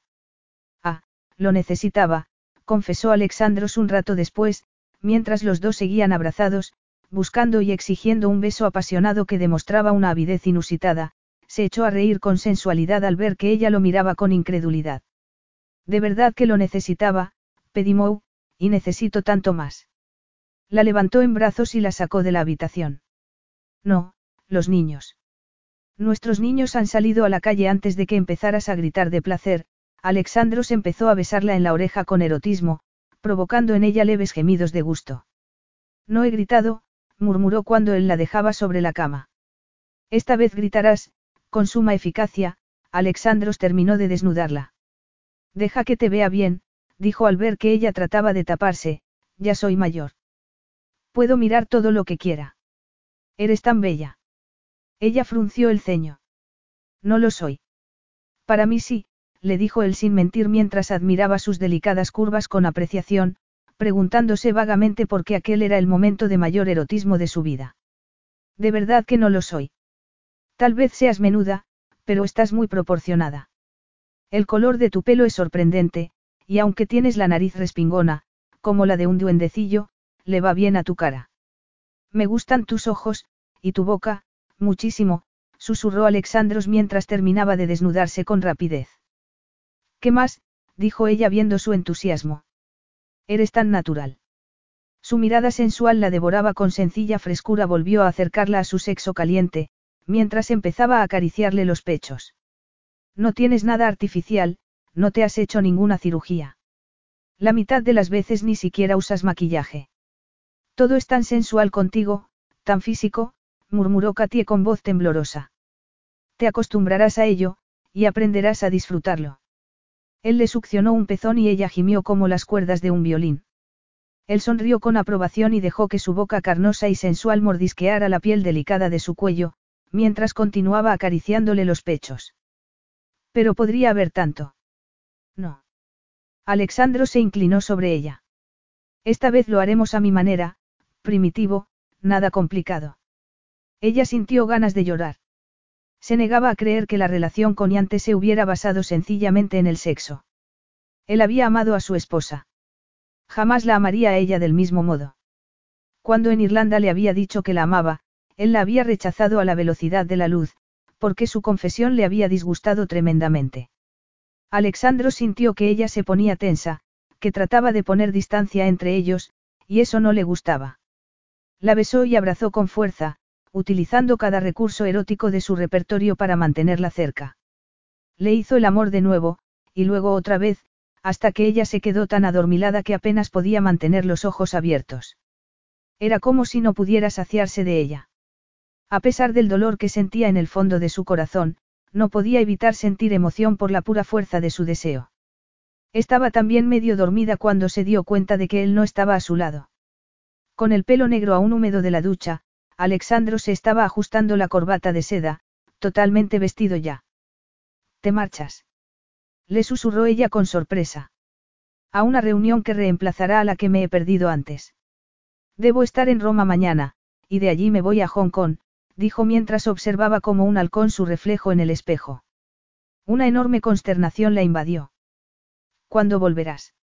Alexandros aspiró hondo, preguntándose por qué su evidente inquietud por su marcha le provocaba una subida de adrenalina. Ella no quería que él se marchara, y no podía ocultarlo. Las personas dependientes le dejaban frío, le repelían. Pero cuando Katie demostró su disgusto ante la idea de tener que pasar sin él, Alexandro sintió el calor de la satisfacción en su interior. En realidad, se sintió feliz. Se preguntó por qué sería eso, pero inmediatamente reconoció con alegría que era muy bueno para la estabilidad de sus hijos que él se sintiera así. No estoy seguro. Llamaré. Katia sintió como una marioneta. ¿No te gusta esto? Alexandros le dirigió una sonrisa, deseando mentalmente que ella le siguiera la corriente y se comportara con más ánimo. Nada de estrés, nada de nerviosismo. Así es como yo quiero que sean las cosas siempre entre nosotros, Tespinismo. Cuando él se marchó el apartamento quedó en silencio.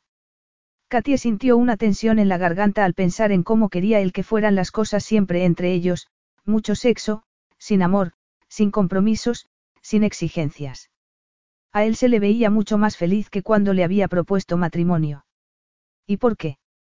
Ella había accedido a sus condiciones y, sin saber muy bien cómo había ocurrido, parecía como si ella hubiera accedido con ello a ser su amante. Se le llenaron los ojos de lágrimas. Pero no quiso echarse a llorar, y trató de analizar cómo había ocurrido eso, y sobre todo, qué pensaba hacer al respecto. Capítulo 8. Con una sonrisa poco frecuente en los labios y una caja bajo el brazo. Alexandros entró en el ascensor del apartamento de Katie. Aunque él detestaba las sorpresas, a ella le encantaban, y por ello estaba deseando ver la cara que pondría Katie cuando se diera cuenta de que estaba de vuelta 36 horas antes de lo previsto. Había trabajado largas horas para conseguirlo. Resultaba irónico que supiera exactamente lo que le gustaba a Katie. Mucho después de separarse de ella, a menudo se había sorprendido a sí mismo viendo algo y pensando que a Katie le habría gustado, ya fuera un paisaje, una canción, una prenda de rojo o un chiste. Tal vez fuera por su habilidad para escuchar mejor que la mayoría de los hombres, o porque tenía muy buena memoria. O a lo mejor porque era muy observador. Pero cuando había estado con Katia en Irlanda le había encantado hacerle regalos, y observar la expresión de deleite en sus grandes ojos verdes. No había comprado ni tarjetas bonitas, ni flores, ni ninguna cosa que pudiera hacer que ella lo acusara de engaño. De modo que había optado por un conjunto de lencería de encaje fino y un colgante de platino y diamantes con la inicial K, que había comprado en la joyería más R y famosa del mundo. Abrió la puerta del apartamento con su llave, y enseguida se sorprendió al oír el ritmo de una música animada, lo suficientemente alta como para sacudir los cimientos. No se había dado cuenta antes de que Katie fuera una fan de la música rock, pero se alegraba al menos de saber que estaba en casa. Fue directamente al salón. No estaba allí, pero una botella de champán vacía era señal de que tenía invitados. ¿Pero dónde? En el pasillo que conducía al resto del apartamento, vio una prenda de ropa en el suelo de piedra caliza. Frunció el ceño extrañado. Era una camisa morada de hombre, y no era una de las suyas. En el mismo instante que hizo esa deducción fue como si el mundo entero se volviera del revés. Empezó a sudar y se puso rígido. El incesante ritmo de la música parecía crecer como las aguas revueltas de sus emociones. Detrás de una puerta, oyó unos llantos que eran más fuertes que la música. Eran Toby y Connor, llorando a lágrima viva.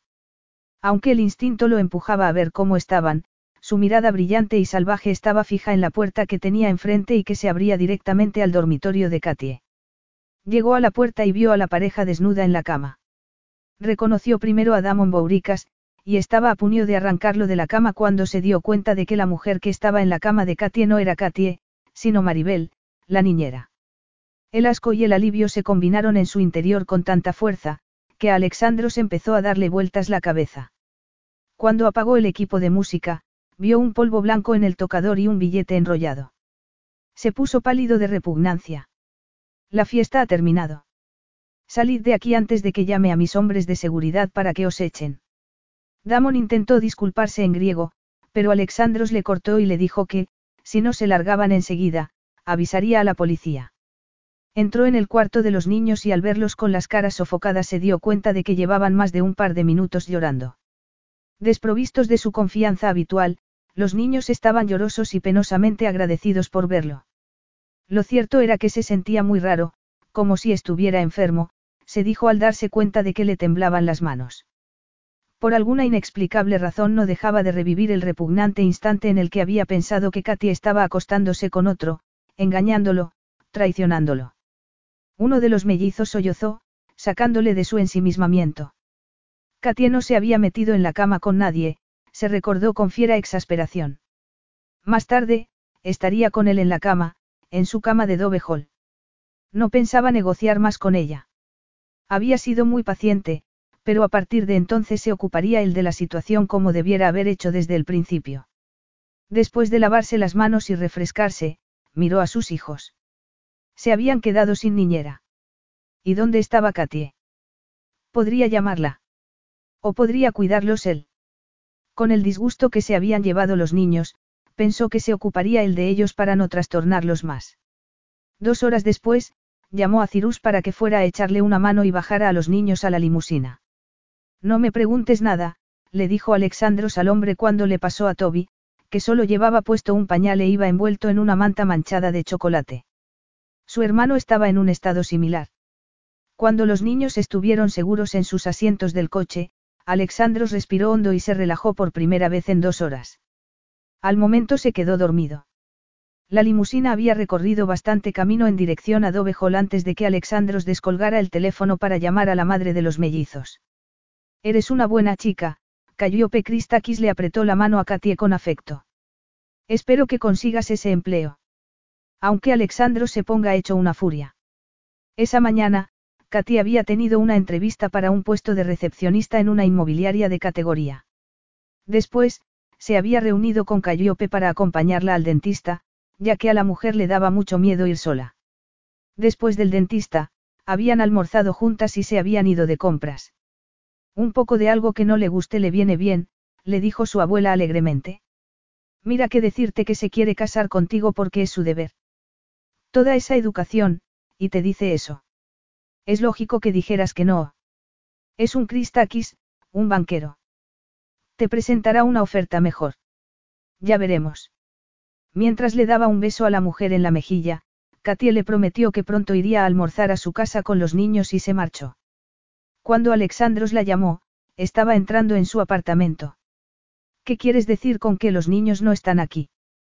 Con unas cuantas frases, Alexandros hizo un resumen de la escena que había interrumpido horas antes. A Katie se le encogió el corazón, llevaba todo el día fuera de casa y se sentía culpable. Maribel me parecía tan agradable, murmuró con turbación. Tristemente, eso no significa que fuera responsable. En retrospectiva, tal vez fuera un poco demasiado joven. Después de asegurarle que con Nor y Toby estaban bien, Alexandro sugirió que hiciera una bolsa con lo necesario para que los niños y ella pasaran el fin de semana en Dovehall. ¿Me culpas por esto? Susurró ella. No, pero no dejaré que vuelta a ocurrir, Gine Camou.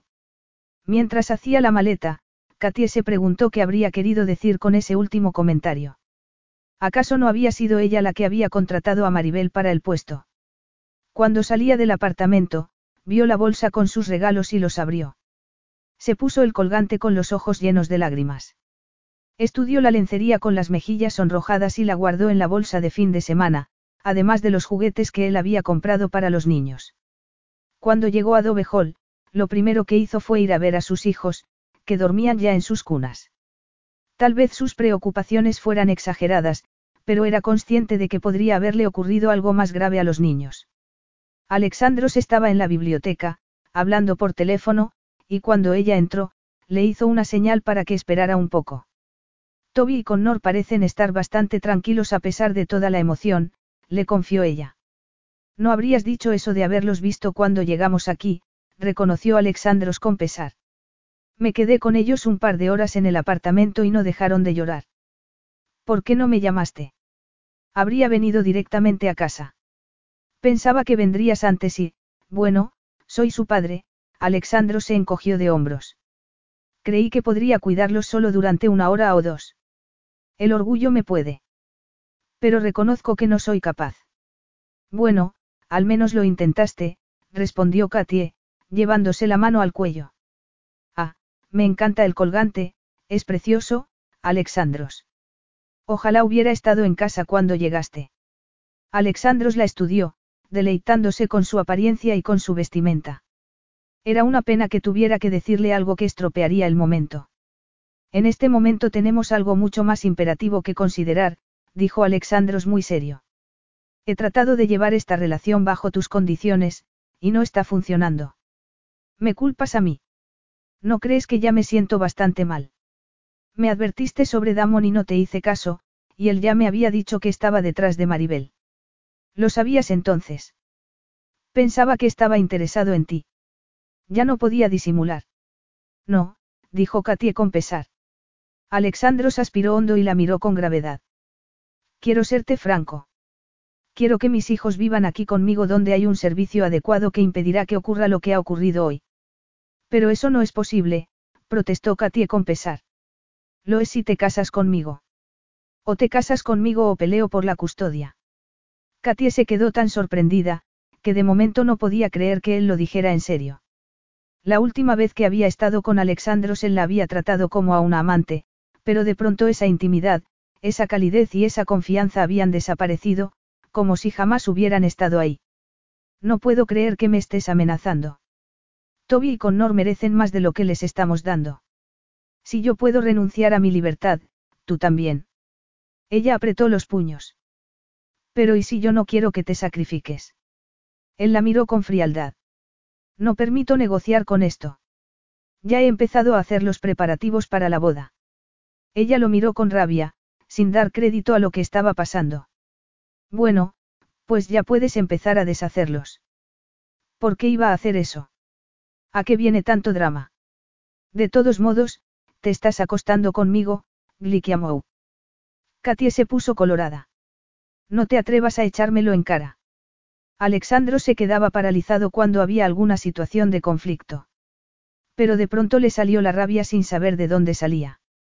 ¿Echarte en cara el qué? La verdad. De haber estado en casa cuando llegué hoy, te habrías metido en la cama conmigo. El color de sus mejillas se convirtió en palidez. Se sentía humillada. Era cierto.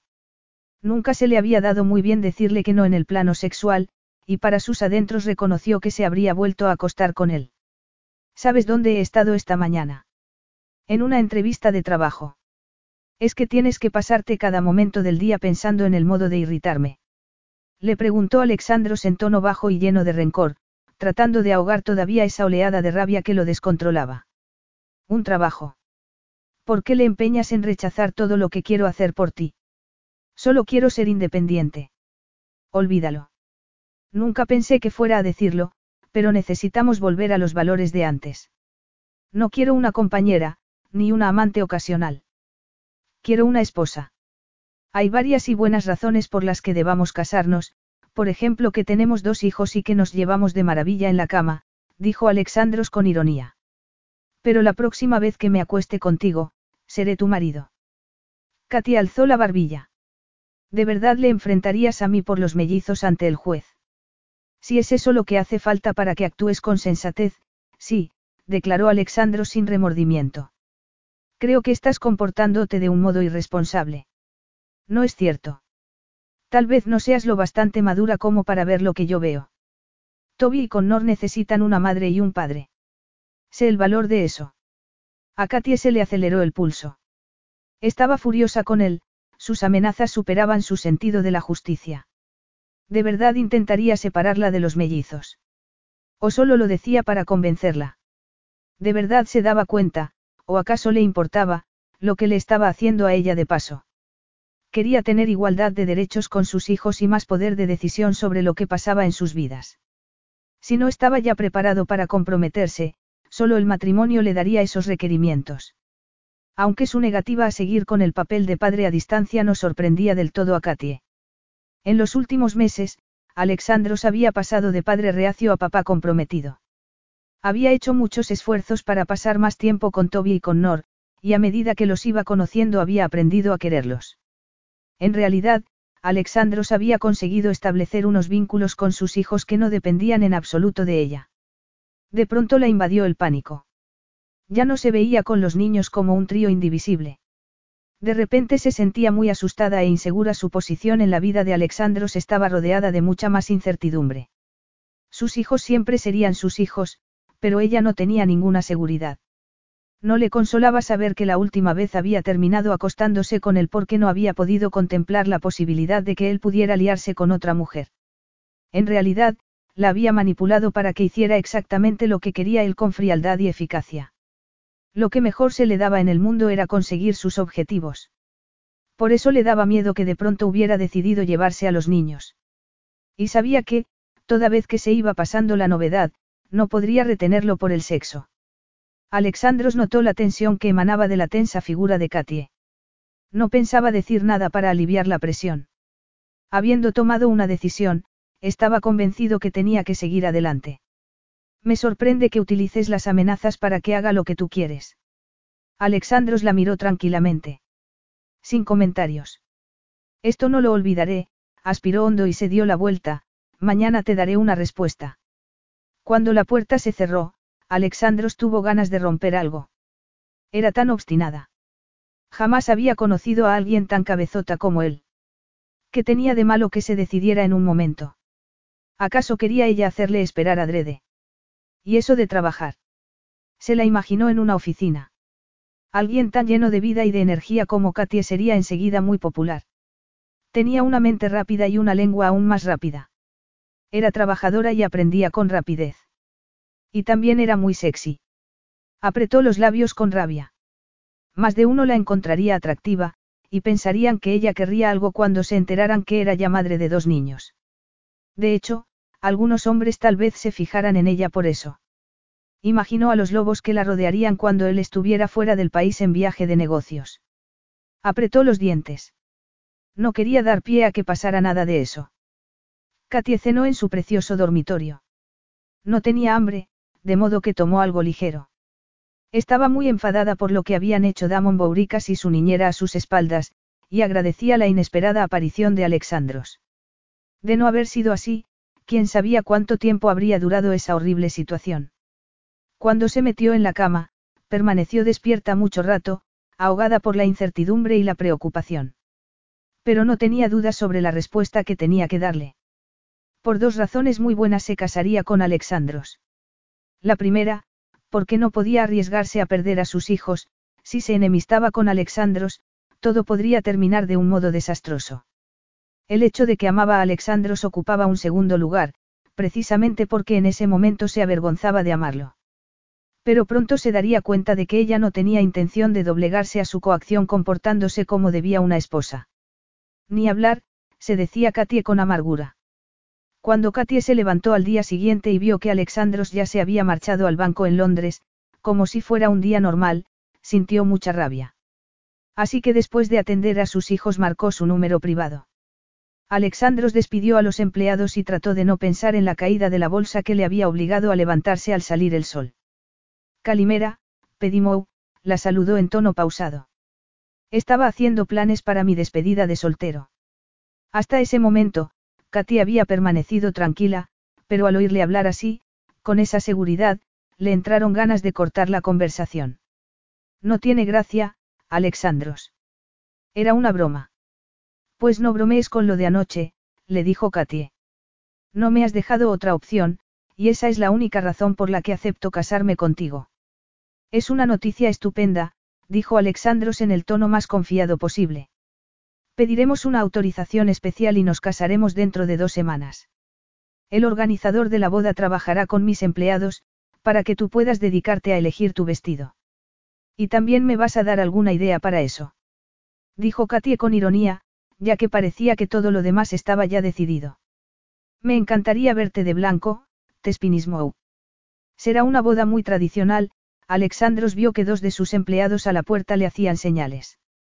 Mira, lo siento, el helicóptero está aquí para llevarme al aeropuerto. A lo mejor no vuelvo hasta unos días antes de la boda, pero prometo llamarte cada día. El aeropuerto. ¿A dónde iría? quiso preguntarle, pero él ya había colgado. Momentos después, encendió el canal de economía y escuchó la noticia de la crisis en los mercados de valores. Capítulo 9. Con lágrimas de orgullo en los ojos. Maura Sullivan miró a su hija con una sonrisa de felicidad en los labios.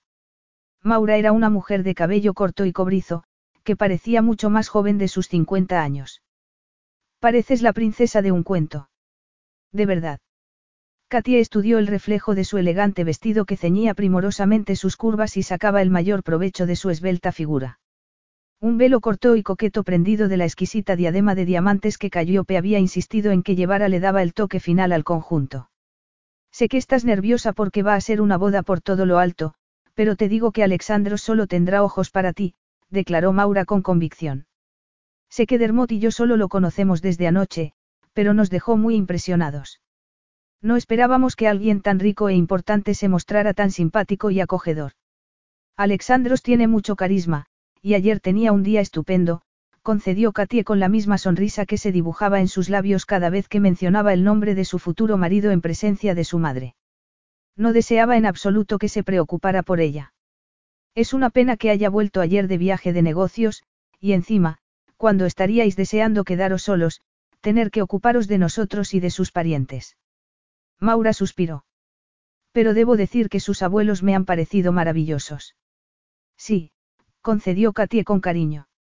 Calliope y Pelias le habían ofrecido todo su apoyo, y el sincero deleite de la pareja con la boda que estaba a punto de celebrarse había conmovido profundamente a Katie.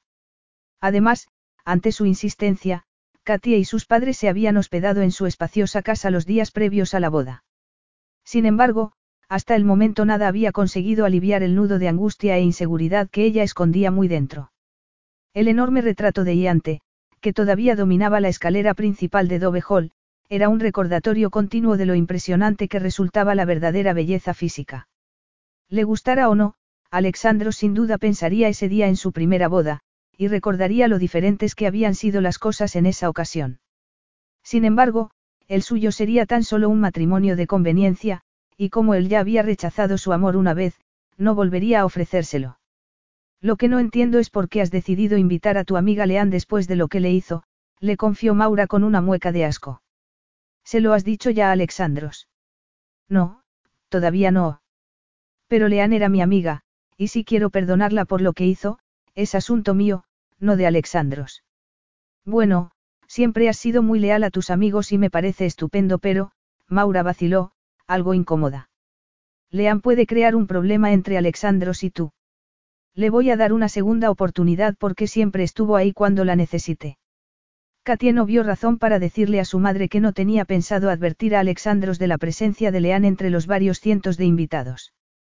Si no se enteraba, no podría molestarse. Katia había ido a visitar a Leán impulsivamente.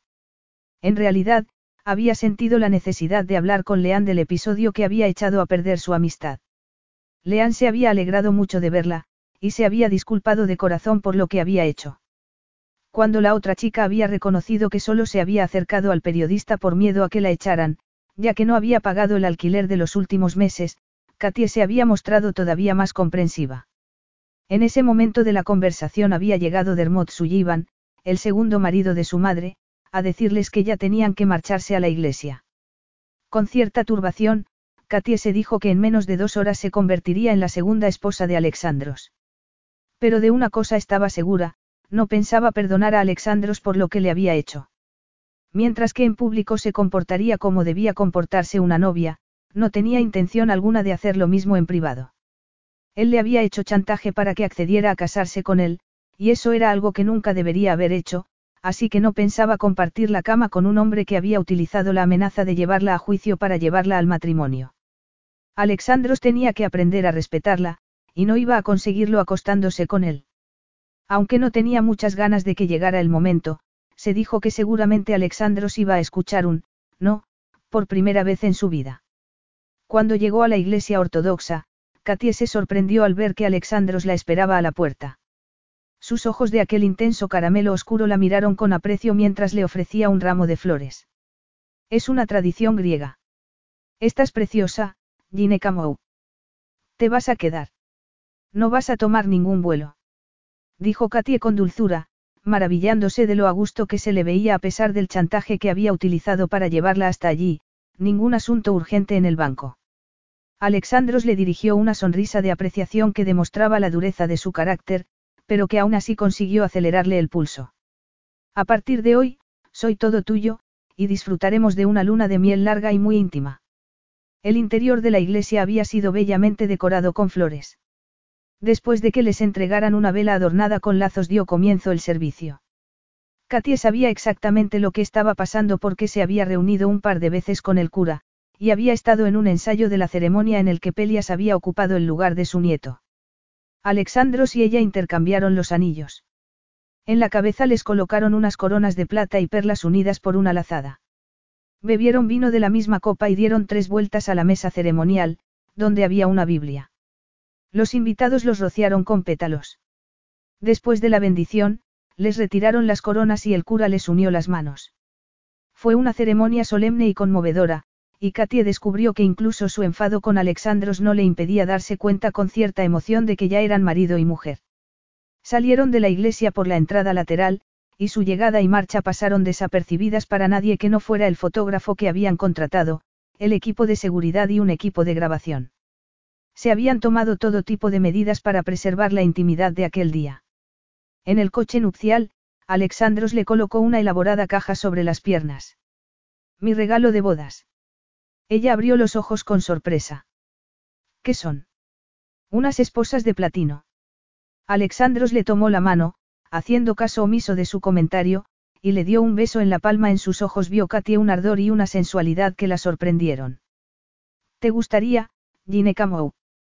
Pero eres muy menuda, y te saldrían marcas enseguida, murmuró en tono ronco.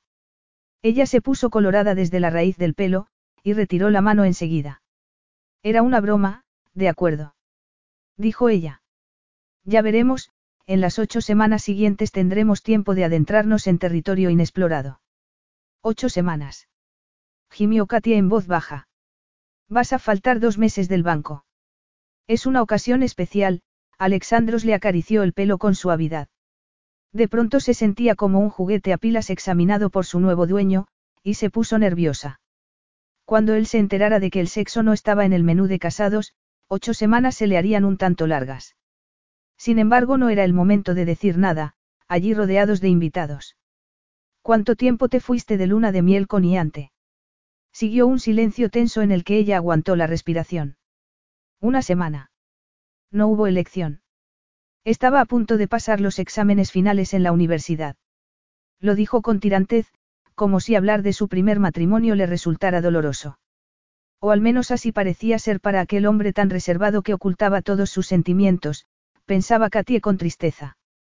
Deseando no haberle preguntado, se dispuso a abrir la caja.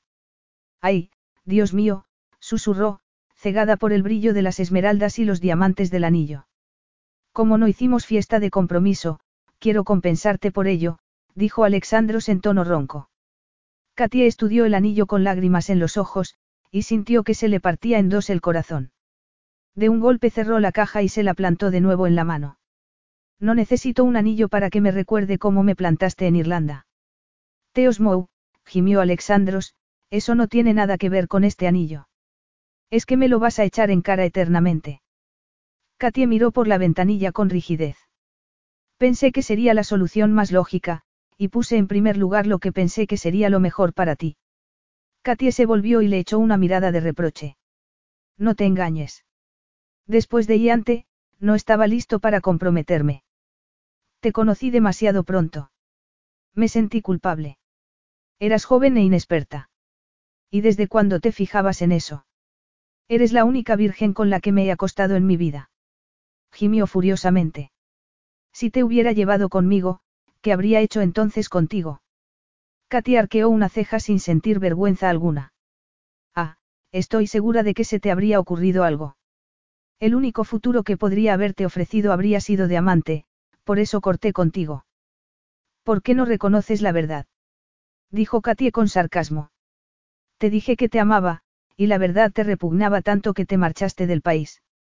A Alexandros le inquietaba que pudiera tener tanta perspicacia, sobre todo porque ni él mismo había comprendido su reacción en ese momento. Mientras él decía eso, Katie se sorprendió por su nivel de amargura y de pronto se sintió avergonzada por lo que acababa de decir. ¿A qué estaba jugando? El pasado, pasado estaba. Algunas cosas era mejor no removerlas.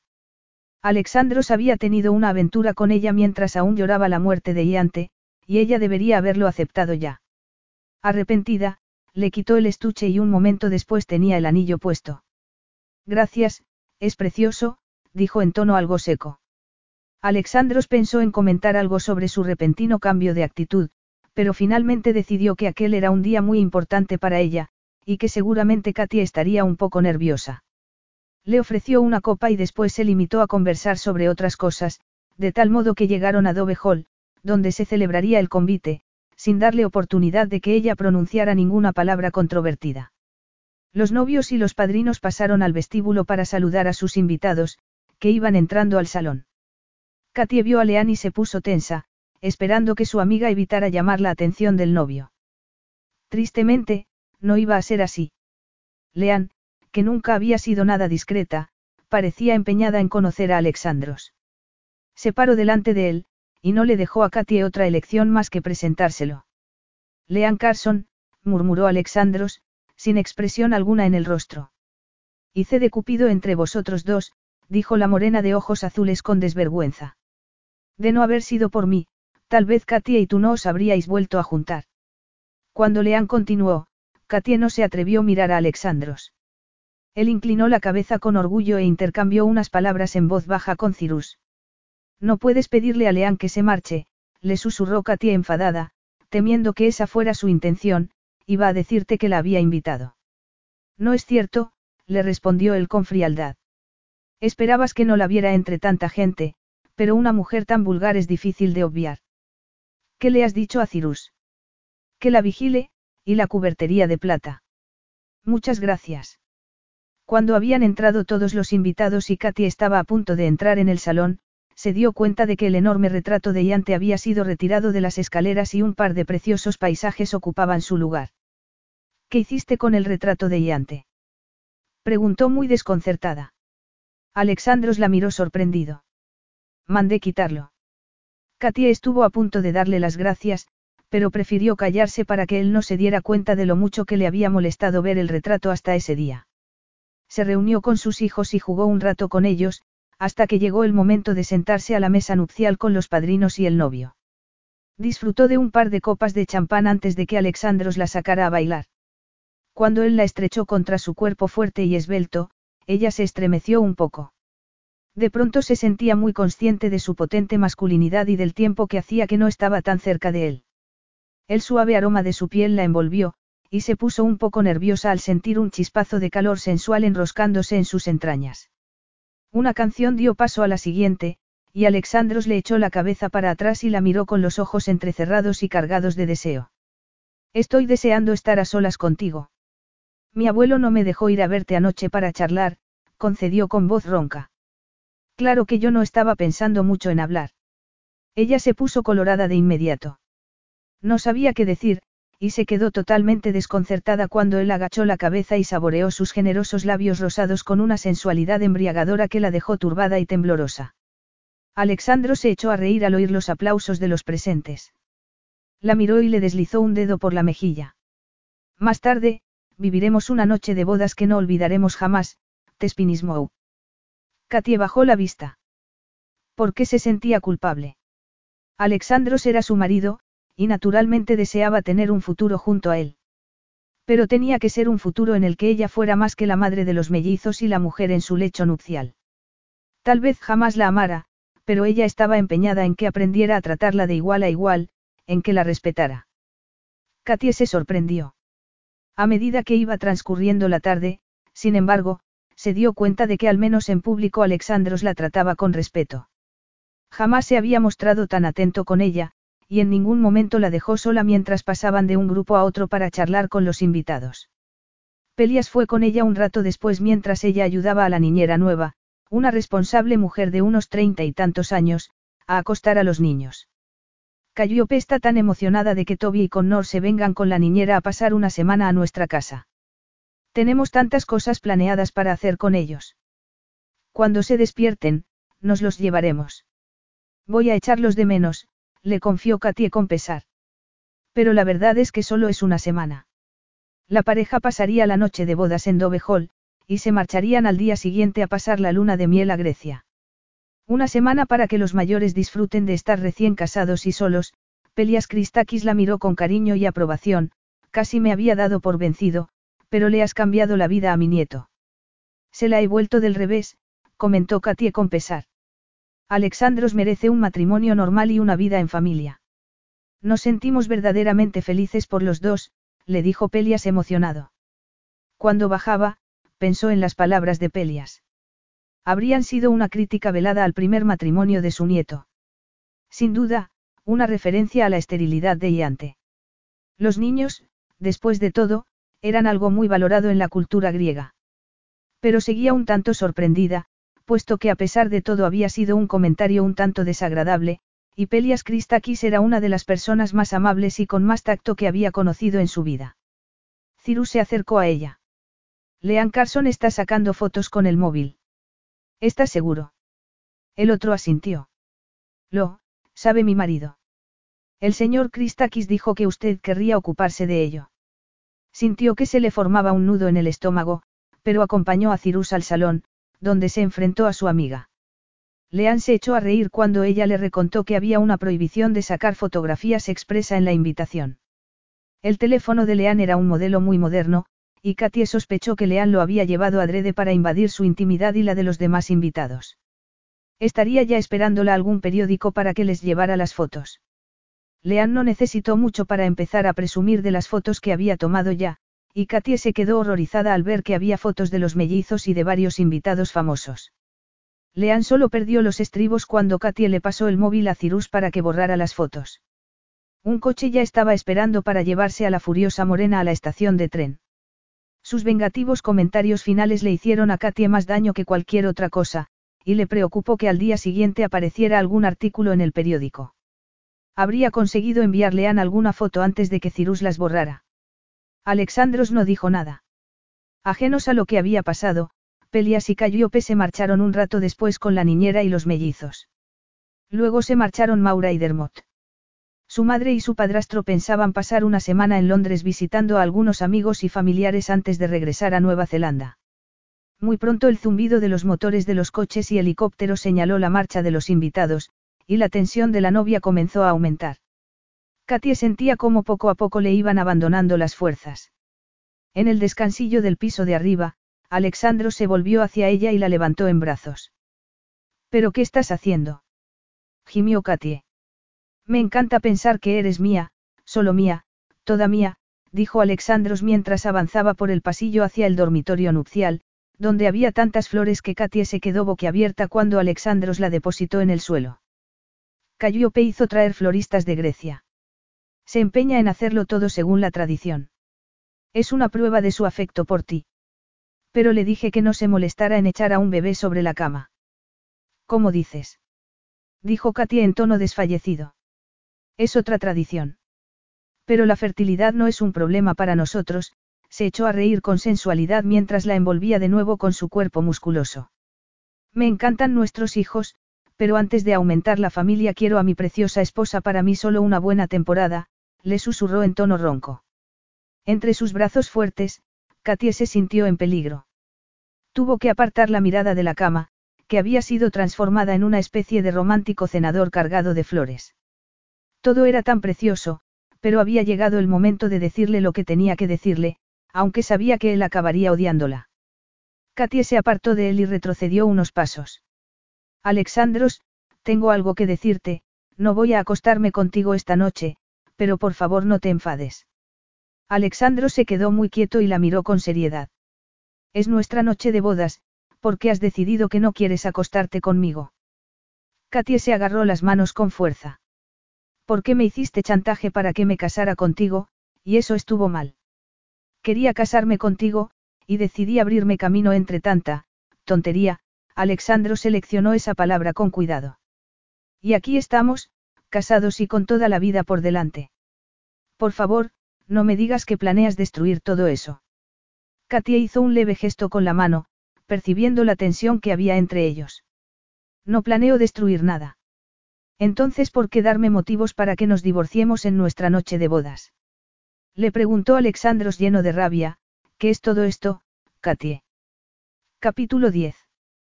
Tienes que aceptar que lo que hiciste estuvo mal, Alexandros. ¿En qué estuvo mal? Ahora eres mi esposa. Mis hijos llevarán mi apellido. Quiero que nuestra relación se base en nosotros, no solo en los niños. Entonces deja de comportarte como un niño. Katy aspiró hondo y levantó un dedo. Uno, me casé contigo porque me amenazaste con quitarme la custodia de los niños si no lo hacía. Jamás te habría hecho eso. Exclamó Alexandros. Es que todavía no me conoces. Dos, dijo Katy en tono de desafío. No quiero acostarme con un tipo que me hace sentir que solo valgo para el sexo. Ni yo dormir con una esposa que piensa que puede utilizar su cuerpo como arma para negociar. 3. Continuó Katie con tenacidad. Yo.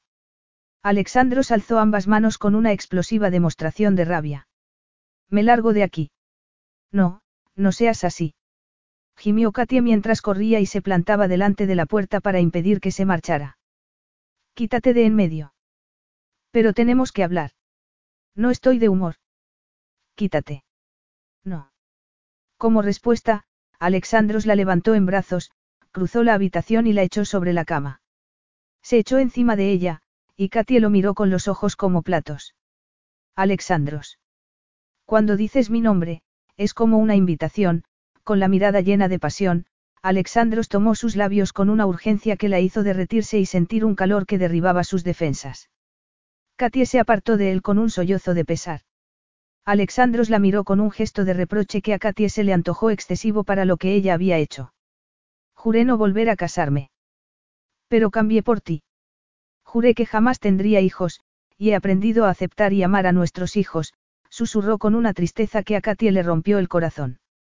Y también pensé que tú eras distinta, que eras cariñosa y sincera. ¿Dónde está todo eso? Su fiera amargura la confundió.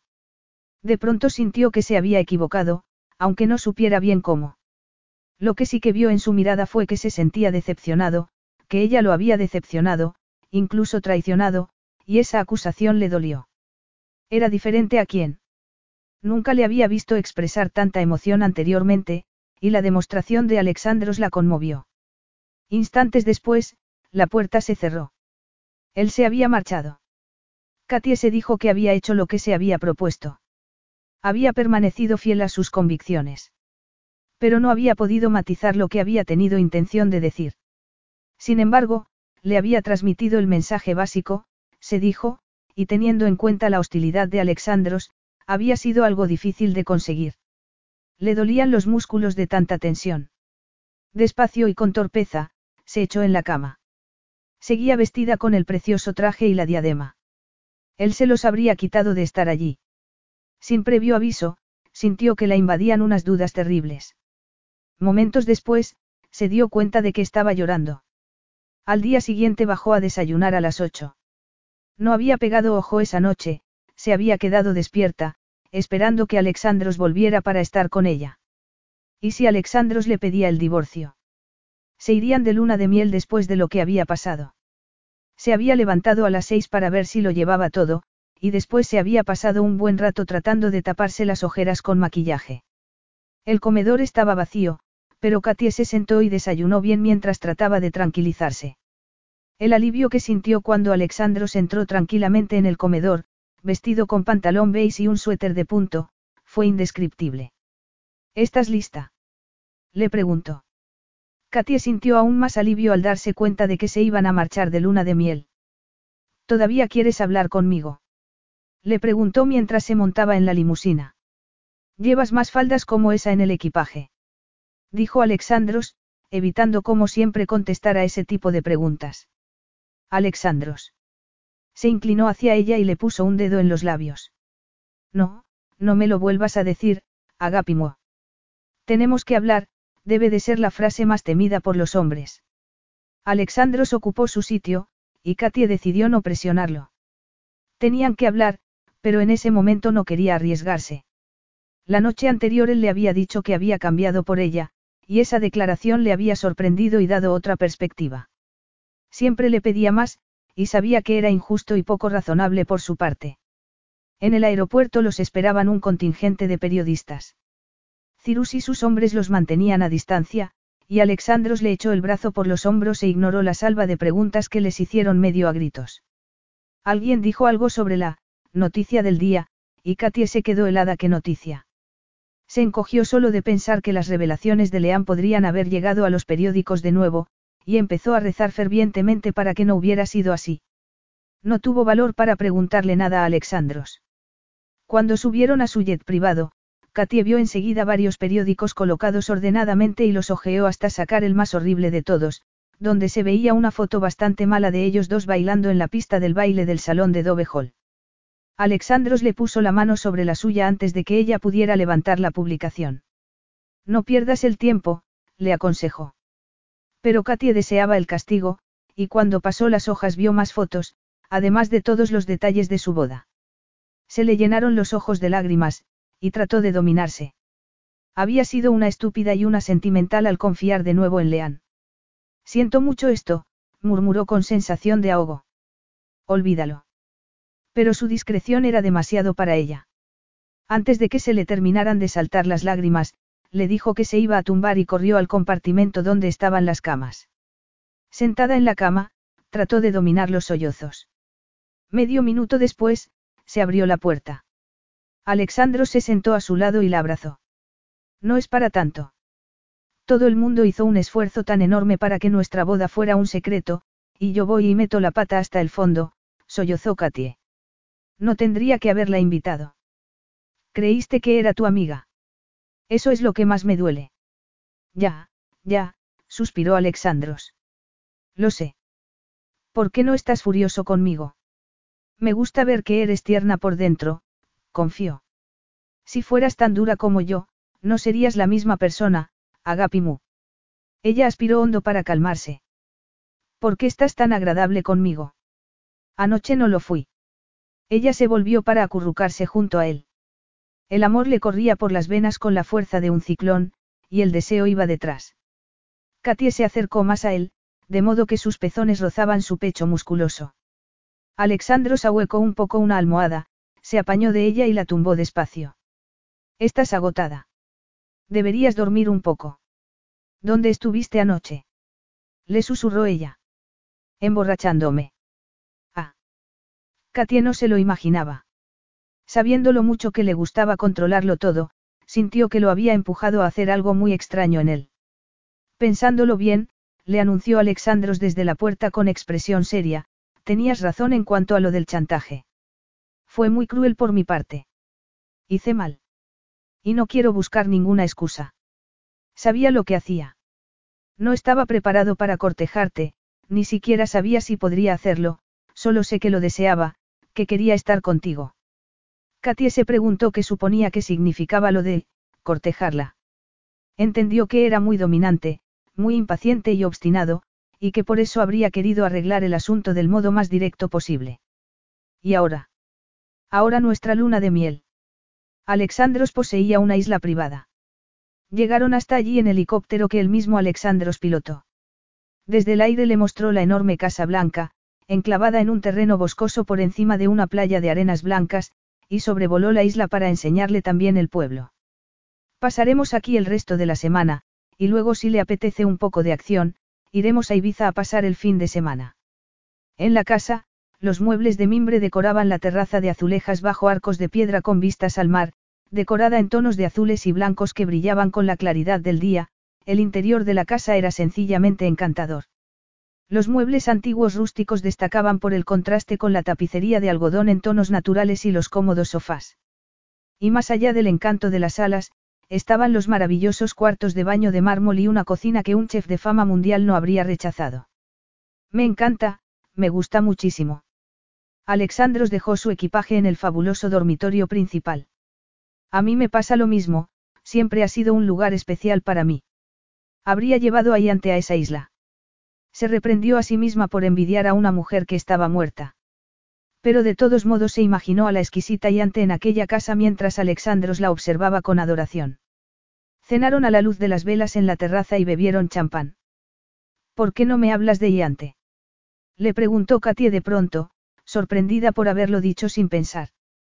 Alexandros frunció el ceño con sorpresa, y el silencio se prolongó. Retiró la silla y se puso de pie. ¿Y por qué tengo que hablar de ella? Katie, muerta de los nervios, se obligó a sonreír. Bueno, estuviste con ella casi diez años. Alexandro soltó una carcajada llena de ironía. Y tal vez sea algo que prefiera olvidar. Sus palabras quedaron suspendidas mientras Katie lo miraba con sus enormes ojos verdes muy abiertos. ¿Quieres decir que? Yo, no entiendo lo que quieres decir, balbuceó con nerviosismo, incapaz de creer lo que él acababa de implicar. Alexandro sacudió su hermosa cabeza con aparente estupefacción. Las lunas de miel son siempre tan horribles. Katie se quedó helada y se puso pálida. Sin decir más, Alexandro se volvió en dirección a la playa. Tras un momento de parálisis, Katie se levantó y fue tras de él, se descalzó por el camino y corrió por la arena. La noche era clara, y la luna llena iluminaba toda la playa. No puedes culparme por sentir curiosidad. No me hablaste de ella en Irlanda, cuando nos conocimos, y después, cuando yo quería saber más de ella, me dijiste que no tenía derecho a saber nada de tu matrimonio, le recordó apresuradamente. Eso fue al principio.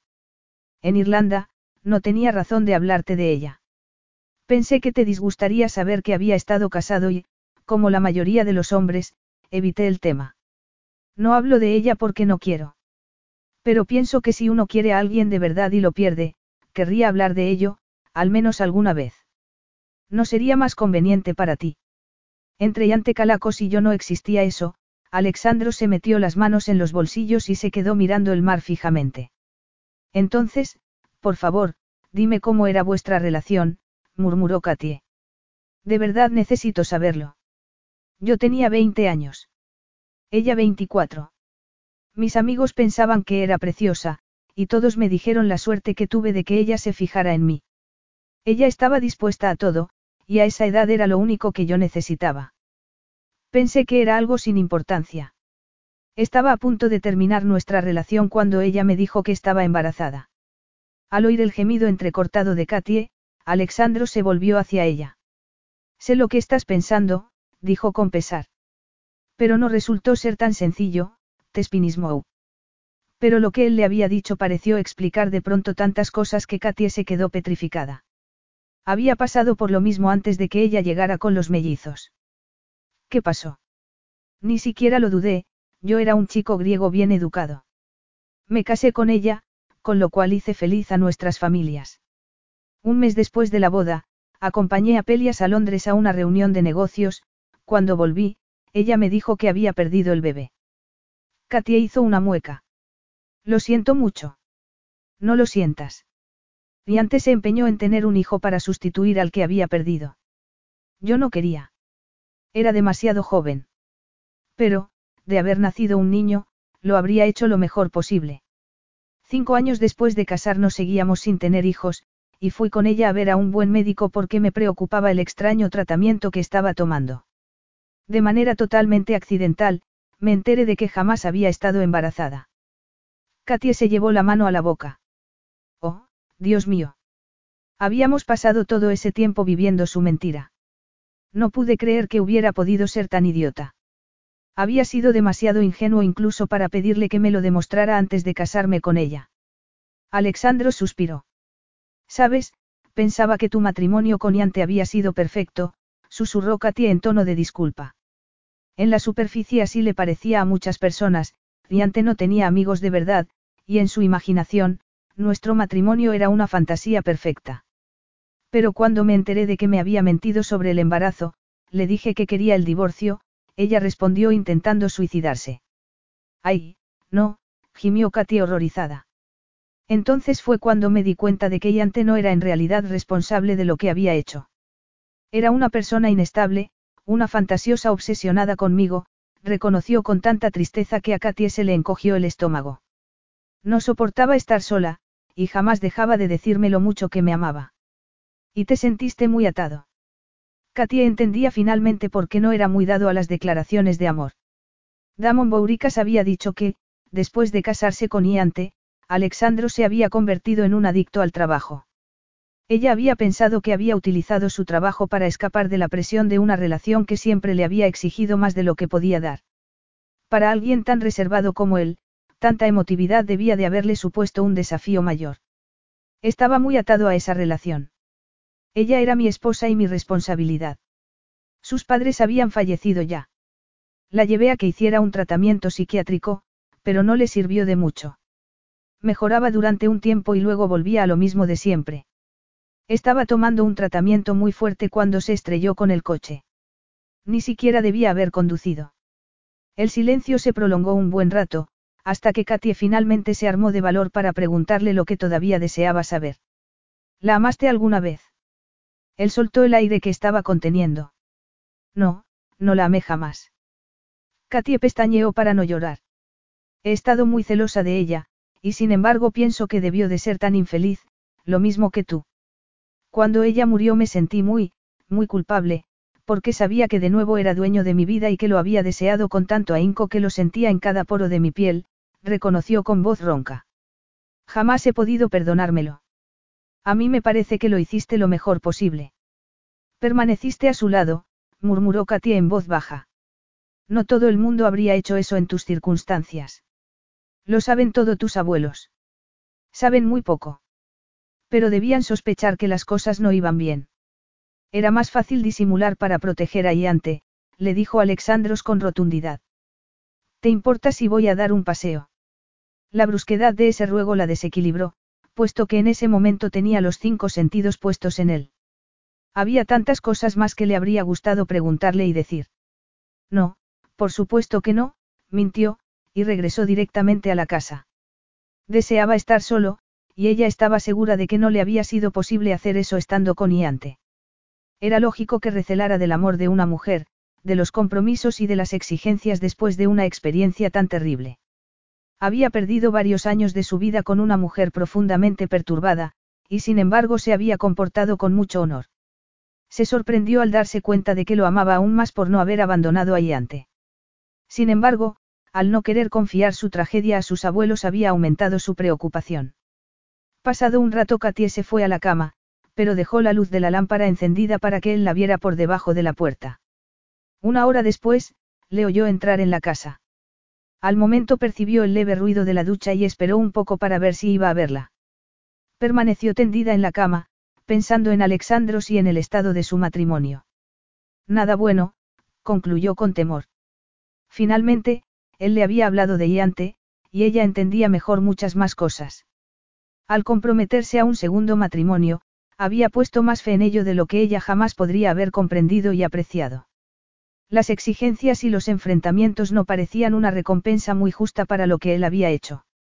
Y estaba claro que él no estaba a punto de ir a su dormitorio, aunque no era de extrañar, teniendo en cuenta que ella le había dicho que no pensaba acostarse con él. Antes de que pudiera arrepentirse, Katie se levantó de la cama de un salto. Alexandros estaba tumbado en su cama con las manos detrás de la cabeza y la sábana cubriéndole de cintura para abajo. La luz de la luna revelaba el brillo de sus ojos, totalmente abiertos, y Katie se apoyó contra la puerta, con el corazón acelerado. Soy yo. ¿En qué puedo ayudarte? Le preguntó él pausadamente. Afortunadamente, la oscuridad ocultaría sus mejillas sonrosadas. Quiero sexo, balbuceó. Alexandros ahogó una sonrisa triunfal. Las penas compartidas eran menos penas. Ven aquí. Le hundió la mano entre los cabellos y la besó ardientemente. Ella gimió con la urgencia de su beso, y en un instante el calor mojaba su sexo. No soy capaz de pensar en nada ni en nadie salvo en ti, Tespinismou. Deslizó la lengua provocativamente entre sus labios mientras le quitaba el camisón. Ni yo. Cuando toda ella temblaba ya de anticipación y de deseo, Alexandros hizo una pausa. Prométeme que te pondrás mañana el vestido de novia, para que yo pueda quitártelo. Katia lo miró algo aturdida, pensando que debía de haberle oído mal. No me lo he traído. Mandaré que lo traigan, la abrazó contra su pecho musculoso. Entonces, esposa mía, te vestirás para mí si te lo pido. Sí. Filistea, susurró con voz ronca. ¿Cómo puedes llamar solo sexo a algo tan sublime? Tan excitada que no podía ya pensar a derechas, Katie cerró los ojos al ser asaltada por sus labios exigentes y se deleitó con la oleada de su ardiente pasión. Cuatro semanas después, Katie aparcaba su todoterreno en el puerto. Como había llegado algo temprano, sacó a Toby y a Connor de sus asientos y los sentó en la silla de paseo plegable que siempre llevaba cuando salía con ellos. Tomó un refresco en una taberna, y se sentó en la terraza para disfrutar del sol del atardecer, del glorioso paisaje del mar y de la maravillosa sensación de relax. A Alexandro se le daban de maravilla las lunas de miel. Solo pensar que aún le quedaban cuatro semanas más de felicidad le entraban ganas de echarse a reír. Él ya la había llevado de compras, a bailar, a navegar y a pescar. La primera semana había sido de días llenos de sol, en los que no habían podido despegarse el uno del otro ni un momento. Jamás había vivido nada tan intenso, jamás había pensado que pudiera sentirse tan cerca de él como se sentía en ese momento, ni que él pudiera ser tan tierno y afectuoso. La mimaba todo el tiempo. De noche le regalaba su amor de tantas maneras distintas y fascinantes, Katy estaba segura de que estaba más enamorada que nunca de Alexandros Christakis. Con la luz del sol calentándole la espalda, Katy avanzó por el muelle para ir a recibir a su marido, cuyo ya te había visto entrar momentos antes en el puerto. Vestido con pantalones cortos y camiseta negra, Alexandros bajó con agilidad del barco. Con su media barba, parecía un apuesto pirata. Sintió aquella sensación en las entrañas que solo él conseguía evocar y se quedó inmóvil. Sus brillantes ojos ámbar la miraron con amor mientras agachaba la cabeza para besarla con dulzura y pasión. Se apartó de ella y bajó la vista con sorpresa. Toby le tiraba del pantalón corto para llamar la atención. Estoy besando a vuestra madre, compadeceos de mí, dijo Alexandros, abrazando de nuevo a Katie. Consciente de las miradas de sus hijos, Katie se retiró y fue a sacar a sus hijos de las sillas. Vamos a casa. Después de dejar a los niños con la niñera, Alexandros la empujó entre risas a la habitación y cerró la puerta al entrar. Alexandros, protestó ella. Hay algo que quería decirte, la interrumpió él con tirantez. Es culpa tuya que no te lo dijera en la noche de bodas. Consternada por la repentina tensión, Katie bajó la voz. ¿Decirme el qué? ¿Qué fue culpa mía? Él bajó la vista y estudió el suelo con expresión seria. Me siento tan ridículo diciéndolo. Te quiero, de acuerdo. Me enamoré de ti en Irlanda, pero no me di cuenta de que te amaba. Mis emociones eran tan fuertes que no pude creer que fuera normal sentir algo así. Katie pestañeó. ¿Lo dices en serio? Murmuró con turbación. Sí. Es algo que te desequilibra. ¿Qué te desequilibra? Allí estaba yo, tratando de olvidarme de un matrimonio infeliz, cuando llegaste tú. Me desvié y adentré en un territorio que no sabía ni que existiera, reconoció en voz baja. Yo, que todo lo planeo, me di cuenta de que contigo no había nada planeado. No supe qué era amor. Pensaba que era mi confusión después de la muerte de Iante, que estaba disgustado. Entonces me amabas ya, concedió, intentando asimilar lo que él le decía, no es de extrañar que me sintiera tan mal cuando todo terminó. Me había sentido tan segura de tu afecto hasta ese momento. Él la miró con humildad, apelando a su comprensión. Cuando me dijiste que me amabas, solo pude pensar en Iante. Y no porque me recordaras a ella en modo alguno. Pero sus confesiones de un amor que jamás pude corresponder seguían obsesionándome. Tal vez necesitaras tiempo para superar lo que había pasado con ella. De verdad me ibas a decir que me amabas el día de nuestra boda. Tú lo fastidiaste. Me dijiste que la noche de bodas quedaba cancelada.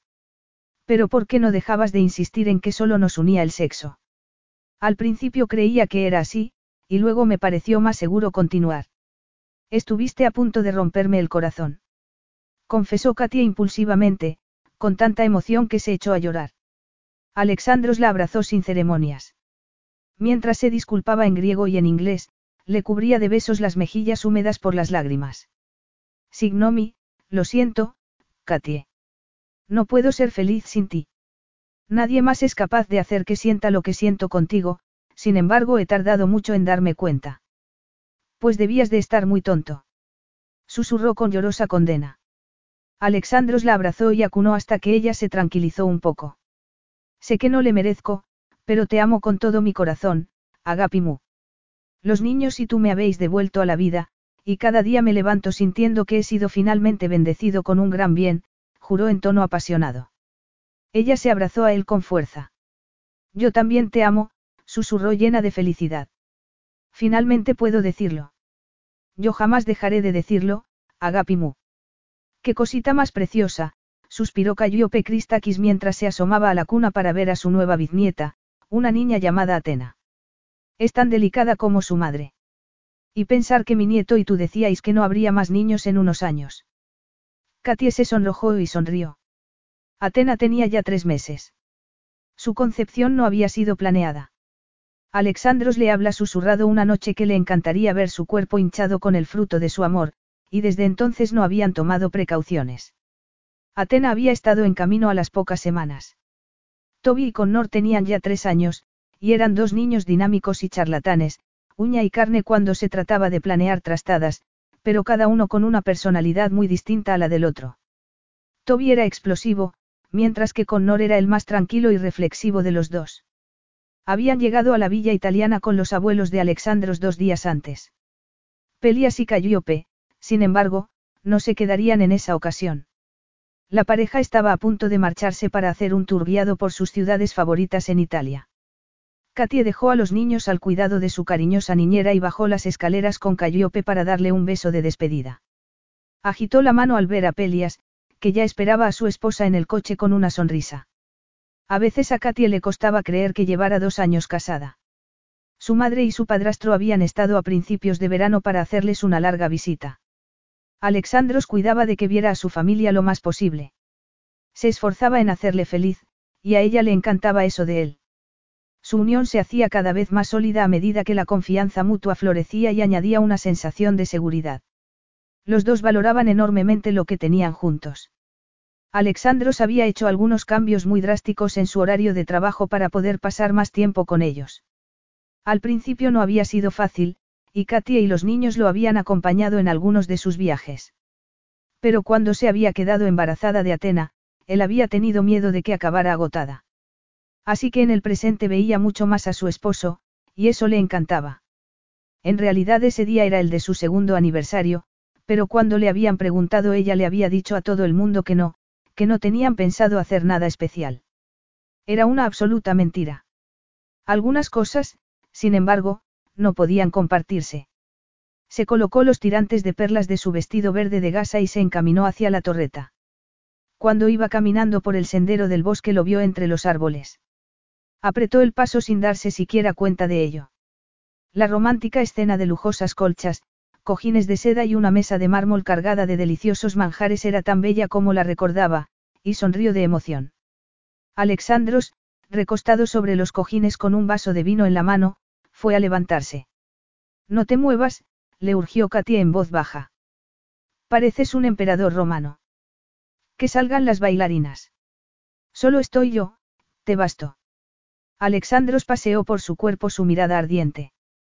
Me gusta el vestido, te queda de maravilla, pero te quedará mejor cuando te lo quite, Agapimu, confió con esa sinceridad tan característica en él. En respuesta, Katie meneó los hombros y balanceó las caderas. Con una mirada sensual le hacía sentirse la mujer más bella y sexy del mundo. Eres tan previsible, señor Christakis. Alexandro se echó a reír mientras tiraba de ella con posesividad. La recostó sobre los cojines y la besó ardientemente. ¿No te parece maravilloso saber que hemos pasado menos de tres años juntos y que seguramente tendremos otros 47 por delante? Conmovida por la alusión al feliz matrimonio de sus abuelos, Katia le dijo cuánto lo amaba. Él le respondió con fervor, y ambos se perdieron en la pasión compartida. Fin.